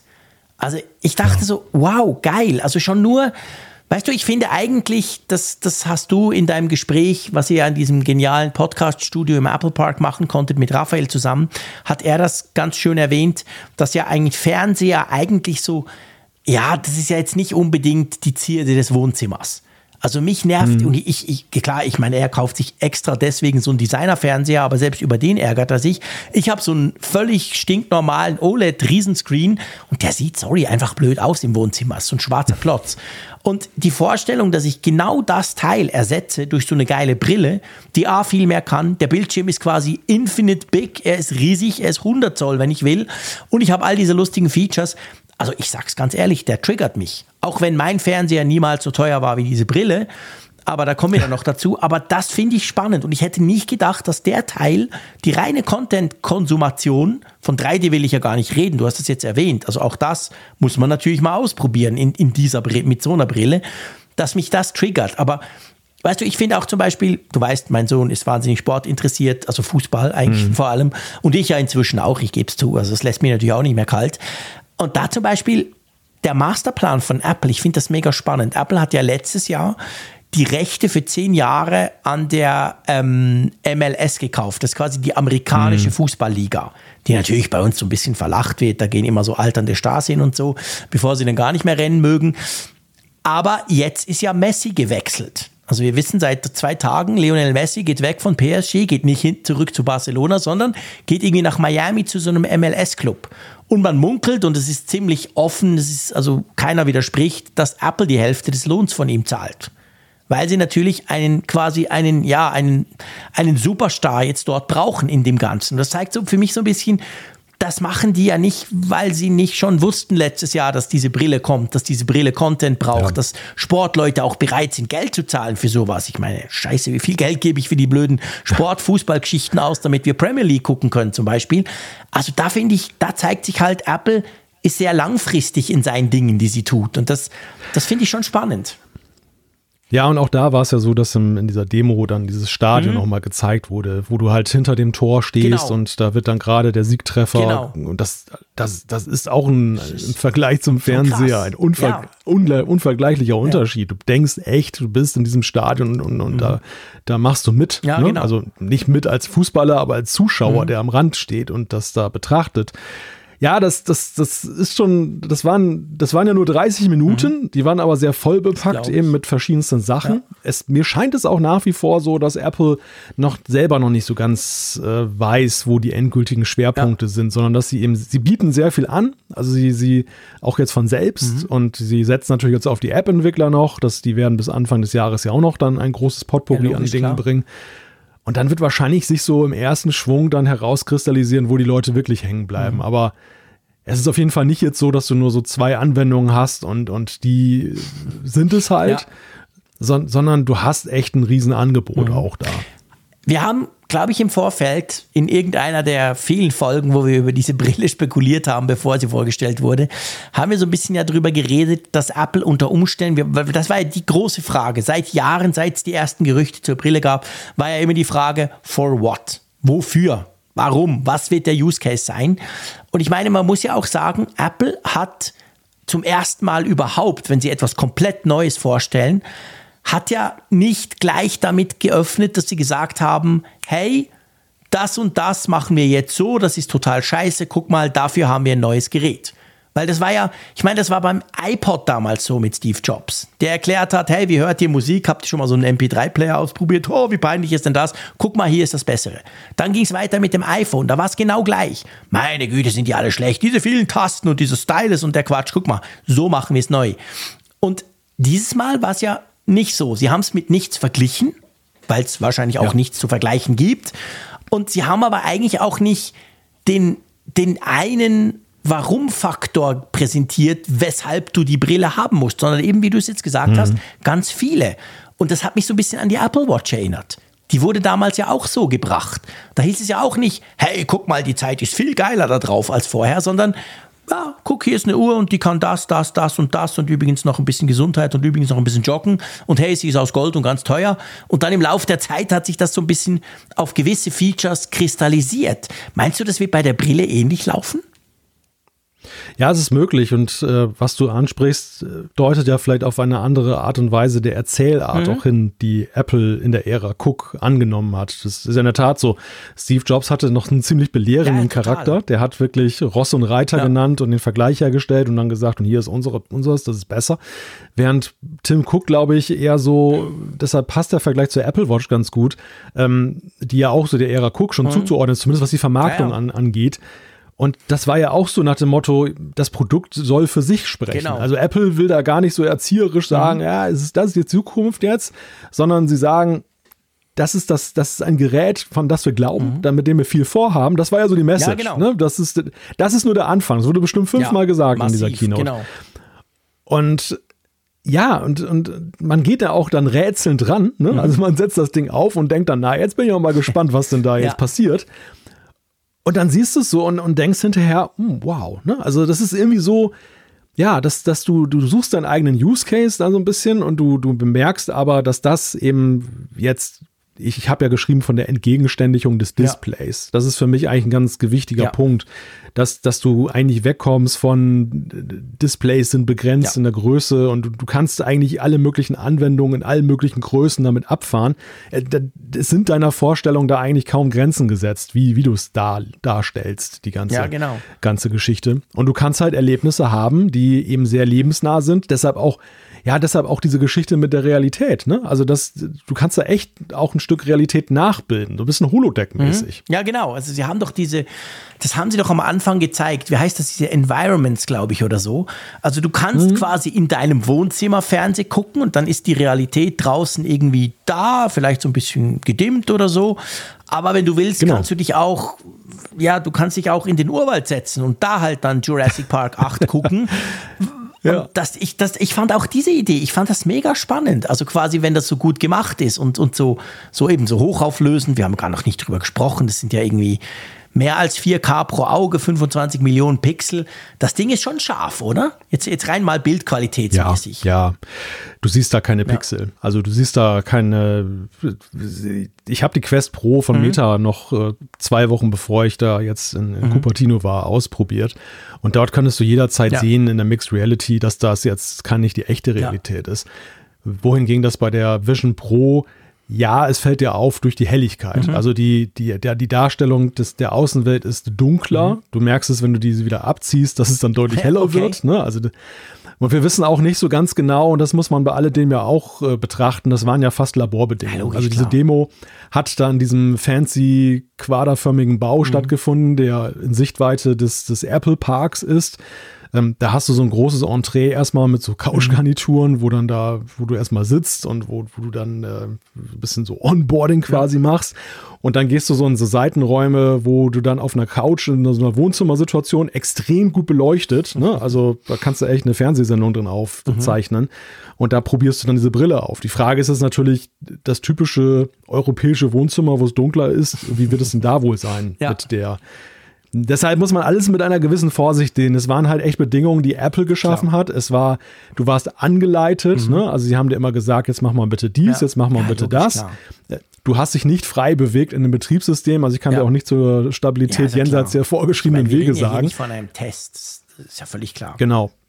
Ja, das ist halt wichtig zur Einordnung, ja, weil genau. ähm, wir wissen ja auch aus den Geschichtsbüchern, dass zum Beispiel das erste iPhone, da hatten die Entwickler damals beim Betriebssystem eine feste Route ja. festgelegt, die nicht abstürzte und das wurde immer wieder optimiert und jenseits dessen war das ja. Betriebssystem noch mit, mit vielen Macken behaftet und äh, das ist vielleicht ein Punkt, da können wir einhaken. Jetzt, ja. was, ich, eben, wie gesagt, es war kein Test, du durftest es ausprobieren, du durftest natürlich aber nur das tun, was sie dir gesagt haben, völlig klar. Aber soweit du das jetzt abschätzen kannst, vielleicht sagst du auch, kann man noch nicht abschätzen, aber wie final kam dir das Ding vor? Hardware und Software?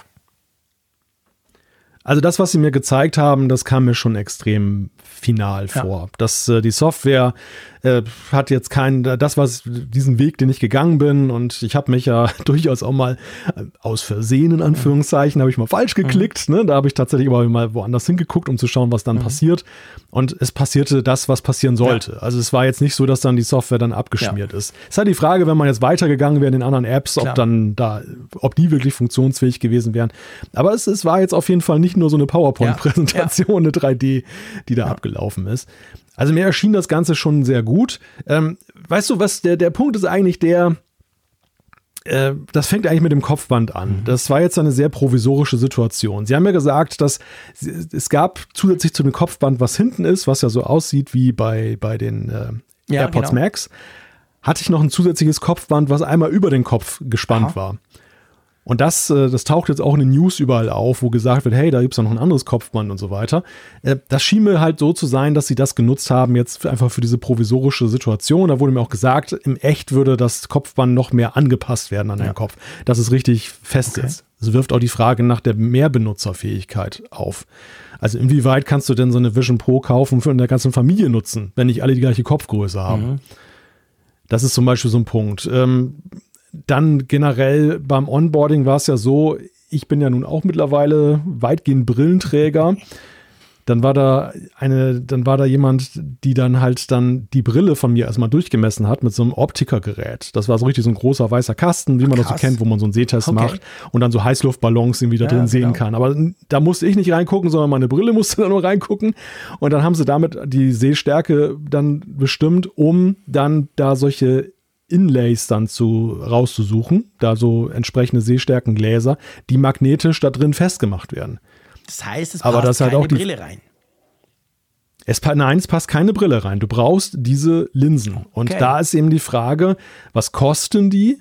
Wer macht ja, und die? auch da. Wie funktioniert das quasi? Kann man ja nicht online bestellen? Also meine, also meine Vermutung ist, du wirst, du wirst diese Brille zum Beispiel in einem Apple Store oder vielleicht in Partnergeschäften erstmal einrichten ja. lassen müssen. Die, die, wird, die wird an dich angepasst. Mhm. Da wird das Kopfband an dich angepasst, da wird, äh, da wird geguckt mit deiner Sehstärke. Und wie gesagt, und dann ist halt, stellt sich halt schnell wieder die Frage, es wäre ja eigentlich charmant, wenn du da die, die Rechnung besser machen könntest, wenn du sagst, ja, die dreieinhalbtausend gebe ich ja nicht nur für mhm. mich aus, sondern meine Buben, ja. meine ja. Tochter, meine Frau, alle nutzen das mit. Aber die Frage ist, ob das in der Realität realistisch ist. Und Wir wissen ja, Apple hat ja das nicht gern. Beim iPad gibt es immer noch keinen Multi-User-Modus. Ja. Also die, die wollen genau. ja eigentlich letztendlich immer, dass jeder sein eigenes Gerät hat. Und das würde viel dafür sprechen hier in dem Fall. Äh, nebenbei bemerkt, muss, das ist jetzt so ein bisschen äh, out of mhm. context, aber diese Augensteuerung, mhm. die hat mich wirklich auch extrem fasziniert. Ja. Weil es, das ist ja wirklich wie Gedankenlesen. Ja. Ne? Also du schaust irgendwo hin das und das fokussiert gesagt, und das, das funktioniert unglaublich gut. Ja, vor allem, sie haben auch UI-Elemente ganz nah beieinander ja. gehabt, wo du echt denkst, so, wenn das, das wie kann das so fein mhm. aufgelöst sein, ne? dass du wirklich immer einen Treffer hast. Ich habe nur so gedacht, auch jetzt mit Blick auf Apples äh, Autopläne, mhm. die mal wieder unterstellt wurden, wie geil wäre das, wenn du zum Beispiel eine Windschutzscheibe auf diese Art und Weise auch dann da was steuern könntest. genau, fahr jetzt da drüber ich der nervös immer hin und her blickt, das wäre scheiße, ich sag's dir. Aber nee, natürlich, ja. du hast völlig recht. Also ich meine, dieses Augentracking, das darf man wohl sagen, oder das wird wohl Apple extrem gut gemacht haben. Ich meine, sie sind ja auch letztendlich die, mehr oder weniger die ersten, die so ganz komplett auf diese Controller verzichten. Es gibt ja schon, ich meine, ich weiß, die anderen Brillen zum Teil kannst du auch ohne Controller bedienen. Oft ist es aber dann so, dass du so ein bisschen merkst, ja, es geht, aber so richtig gut geht es eben nur mit Controller. Apple hat die gar nicht, weil sie sagen, brauche ich doch nicht, habe meine Hände, ich switche ein bisschen rum. Ist auch so ein bisschen der iPhone, weißt du, so der iPhone-Move damals. Mhm. Ich brauche keinen Stift, ich brauche keine Tasten, nee, ich habe meine Hände, das reicht alles. Ähm, und da müssen sie natürlich, logischerweise, dieses Augentracking ist wahrscheinlich der wichtigste Punkt von allem, der muss, der muss on point sein, ja. Das ist im Grunde genommen fast schon das oder einer, einer der Punkte, die an das iPhone stark ja, erinnern, genau, mit Multitouch ja. seiner Zeit, diese, diese ja. neue Steuerung, auch so auch. die anderen Handgesten, dass du einfach, weißt du, du, der, der Schlüssel ist immer, dass du dann Zeigefinger und Daumen mhm. zusammenpresst und dann zum Beispiel, wenn du es aufziehst, dann kannst du, das wäre dann der Zoom. Oder wenn du das nur mit einer Hand machst und du machst so einen Links-Swipe, dann kannst du Bildschirmseiten wechseln. Und das ist halt eine Steuerung, das fand ich bei der Quest Pro so, so irrsinnig blöd. Ja. Du hattest so viele ja, Tasten das und völlig überfordert. ich, ich konnte das nicht merken. An, genau. Und du siehst genau, ja dann musst nicht, du auch, weil du ja. Nee, ist, genau. Ja. Ja, ist, ist schrecklich. Also einfach nur blöd. Und ja, und das hier ist einfach ja total naheliegend. Ne? Du warst wirklich in einer halben Minute warst du völlig drin und kanntest alle Kniffe mhm. der Bedienung. Krass. Und äh, das, das, du bist nicht einmal in so eine Sackgasse ja. geraten jetzt, wo du so dachtest, oh, wie geht's ja. denn jetzt weiter oder wie? Ja, halt natürlich. Ja, und das ist ein guter, guter Vergleich mit Multitouch, so quasi der Multitouch-Moment sozusagen. Weil das, das musst du ja auch, das war damals neu, aber das musstest du ja niemandem erklären. Jeder, der das einmal gesehen hat, hat sofort begriffen, aha, ja, okay, hier und da und zwei zusammen und auseinander und so. Und der hat das dann genutzt. Ja, ja, richtig, keine genau. Bedienungsanleitung genau. damals quasi. Wie, wie geht es eigentlich mit dem Audio? Du hast ja auch Spatial Audio Speaker, haben sie gesagt. Ja. Sind die in dem Band ja. einfach drin, so quasi auf der Höhe des Ohrs? Ja. Oder ist das gut? Funktioniert das? Das funktioniert, ja. Das, äh, einige fanden es ein bisschen leise. Mhm. Ich fand eigentlich von der Lautstärke war es ziemlich gut. Ähm, das ist nicht jetzt in einem Kopfband integriert, sondern nochmal eine andere Komponente dazwischen. Ah, okay. Also das kannst du auch voneinander trennen. Ja, ja wahrscheinlich auch wegen der Reinigung, ja, ne, dass du das, das Kopfband dann nochmal separat abmachen kannst. Und äh, ja, die Frage, die man mir schon gestellt hat, die ich auch nicht beantworten kann, weil ich ja nicht von außen gehört habe, ob man denn, äh, wie, inwieweit das auch nach draußen schallt. Ne? Also ob jetzt ob jetzt auch Umstehende das mitkriegen können. Womit wir eigentlich bei einem ganz zentralen Punkt sind. Du hast ja ganz am Anfang diese, diese spooky Augen mhm. angesprochen. Genau. Die, die gab es jetzt auch nicht zu mhm. sehen. Die hat man jetzt auch nicht gezeigt. aber gesehen. die hat man noch nirgends gesehen, was spannend gewesen mhm. wäre, ne, wie das ausschaut.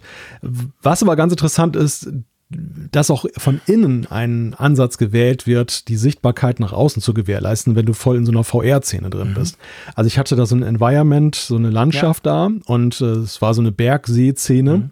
Und dann die beiden Gesprächspartner von Apple, die dann noch mit im Raum waren, die tauchten dann halt so halbtransparent darin auf. Ja. Also, dass, dass ich die, die wie rein, erkennen konnte.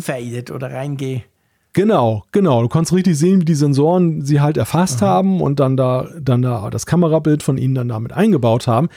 Das dient ja eben dazu, dass du nicht fürchterlich erschrickst, genau. weil du, du bist gerade am, am Waldsee, du relaxst und so weiter. Ja. Und auf einmal pack, packt dich einer das an und ja genau du, du siehst ihn gar ja nicht. Das, das, ist der Haupt, ich habe es schon oft gesagt, das ist ja das Hauptproblem in meinen Augen bei diesen VR-Brillen, dass du, ich nutze das nur hier oben in meinem Büro und schließe dann auch noch die Tür zu, weil ich Angst habe, wenn ich da drin bin und ich verliere mich selbst in, ich habe ja nur eine Quest 2, die ist ja qualitativ, pff, ist ein schlechter Scherz im Vergleich zu, zu anderen oder auch zur Quest ähm, Pro, Pro, die wäre auch viel besser, aber selbst dort, du tauchst schon sehr schnell ein. Also ich bin da sehr schnell, dann vergesse ich, wo ich bin und genau dann kommt einer, dann erschrickt mich mein Sohnemann, ich kriege einen halben Herzinfarkt, das will man nicht. Ich glaube, dieses Problem hat Apple, wie ich finde, sowohl nach innen, Du hast jetzt erklärt, was passiert, wenn jemand sozusagen ins Sichtfeld läuft der Kamera, aber eben auch nach außen mit diesem Versuch, dass man da die Augen sieht und dadurch so ein bisschen visuell feststellt, wie tief ist er jetzt drin, der Brillenträger da. Das finde ich, haben sie schon sehr clever gemacht, weil das ist, finde ich, ein großer Stolperstein, ähm, wie du das nutzt und ob du dich da ja quasi sicher fühlst.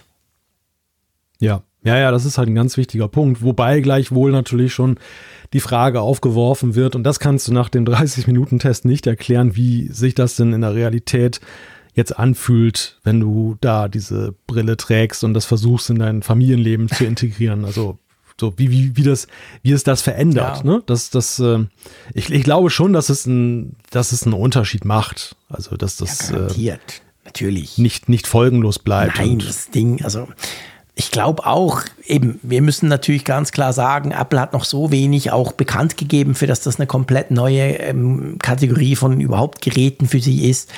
Aber ähm, ich sehe schon auch den Use Case im Moment zumindest, was wir jetzt wissen. Also, ich habe vorhin gesagt, wäre geil, ich schmeiß den Fernseher raus.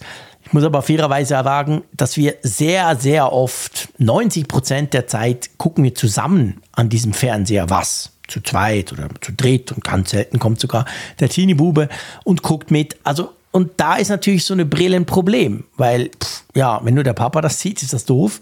Wenn wir alle eine Brille haben, okay, aber selbst dann, nehmen wir mal den monetären Aspekt, lassen wir den mal beiseite, selbst dann ist es ja mega komisch, weißt du? Wenn du zu viert auf dem, ja. im Wohnzimmer sitzt und jeder hat so eine Brille an. Also, ich glaube, diesen Aspekt, der ist schon noch, ich sag mal, problematisch. Also allein, weißt du, hier oben in meinem Büro, hm. Kann ich mir das sofort vorstellen. Absolut sofort. Hey, super, geil, zum Arbeiten, mega.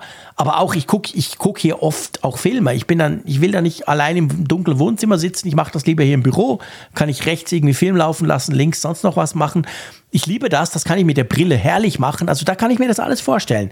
Aber sobald mehr als einer ist, meh, oder? Ja, also Apple hat Vorkehrungen getroffen, ja, mit diesen besagten Funktionen, mhm. dass die totale soziale Isolation ausbleibt. Aber es sind ja halt eher Behelfsfunktionen. Genau. Und die Frage ist, die, die ich mir auch gestellt habe, die sie die natürlich zum gegenwärtigen Zeitpunkt nicht beantworten. Wie kann gemeinsame soziale Interaktion aussehen? Also wirklich auch mal jetzt so dahingesponnen, mehr als ein Familienmitglied hätte so eine Brille. Ist es zum Beispiel in Zukunft möglich, dass man dann eine gemischte Realität teilt miteinander, dass mhm. du dann da auch irgendwie in Szene gesetzt wirst, in der jeweils an, in der Brille des jeweils anderen. Ja, weißt du, dass du dann da gemeinsam zum Beispiel Fußball ja, genau. gucken kannst, weil beide, beide gucken auf den gleichen Bildschirm, aber in mhm. beiden Fällen ist es eigentlich nur synchronisiert, das dass eben das jeder, super. dass das ist vorstellbar weißt du, für die Zukunft. Natürlich, ja. jetzt kommen alle, ja, ich bin doch reicher Schweizer, 7000 Franken. Nee, aber wenn wir mal denken in ein paar Jahren, dass das Teil dann vielleicht 500 kostet und dann könnte es ja wirklich ja. spannend werden. Und da bin ich ganz bei dir. Also das, ich glaube, dass sich die da schon noch Gedanken machen werden, genau zu diesem Punkt. Aber lass uns mal, du hast etwas angesprochen, was wir hm. bis jetzt noch überhaupt nicht angesprochen haben, zu mehreren und quasi zusammen kommunizieren. Es gibt ja noch diese ich sag's jetzt mal, ich sag mal FaceTime für die Vision Pro. Also ich kann ja auch eine hm. Videokonferenz machen, sei es im geschäftlichen genau. Umfeld oder nicht. Da ist es so, die anderen, die sehe ich halt, wie ich sie sehe, weil sie in ihre Bildschirmkameras gucken. Was aber genau ja. sehen die? Weil ich habe ja die Brille auf der Nase. Ja, ja, richtig. Und da ist es so, dass du eine sogenannte Persona anlegst. Das ist dann ein, so eine Art 3D-Avatar.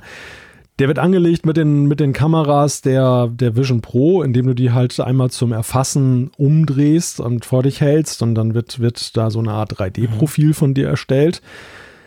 Ja, also es gibt da sehr unterschiedliche Darstellungen. Es gibt Bilder, wo diese Menschen ziemlich lebensnah mhm. aussahen. In meiner Erinnerung an, an, diese Demo, da rief mich dann ein, ein anderer Mitarbeiter von Apple an, ähm, der auch so eine Vision Pro auf hatte. Fand ich es jetzt ein bisschen spooky, mhm. ehrlich gesagt. Das fand ich jetzt. Weil, gell, weiß ich nicht. 3D-Avatar, also der sieht so ja. einigermaßen aus wie du, aber der ist ja, vor allem genau. animiert. Also wenn du sprichst, spricht quasi der, oder? Genau, ja, ja, ja, das ist, kein, ist kein, keine Echtzeitaufnahme oder kein, kein Echtzeitvideo von mhm. dir, sondern es ist letzten Endes dann mit den Sensoren, bist, wirst du aufgenommen und wird das alles auf diese Persona ja. übertragen und die wird dann entsprechend animiert. Wobei man dann natürlich auch zu sagen muss, das kann natürlich auch in dem halben Jahr, was sie jetzt noch haben, Absolut. Äh, eine steile Entwicklungskurve nehmen und äh, ich erzähle euch jetzt von wegen, das sieht spooky aus und äh, 2024 sieht das dann total genial aus. Ja. Also das, die, das ist eine reine Softwarefrage, glaube ich, wie das mhm. weitergeht. Mhm. Und vielleicht ist es ja tatsächlich auch echt nur eine Momentaufnahme gewesen, die ich ja jetzt hatte. Ja, ich denke das. Weil ich meine, das ist natürlich ein naheliegender Use Case. Und das Problem hat ja Mark Zuckerberg auch. Er hat ja dann diese Avatars erfunden, diese komisch-kindlichen, mit denen man dann interagiert zusammen quasi. Ähm, und, und ja, eben, du musst das Problem irgendwie angehen. Du kannst halt nicht die Kameras nach innen richten und dann sieht man die große Nase vom JC. Das will ja niemand. Also irgendwie musst du damit ja, aber ich glaube, gleichzeitig ist das ein zumindest potenziell sehr, sehr häufig genutzter Workflow oder, oder überhaupt etwas, was mhm. man eben tut, wenn man so ein Teil hat. Und weil es ja umgekehrt zum Gucken ist es ja großartig. Also ich stelle mir vor, eben, ich habe dann irgendwie meine Geschäftskollegen da irgendwo links in dem Screen und ich kann dann rechts, habe ich ganz viel Platz und so. Also ich stelle mir das super vor, aber eben, man muss es irgendwie lösen, dass die mich auch einigermaßen sehen. Da bin ich gespannt, ja, wie, wie, sich das, wie, wie das weitergeht. Ja, ich gebe dir da vollkommen recht. Das ist natürlich schon irgendwie so eine Erwartung, die man noch mhm. hat, dass, dass eben diese, dass gerade so beim Treffen von anderen Menschen genau. irgendwie dann doch ein, ein räumlicher Aspekt da ist. Aber es zeigt sich hier einfach auch, wie, da, wie anspruchsvoll das dann auch doch das für Hard- und Software ja, ist. Absolut. Also das ist nun echt ein großes Ding. Da kann man fordern, was man will. Ja. Aber ich, äh, ich hatte den Eindruck, das ist selbst für Apple ein Kaliber. Ja, das ist es definitiv. Absolut. Ja, das glaube ich sofort. Also das ist, das ist nicht ohne. Ähm, lass uns mal zum Preis und zur Verfügbarkeit kommen. Einverstanden? Jetzt kommt der Elefant. Ja, jetzt kommt wieder mal so ein Elephant in the Room, genau. Also ich meine, das war ja ein Moment, das hat man sogar im Livestream gemerkt, obwohl wir ja den Film gesehen haben und nicht das Publikum. Aber ich glaube, als diese 3500 Dollar kamen, das war ja schon noch teurer, als die meisten befürchtet hatten. Ja, also das, der Preis 3000 Dollar kursierte genau. ja schon lange. Und äh, nicht wenige hatten, glaube ich, die Hoffnung, und das merkte man auch da in Cupertino bei, der, bei dem Public Screening da, dass, äh, ja, Schock, schwere Not, ne? Also, dass das jetzt noch teurer ja. ist als diese erwarteten 3000 Dollar. Ja, und halt nur in den USA. Wobei das gut, okay, das war mehr oder weniger zu erwarten, weil es ja. war ja immer die Rede von geringen Stückzahlen, die am Anfang zur Verfügung stehen werden. Und äh, es wird einen Run geben so oder so, auch wenn der Preis hoch ja, ist, also zumindest auf das erste Modell. Das werden sich viele nicht nehmen lassen. Ja, und vor dem Hintergrund ähm, müssen wir Europäer noch ein bisschen warten. Da gibt es ja auch recht unterschiedliche Analysen oder sagen wir mal pff, Ideen. Das weiß ja letztendlich niemand. Was denkst du, wann kommt das Teil in die Schweiz? Also ich denke, es wird schon noch eine Ecke länger dauern als irgendwie ähm, eben Anfang 2024 wie in den USA. Ich könnte mir so Sommer, Herbst vorstellen. Nächstes Jahr. Wie siehst du das? Ja, das ist, das ist möglich. Also ich glaube, dass Apple schon versucht ist, das binnen eines Jahres auszurollen ja, an möglichst vielen Orten. Ich würde sagen, es ist auch sehr stark abhängig von der tatsächlichen Nachfrage und, und von ihren Produktionskapazitäten. Ja, das, genau. das, das ist ja sicher super mega das, komplex, ähm, sowas herzustellen. Ja, ja, richtig. Und dass sie dann auch schauen werden, welche tatsächliche Nachfrage haben wir jetzt ja. äh, zum Beginn. Und davon wird sich dann ableiten relativ schnell, wann sie weitere Startdaten ja. dann haben. Ja, genau. Also ich meine, der Preis, ich finde, das ist ein First-Generation-Device. Es ist das erste Mal, dass Apple sowas tut. Für Apple ist das eine komplett neue Gerätekategorie sozusagen, die natürlich ganz viel Technologie bündelt, die sie schon lange dran arbeiten, das ist klar. Nichtsdestotrotz, mich hat jetzt der Preis eigentlich nicht erschreckt. Natürlich erschreckt er unter dem Aspekt, wenn man denkt, ja, aber was, das soll ein normaler Mensch kaufen, wie geht denn sowas?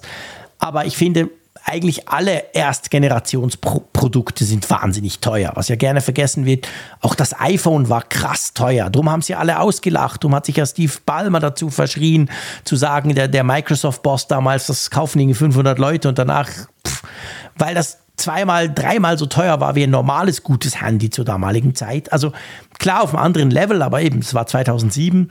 Von dem her gesehen, das ist der Start von etwas komplett Neuem. Und ich glaube auch an Apple, dass sie also Apple hat einen langen Atem, glaube ich. Also das, mhm. die haben natürlich schon andere Modelle in der Mache. Ja. Was denkst du? Ich meine, das Ding heißt Vision Pro. Das ist ja eigentlich, mhm. ja, also wenn du schon mit dem Pro anfängst, dann wissen wir alle bei Apple, aha, ja, dann gibt es ja mal ein Vision. Also Apple Vision zum Beispiel und dann noch günstiger, zwei Jahre später ein Vision SE oder so. Kann man sich schon vorstellen, oder? Das ist ja eine ganze Gerätekategorie am Schluss oder eine ganze Gruppe. Ja, ja, ich denke auch, sie werden es nicht auf das eine Gerät reduzieren und äh, beziehungsweise jetzt daran rumvorwerken, sondern sie, sie planen wahrscheinlich mit Generationen. Sie, sie werden das Line-up aufsplitten nach oben und nach unten und werden da auch dann Varianten anbieten. Da gehe ich fest von aus und dementsprechend würde ich auch den Preis zum jetzigen Zeitpunkt nicht als in Stein gemeißelt ja. ansehen für alle Zeiten. Genau. Das, ich weiß sowieso nicht, woher sich diese, diese Preiseinschätzung, die einige haben, woher die sich speist. Das, man ist natürlich versucht, jetzt zum Beispiel Meta heranzuziehen als Maßstab, aber ich finde, Meta ist überhaupt nicht vergleichbar Nein. mit dem, was wir da jetzt gesehen haben. Und äh, genauso auch dieser Gedanke, ja, das ist eine neue Kategorie, also das erste iPhone, das erste iPad, nehmen wir mal den Preis als Maßstab. Ja, tut mir leid, auch das ist halt so toll, das iPhone und das iPad damals anmuteten und so toll die Geräte heute sind, aber die sind meilenweit was anderes als das. Ja, klar, ne? Das, das ist nur, Technik drin. Dann, und ich bin auch nach wie vor der Ansicht, Apple geht damit ins Risiko. Mhm. Das ist, das ist selbst, selbst für Apple ist das, was sie da treiben, ein großes, ein großes Ding. Ja. Das ist nicht einfach so eine, so eine Selbstverständlichkeit, dass sie das zum Erfolg führen und dass das jetzt läuft, sondern das ist wirklich, da, da wollen sie mal was ganz Mutiges machen und was ganz Neues ausprobieren, weil sie davon überzeugt sind. Und, äh, und nur Apple kann es eigentlich im gegenwärtigen Zustand auch so wuppen. Ja, also meine, wenn es eine Firma gibt, die das kann, so, ist es nur Apple. Apple hat äh, erstens, also ich meine, wir haben vorhin darüber gesprochen, über die UI-Elemente, über die ganze Software. Da ist Apple nun mal halt wirklich gut aufgestellt. Sie haben eine gigantische Userbasis, denen man zumindest mit gewissen bekannten Dingen den Einstieg erleichtern kann. Man muss nicht alles von vorne irgendwie erfinden und auch erklären. Und auf der anderen Seite, Apple ist einfach eine Firma mit unendlichen Geldreserven. Das heißt letztendlich, ja, die genau. haben durch diese, das Geld, aber auch durch ihren, wie sie halt aufgestellt sind, wie sie sich auch gewöhnt sind, die haben einen extrem langen Atem. Das wird das wird ja. die nicht kümmern, wenn da die Börse denkt, oh nein, ist ja gar kein Ersatz fürs iPhone, oh böse, böse. Apple zieht das durch. Und wenn Apple was durchzieht, dann ziehen sie das, wenn es technisch machbar ist, ihr wisst noch, AirPower und so, aber im Prinzip ziehen die das dann über viele Jahre durch, weil sie einfach einen Masterplan haben. Weil die, ich bin überzeugt, die wissen schon genau, was soll da für Content drauflaufen, wie sieht die Brille in zwei, drei, vier Jahren aus, wo wollen wir am Schluss auch hin finanziell, also was soll das Ding am Schluss kosten, damit wir irgendwann mal in die Breite gehen. Und dieser ja, ich sage jetzt nicht Prototyp, weil dafür ist er schon viel zu weit, aber dieses Modell ist wirklich so das ganz klassische, super teure Early Adopter Ding, so wie die ersten faltbaren Handys, die auch irgendwie zweieinhalbtausend Franken gekostet haben. Inzwischen sind sie ja günstiger geworden. Also da, das startet jetzt erst. Drum habe ich mich über den Preis gar nicht erschrocken. Ja, aber gleichwohl ist es natürlich schon so, Apple hat jetzt sich darauf festgelegt, dass das erstmal ihr Zukunftsprodukt ja. ist. Und das bindet natürlich auch gewaltige ja, Ressourcen. Also wo wir von dieser Software besprochen haben. Wir wundern uns ja schon seit zwei, drei Jahren, dass ja die Software sich eher so mhm. im Kleinen weiterentwickelt und diese ganz großen Würfe zurzeit ja. nicht da sind. Das hat sicherlich was damit zu tun, dass diese Systeme gut ausentwickelt sind. Das hat auch was zu tun mit den Zeiten, die wir in den letzten drei Jahren hatten. Aber ich glaube, es hat auch was damit zu tun, auch in Cupertino wachsen die Bäume Natürlich. nicht unendlich in den Himmel und, und die, die, die Fachkräfte, die du dort hast, wir, wir, wir sehen ja jetzt, wofür die, was die noch parallel da geritten ja, genau. haben.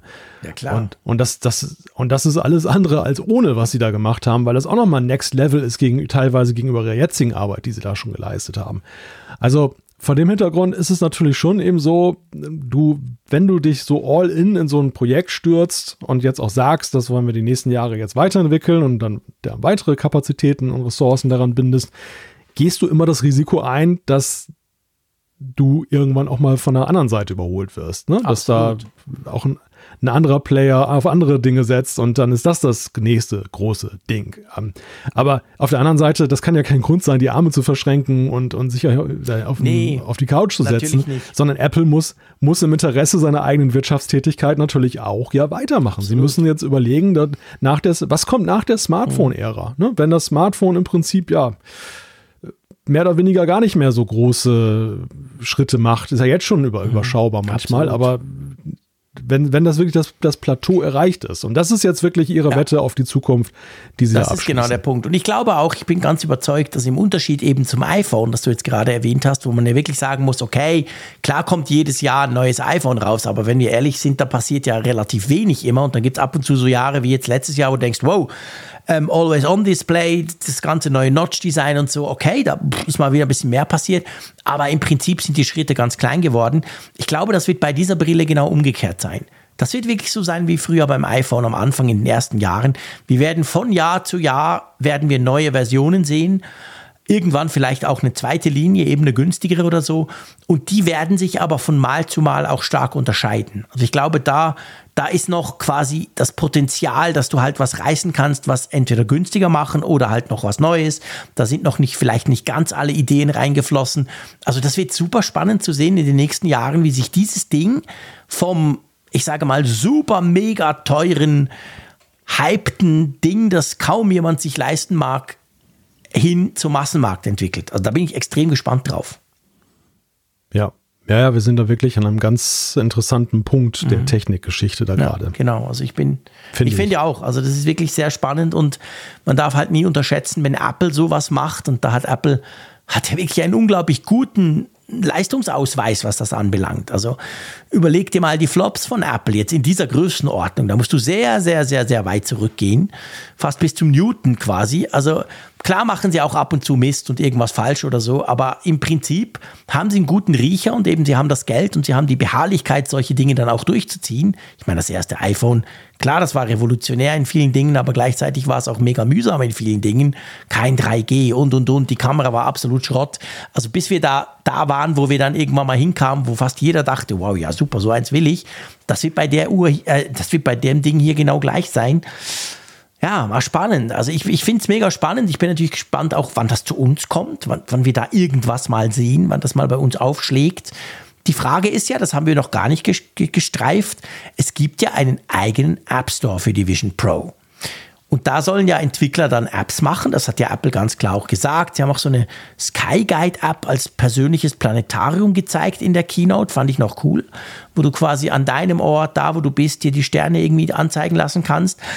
Ähm, weiß man schon, wie das jetzt geht, wenn ich jetzt quasi in den USA bin, ein Entwickler und finde, ich habe die ganz große Idee. Ich kann das Teil ja noch nicht kaufen, oder? Genau, du kannst es nicht kaufen, aber Apple hat gesagt, dass sie mit Entwicklern halt zusammenarbeiten mhm. wollen, wenn dann, ja, wenn das in die konkrete Phase vielleicht geht und das aus Sicht Apples vielleicht eine potenzialreiche App ist für, für die, für der, die Vision Pro. Es wird auch Labs ja. geben. Also sie haben auch angekündigt, dass sie auf der ganzen Welt München, so Labs gell? machen, wo Entwickler in München auch, ja, interessanterweise, ne, obwohl ja erst der Start nur in den USA ist und da kann das dann eben auch von Entwicklern ausprobiert ja. werden. Ich nehme mal an, die Plätze werden Boah, sehr limitiert ja, sein genau. und es, es werden sehr wenige in den Genuss kommen, aber wir werden sicherlich im nächsten halben Jahr hier und da immer mal wieder von dieser Brille hören. Und vielleicht auch mal sehen. Ja, das wäre natürlich eben genau spannend, dass man auch mal quasi was sehen kann. Das, das ist genau der Punkt. Also aber du hast recht, es sind natürlich noch ganz, ganz viele Probleme zu lösen, das mit den Brillen generell, wenn es dann mal kommt. Ich meine, das wird spannend zu sein, Anfang Jahr in den USA, wie, wie, wie quasi dieser Ver Verkaufsprozess auch abläuft. Also wie passiert das eben mit diesen ganzen Augengeschichten? Du brauchst dann auch diese Gläser dazu, je nachdem, wenn du eine Brille hast, wer macht die, wer passt die an. Also ja, da schon, schon das allein ist ja auch für Apple etwas ganz Neues. Ja, ja, ja, genau. Sie müssen da auch ihre ganzen Prozesse dann anpassen. Und auch das wird spannend sein. Also, es, weißt du, es ist überhaupt nicht langweilig jetzt nach dieser WWDC. Das ist ja manchmal ist es ja so, weißt du so, dass die Katze aus dem Sack und dann weißt du Bescheid genau. und dann wartest du eigentlich schon wieder auf das nächste Ding. Und wie, nehmen wir mal das MacBook Air 15 Zoll. Da, da stellen sich ja jetzt ja erstmal bis auf die Frage so, ja, wie ist das in den ersten Tests, stellen sich da ja nicht große weitergehende ja, Fragen absolut. erstmal. Das ist erstmal da und die Leute freuen sich gegebenenfalls Klar. darüber und das war's. So. Aber hier ist es ja so, obwohl wir ja nun, wir haben ja nun auch ausführlich gesprochen und so viele Erlebnisse schon damit hatten, beziehungsweise mhm. Informationen mhm. bekommen haben, äh, sind ihm unglaublich viele Fragen auch immer noch offen. Absolut. Und wir haben viele Fragen. Haben je, ich habe je, auch jeden ja, Tag mehr auch. Fragen. Absolut. Und und ich denke immer so, ja, schade, dass, dass, dass mir auch manche Fragen erst jetzt ja, klar genau, so sind. Genau. Ne? Aber gut, die Fragen ergaben sich ja auch teilweise erst durch den Logisch. Gebrauch und durch die Diskussion, die sich ja angeschlossen hat. Und ich bemerke eben auch, dass sehr, sehr viele Menschen da draußen gerade sehr, sehr interessiert ja. sind, daran, darüber mehr zu erfahren. Und das kann ich absolut nachvollziehen. Also bin, bin da auch, ich bin da, ich bin in gewisser Weise privilegiert ähm, durch das dieses Glück, dass ich sie ausprobieren Definitiv. durfte. Aber auf der aber auf der anderen Seite ist es auch, also ich kann dir sagen, wenn du sie aufhattest und du weißt, das nächste Mal wird frühestens in einem halben Jahr sein, wahrscheinlich sehr viel später. Es ist auch ja, nicht schön. Ja, okay. Ich, ich höre jetzt auf Jammern, aber ich kann das sehr gut nachvollziehen. Ich, ich bin da ganz bei dir. Das ist, das ist sehr, sehr schwierig, wenn man, wenn man wirklich ein so, ich sag mal, ein so faszinierendes Gadget, was ja wirklich Also eben, ich sag allein durch das, was ich weiß, was du mir erzählst, was ich gesehen habe, das triggert mich massiv. Also ich will das Ding ausprobieren. Ich will es eigentlich auch besitzen, egal was es kann, weil es einfach super spannend ist. Und natürlich ist das doof, wenn du es dann zurückgibst und sagst, okay, Dankeschön, und du weißt genau, du kannst es nicht nach Hause ins Hotel und das Ding bestellen, sondern ja, pff, wer weiß, wann das überhaupt zu uns kommt, genau. Kann, kannst du auch nicht mit der Brille auf dem Kopf da die, die, die Beine in die Hand nehmen genau. und schnell durch den Apple Park flitzen. das wäre es noch, genau. Die Security hinter dir her im Golfwagen. ja, genau. Den, den Malte dazu zu fassen. Ja, du, also ich meine, wir werden definitiv Nein, nicht Spaß das letzte Mal, was, was heißt, wir, wir haben ja erst gerade angefangen, über Vision Pro zu diskutieren. Das wird uns begleiten und das ist auch das Schöne dran, dass das letztendlich etwas ist, ja, ich sag mal, wir haben 2016 im Februar angefangen mit diesem Podcast. Da war die Apple Watch zwar noch ganz neu, aber sie war halt schon da, sie war schon vorgestellt. Das ist jetzt das erste Mal ein komplett neues Produkt im Apple-Kosmos und wir können das quasi von Anfang an begleiten, so extrem von Anfang an. Du hattest es eben, wie gesagt, sogar schon mal kurz an. Das freut mich, das finde ich mega spannend. Also wir werden das in den nächsten Jahren, wird das wahrscheinlich immer mehr, je nachdem, muss man halt gucken, wird das natürlich ein konstanter Bestandteil vom Apfelfunk werden. Ganz sicher. Also, Aber nicht nur, keine Angst, da. wenn ihr jetzt denkt, ich bin definitiv nicht der Brille, hört mir auf mit dem Quatsch. Dann habt ihr wahrscheinlich ja, nicht ja. so lange durchgehalten zum Hören, was ich auch verstehen kann. Aber wir haben natürlich auch noch andere Themen, ist ja gar keine Frage. Ich meine, wir werden jetzt auch die ganzen Software-Themen, jede Beta bringt wieder Neuigkeiten, wo es Dinge auszuprobieren gibt, wo man sich überlegen kann, was passiert dahin, wie, wie geht es weiter, etc. Das werden wir natürlich alles, das ist ja, das, das ja, ist genauso faszinierend für uns. Naja, gut, wir haben jetzt ja auch zwei Drittel der Sendung nicht genau. über die Brille gesprochen. Das, das muss man Stimmt. ja auch ganz klar sagen. Das zeigt, zeigt ja zeigt alleine schon, dass wir da auch. Durchaus auch. Ja. Trotz aller Faszination, dass wir da versuchen, ausgewogen ja, zu sind bleiben. auf dem Teppich geblieben. Selbst Malte. Jetzt ist er ja wieder zurück. Jetzt kann er wieder der kühle Norddeutsche. Ja, wobei, Wobei ich musste tatsächlich sagen, wenn du diese Brille abnimmst, du musst dich im ersten Moment wieder daran gewöhnen, dass du nicht alles wegswipen kannst. okay.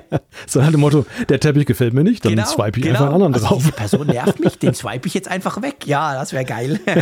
genau, so, so, so genau. wegdrehen. So. Geh du mal weg hier. Bei meiner digitalen Krone drehen. genau. Ja, das wär, also auch das, das ja. werden natürlich ganz verrückte Dinge, wenn je nachdem, wie lang du die dann anhältst. Ich, ich, ich stelle mir so vor in meinem Büro, stell dir vor, ich habe die so ein paar Stunden an, dann wieder zurückzukommen in die Realität, das kann schon verrückt sein. Naja, ich befürchte auch, dass wir über ganz neue gesellschaftliche Probleme teilweise ja, auch reden auch. werden. Weil ich, ich könnte mir auch vorstellen, je besser so ein Produkt ist, desto mehr ist da auch die Gefahr da, dass sich Menschen völlig darin verlieren und mhm. da in, in Parallelwelten ja, absolut, leben. das also, ist nicht zu unterschätzen. Ich, finde, ich will nicht, den, will nicht den Teufel an die Wand malen, aber das sind halt so Gedanken, die mir vorher nicht gekommen sind, wo ich jetzt echt manchmal so denke, okay, das, das ist, das, das hat jedes große ja, Ding ja. an sich. Ne? Es, es gibt auch immer neue Herausforderungen, die es dann da zu bewältigen ja, gibt. Aber der, der positive Fortschritt, so ist zumindest mein Gefühl, überwiegt deutlich. Das hoffe ich doch. Gut, du, das war unsere ähm, ja, ein bisschen längere Keynote-Besprechung ähm, quasi. Wir kommen natürlich noch zur Umfrage der Woche, keine Angst, das haben wir nicht vergessen. Die wollen wir noch auflösen. Wir haben natürlich auch eine neue Frage für euch, logisch. Äh, Feedback gibt's nicht, das könnt ihr, habt ihr euch wahrscheinlich schon gedacht. Das wäre jetzt vielleicht ein bisschen zu viel verlangt. Aber ja, lasst uns mal zur Umfrage von letzter Woche kommen. ist ja ganz verrückt, das war ja noch die Zeit vor der WWDC. Das kommt einem schon so lange vor wieder. Ja, ja, in der Tat. Also das ist. Äh, du warst doch Zeit in den USA und alles. Wow, crazy. Oh, ja, Ey, du kennst das ja besser als ich, ne? Also da, was Auch das, das ist eigentlich eine komische Realität, wenn man da wieder aus diesem, ja. aus dieser Apple Bubble aus, auftaucht, oder? Na, erstens ist es ja, wie kurz du da bist, ne? Und, und wie ambitioniert der Zeitplan ja auch dann ist. Du bist ja effektiv dann drei Tage da. Das ist ja schon für eine ja, USA-Reise sehr kurz. Das ist eigentlich total idiotisch, genau. Und, und, dann, dann ist es halt so Silicon Valley, mhm. ne? Also wie du sagst, ist halt auch eine andere Welt. Generell USA und Kalifornien sind schon ja, eine andere total. Welt als Deutschland, aber, aber dann ist es nochmal eine ja. andere Welt. Also das ist schon, ist schon ein interessantes, surreales mhm. Gefühl, das man dann so für einen Moment hat und das, man muss auch vieles noch so ja. sacken lassen und, und reflektieren.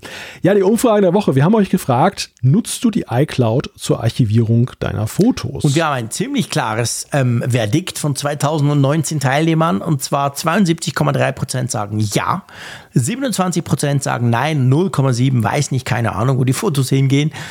Ja, also die iCloud ist schon sehr verbreitet unter, unter den Nutzern bzw. den Hörerinnen und Hörern des Apfelfunks.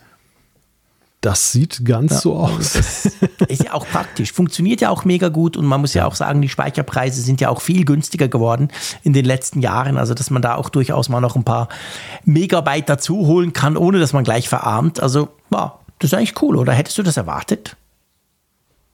Gell? Ja, doch, auch, weil, ja. weil es ein, ja, es, es, ist, es bietet sich so halt dermaßen an. Ne? Ja. ja, genau. Gut, wir haben natürlich eine neue Umfrage der Woche. Und ja, worum könnte es wohl gehen? Hm. hm. grübel, grübel. TVOS? ja, genau, TVOS. Nein.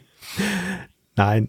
Apple Vision Pro und wir fragen euch, wie fandest du die Vorstellung von Apple Vision Pro? Und dann habt ihr folgende genau, Antworten. Ihr könnt sagen, sehr gut, gut, mittelmäßig, nicht so toll, interessiert mich nicht oder natürlich auch keine Ahnung, weiß ich nicht. So, mein lieber Malte, ich möchte mich bei dir, bei dir bedanken. Siehst du, es geht schon gar nicht mehr richtig gut. Gut, bringen wir das zu einem Ende. Vielen Dank, hast du dir die Zeit genommen nach deinem quasi mehr oder weniger direkten Rückflug ähm, da hier so lange mit mir darüber zu talken. Das war natürlich super, dass wir dich da sozusagen vor Ort hatten. Das hat mich wirklich gefreut und ich fand auch deine, deine Ausführungen super, super spannend. Ja, nichtsdestotrotz, einerseits bin ich jetzt in dem Moment spät in der Nacht froh, dass wir jetzt dann gleich mal ins Bett springen, aber auf der anderen Seite freue ich mich oh, trotzdem ja. jetzt schon auf den nächsten Mittwoch. Da werden wir wieder diskutieren. Wir werden Zuschriften von unseren Hörerinnen und Hörern haben. Wir werden vielleicht über WatchOS, tvOS, was auch immer schon wieder ein bisschen was Neues wissen. Also es geht jetzt in die spannende Apple-Zeit nach diesem Feuerwerk, sage ich jetzt mal. Und da freue ich mich darauf, das mit dir zusammen erleben zu können, mein Lieber. Ja, ebenso. Also das wird ein, ja, schöner, wird ein schöner Sommer. genau. Das ist perfekt. Hey, macht's gut da draußen. Happy Weekend, beziehungsweise egal wann ihr das hört. Wie gesagt, am Mittwoch kommen wir wieder. Und ja, hey, tschüss aus Bern wie immer. tschüss von der Nordsee.